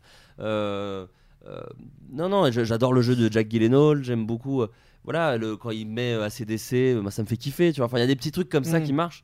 C'est juste, dit j'en attendais plus, je pense. Ouais, mais tu vois, par exemple, quand il met à CDC et que Peter Parker dit j'adore Led Zeppelin, je trouve déjà que le timing de la blague est foireux. Oui, et puis ça marche. Là, ça, pour marche coup, pas, ça marche quoi. pas, quoi. Tu vois, t'es là genre. Ah, bah, surtout que c'est censé être un peu. Vraiment censé un être un peu un nerd, tu sais, il cite Alien, il cite Star Wars, donc il connaît ses rêves, même les rêves de vieux, entre guillemets, ce que lui il appelle rêve de vieux. Et là, il confond. c'est tellement. C'est la blague que tout le monde fait tout le temps. Genre, euh, tu mets les Stones et le mec dit Ah, j'adore les Beatles. Ah, ok, on a compris cette blague. Ah, non, mais de toute façon, les blagues de. Je crois que c'est ça aussi qui m'a déçu, c'est mm. que Homecoming me faisait beaucoup il est moins marrant. Et celui-là, en fait, il y a autant de blagues, mais mm. je trouve qu'elles sont moins efficaces. Bah, ça fait un peu blague de vieille personne. Quoi. Ouais, le... c'est pas écrit par des personnes qui sont aussi. Ouais. C'est pas les tueurs à gages de la vanne comme tu Ouais, ouais. C'est les mêmes mecs, c'est la même team? Il y, en a deux de. Bah, il y a pas les deux mecs que j'adore là. Ouais, bah. Mais il y a Chris McKenna hein, qui est vraiment un, bon scénariste, mm. mais. Euh, non, non, et puis surtout, c'est un, truc de running gag. Et donc, du coup, quand la blague te fait pas rire, le fait que tu vas te la taper tout le long. Par exemple, moi j'ai plutôt été client de, mm, du meilleur pote et de la ah, meuf qui sortent ensemble. Cool. Mais si t'aimes pas la vanne, elle revient ah 35 fois dans le film. Et donc, du coup, faut. Voilà. Mais c'est vrai que euh, pour les points négatifs, le côté. Euh, tout ce qui se passe euh, quand il se fout à poil devant la meuf qui lui a fait son costume et la scène du bus avec le drone pas ouf. Le drone, euh, genre sur un quiproquo, il essaie de tuer. Tu fais, oh, Juste pour qu'on comprenne. Et puis lui, d'ailleurs, lui, la meuf, qui, la blonde qui lui demande de se à poil. Ouais, c'est très bizarre. Qui est cette blonde enfin, tu Pourquoi pas, Nick Fury Enfin, tu vois, faites un, truc rigolo. Et, et, ouais, effectivement, la scène du bus. Et puis ce mec, la brade. Voilà, c'est ça. Lui qui vient de nulle part. de Robert Pattinson. Où tu dis euh, comment ils vont le conclure Il le conclut pas.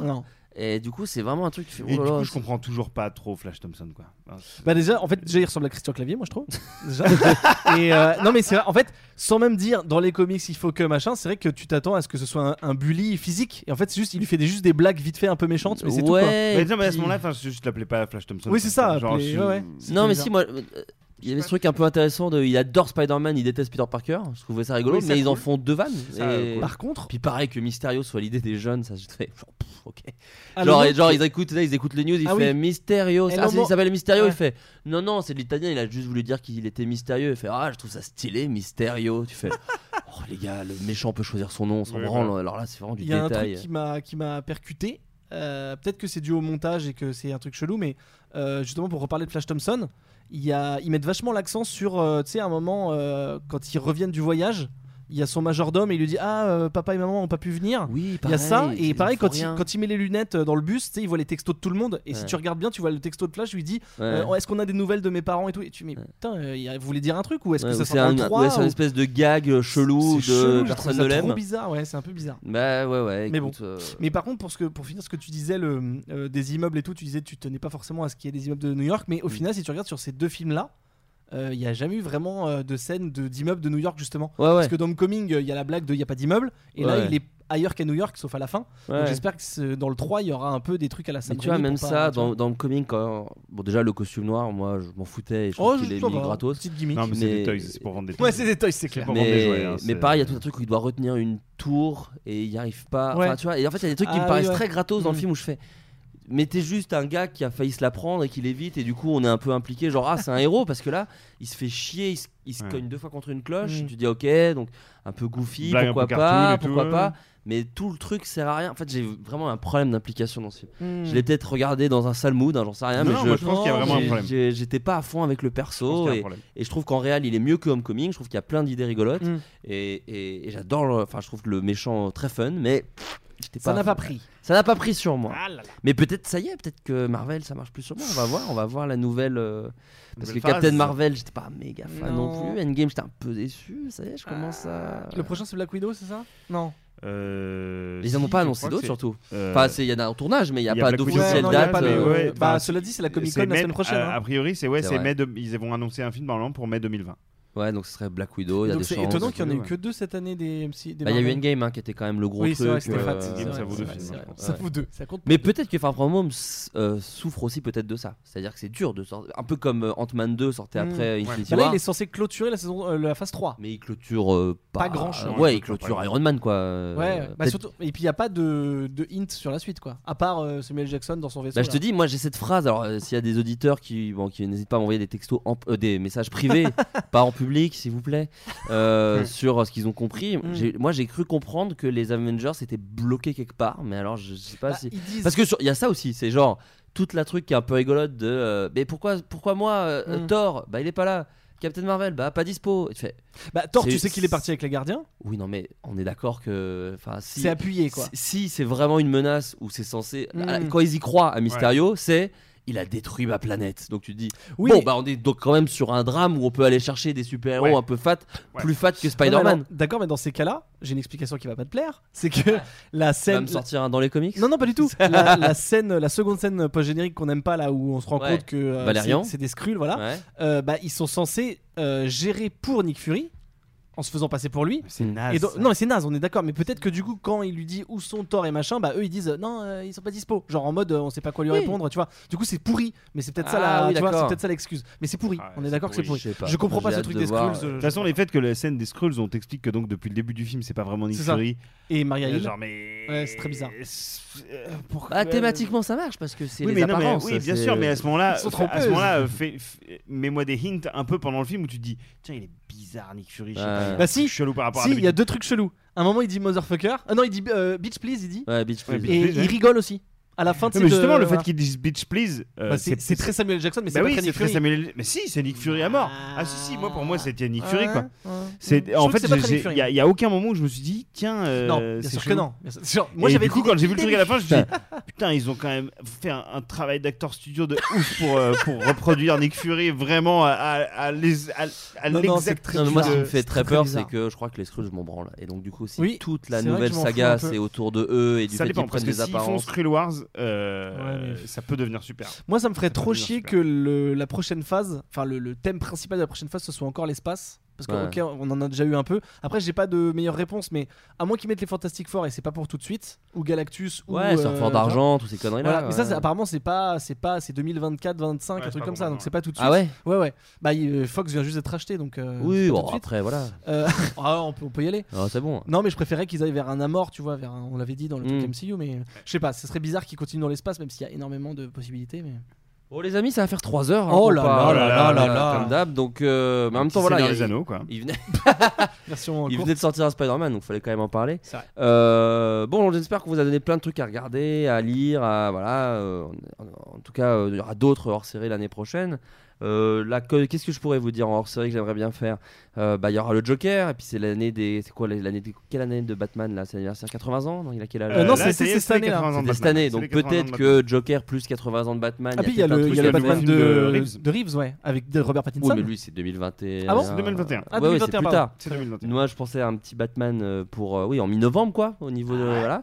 Et peut-être un spécial Tarantino. Moi, je suis un très grand fan de Tarantino Ah et je bah me dis ah là il y a un nouveau un nouveau Tarantino. Peut-être son dernier, c'est ce qui ça. se laisse entendre en tout cas. Ouais, Euh, ouais, ouais. euh, oui, il en Moi, est ça me rappelle un peu ACDC qui fait sa tournée d'adieu euh, tous les 5 ans. hein. Il a, il y a Oui. pas une histoire de Star Trek aussi là? Il écrit dessus, Ah, il mais il le écrit, réalisera pas. Non, mais par contre, il continuera à faire des trucs, mais Ah bah oui. peut-être il réalisera pas. Mhm. Bon, bref, en tout cas, il y a d'autres envies de, de hors-série, et puis on refera le Pixar euh, qui a foiré en, enregistrement. euh, Ah là là. On le refera pour le prochain, mais ils en sortent un bientôt. Bah, avec Tom Holland. qui les invités? C'était François Descraques, Valentin Vincent et Timothée Hochet. Oh. Mais on le refera. Est-ce que vous étiez d'accord pour Est-ce que vous avez eu l'impression de refaire exactement la même émission Non, pas du En tout, Tu pas du vois tout. Non, Pas mal. vrai. Donc je me dis, ça se refait. Faut juste laisser Pas suffisamment de temps Mhm. pour se redonner du plaisir et, et rekiffer ce truc. Vous étiez d'accord pour dire que c'était Wally le meilleur Pixar ou pas? Oui, ça a été dit. Allez Ça a été dit. Mais on le refera, je vous le dis, on le Très refera. Il y a la sortie du nouveau film là, l'année prochaine avec, euh, je te dis, Tom Holland et euh, Chris Pratt, euh, Hmm. de nouveau Pixar, donc on aura l'occasion d'en reparler.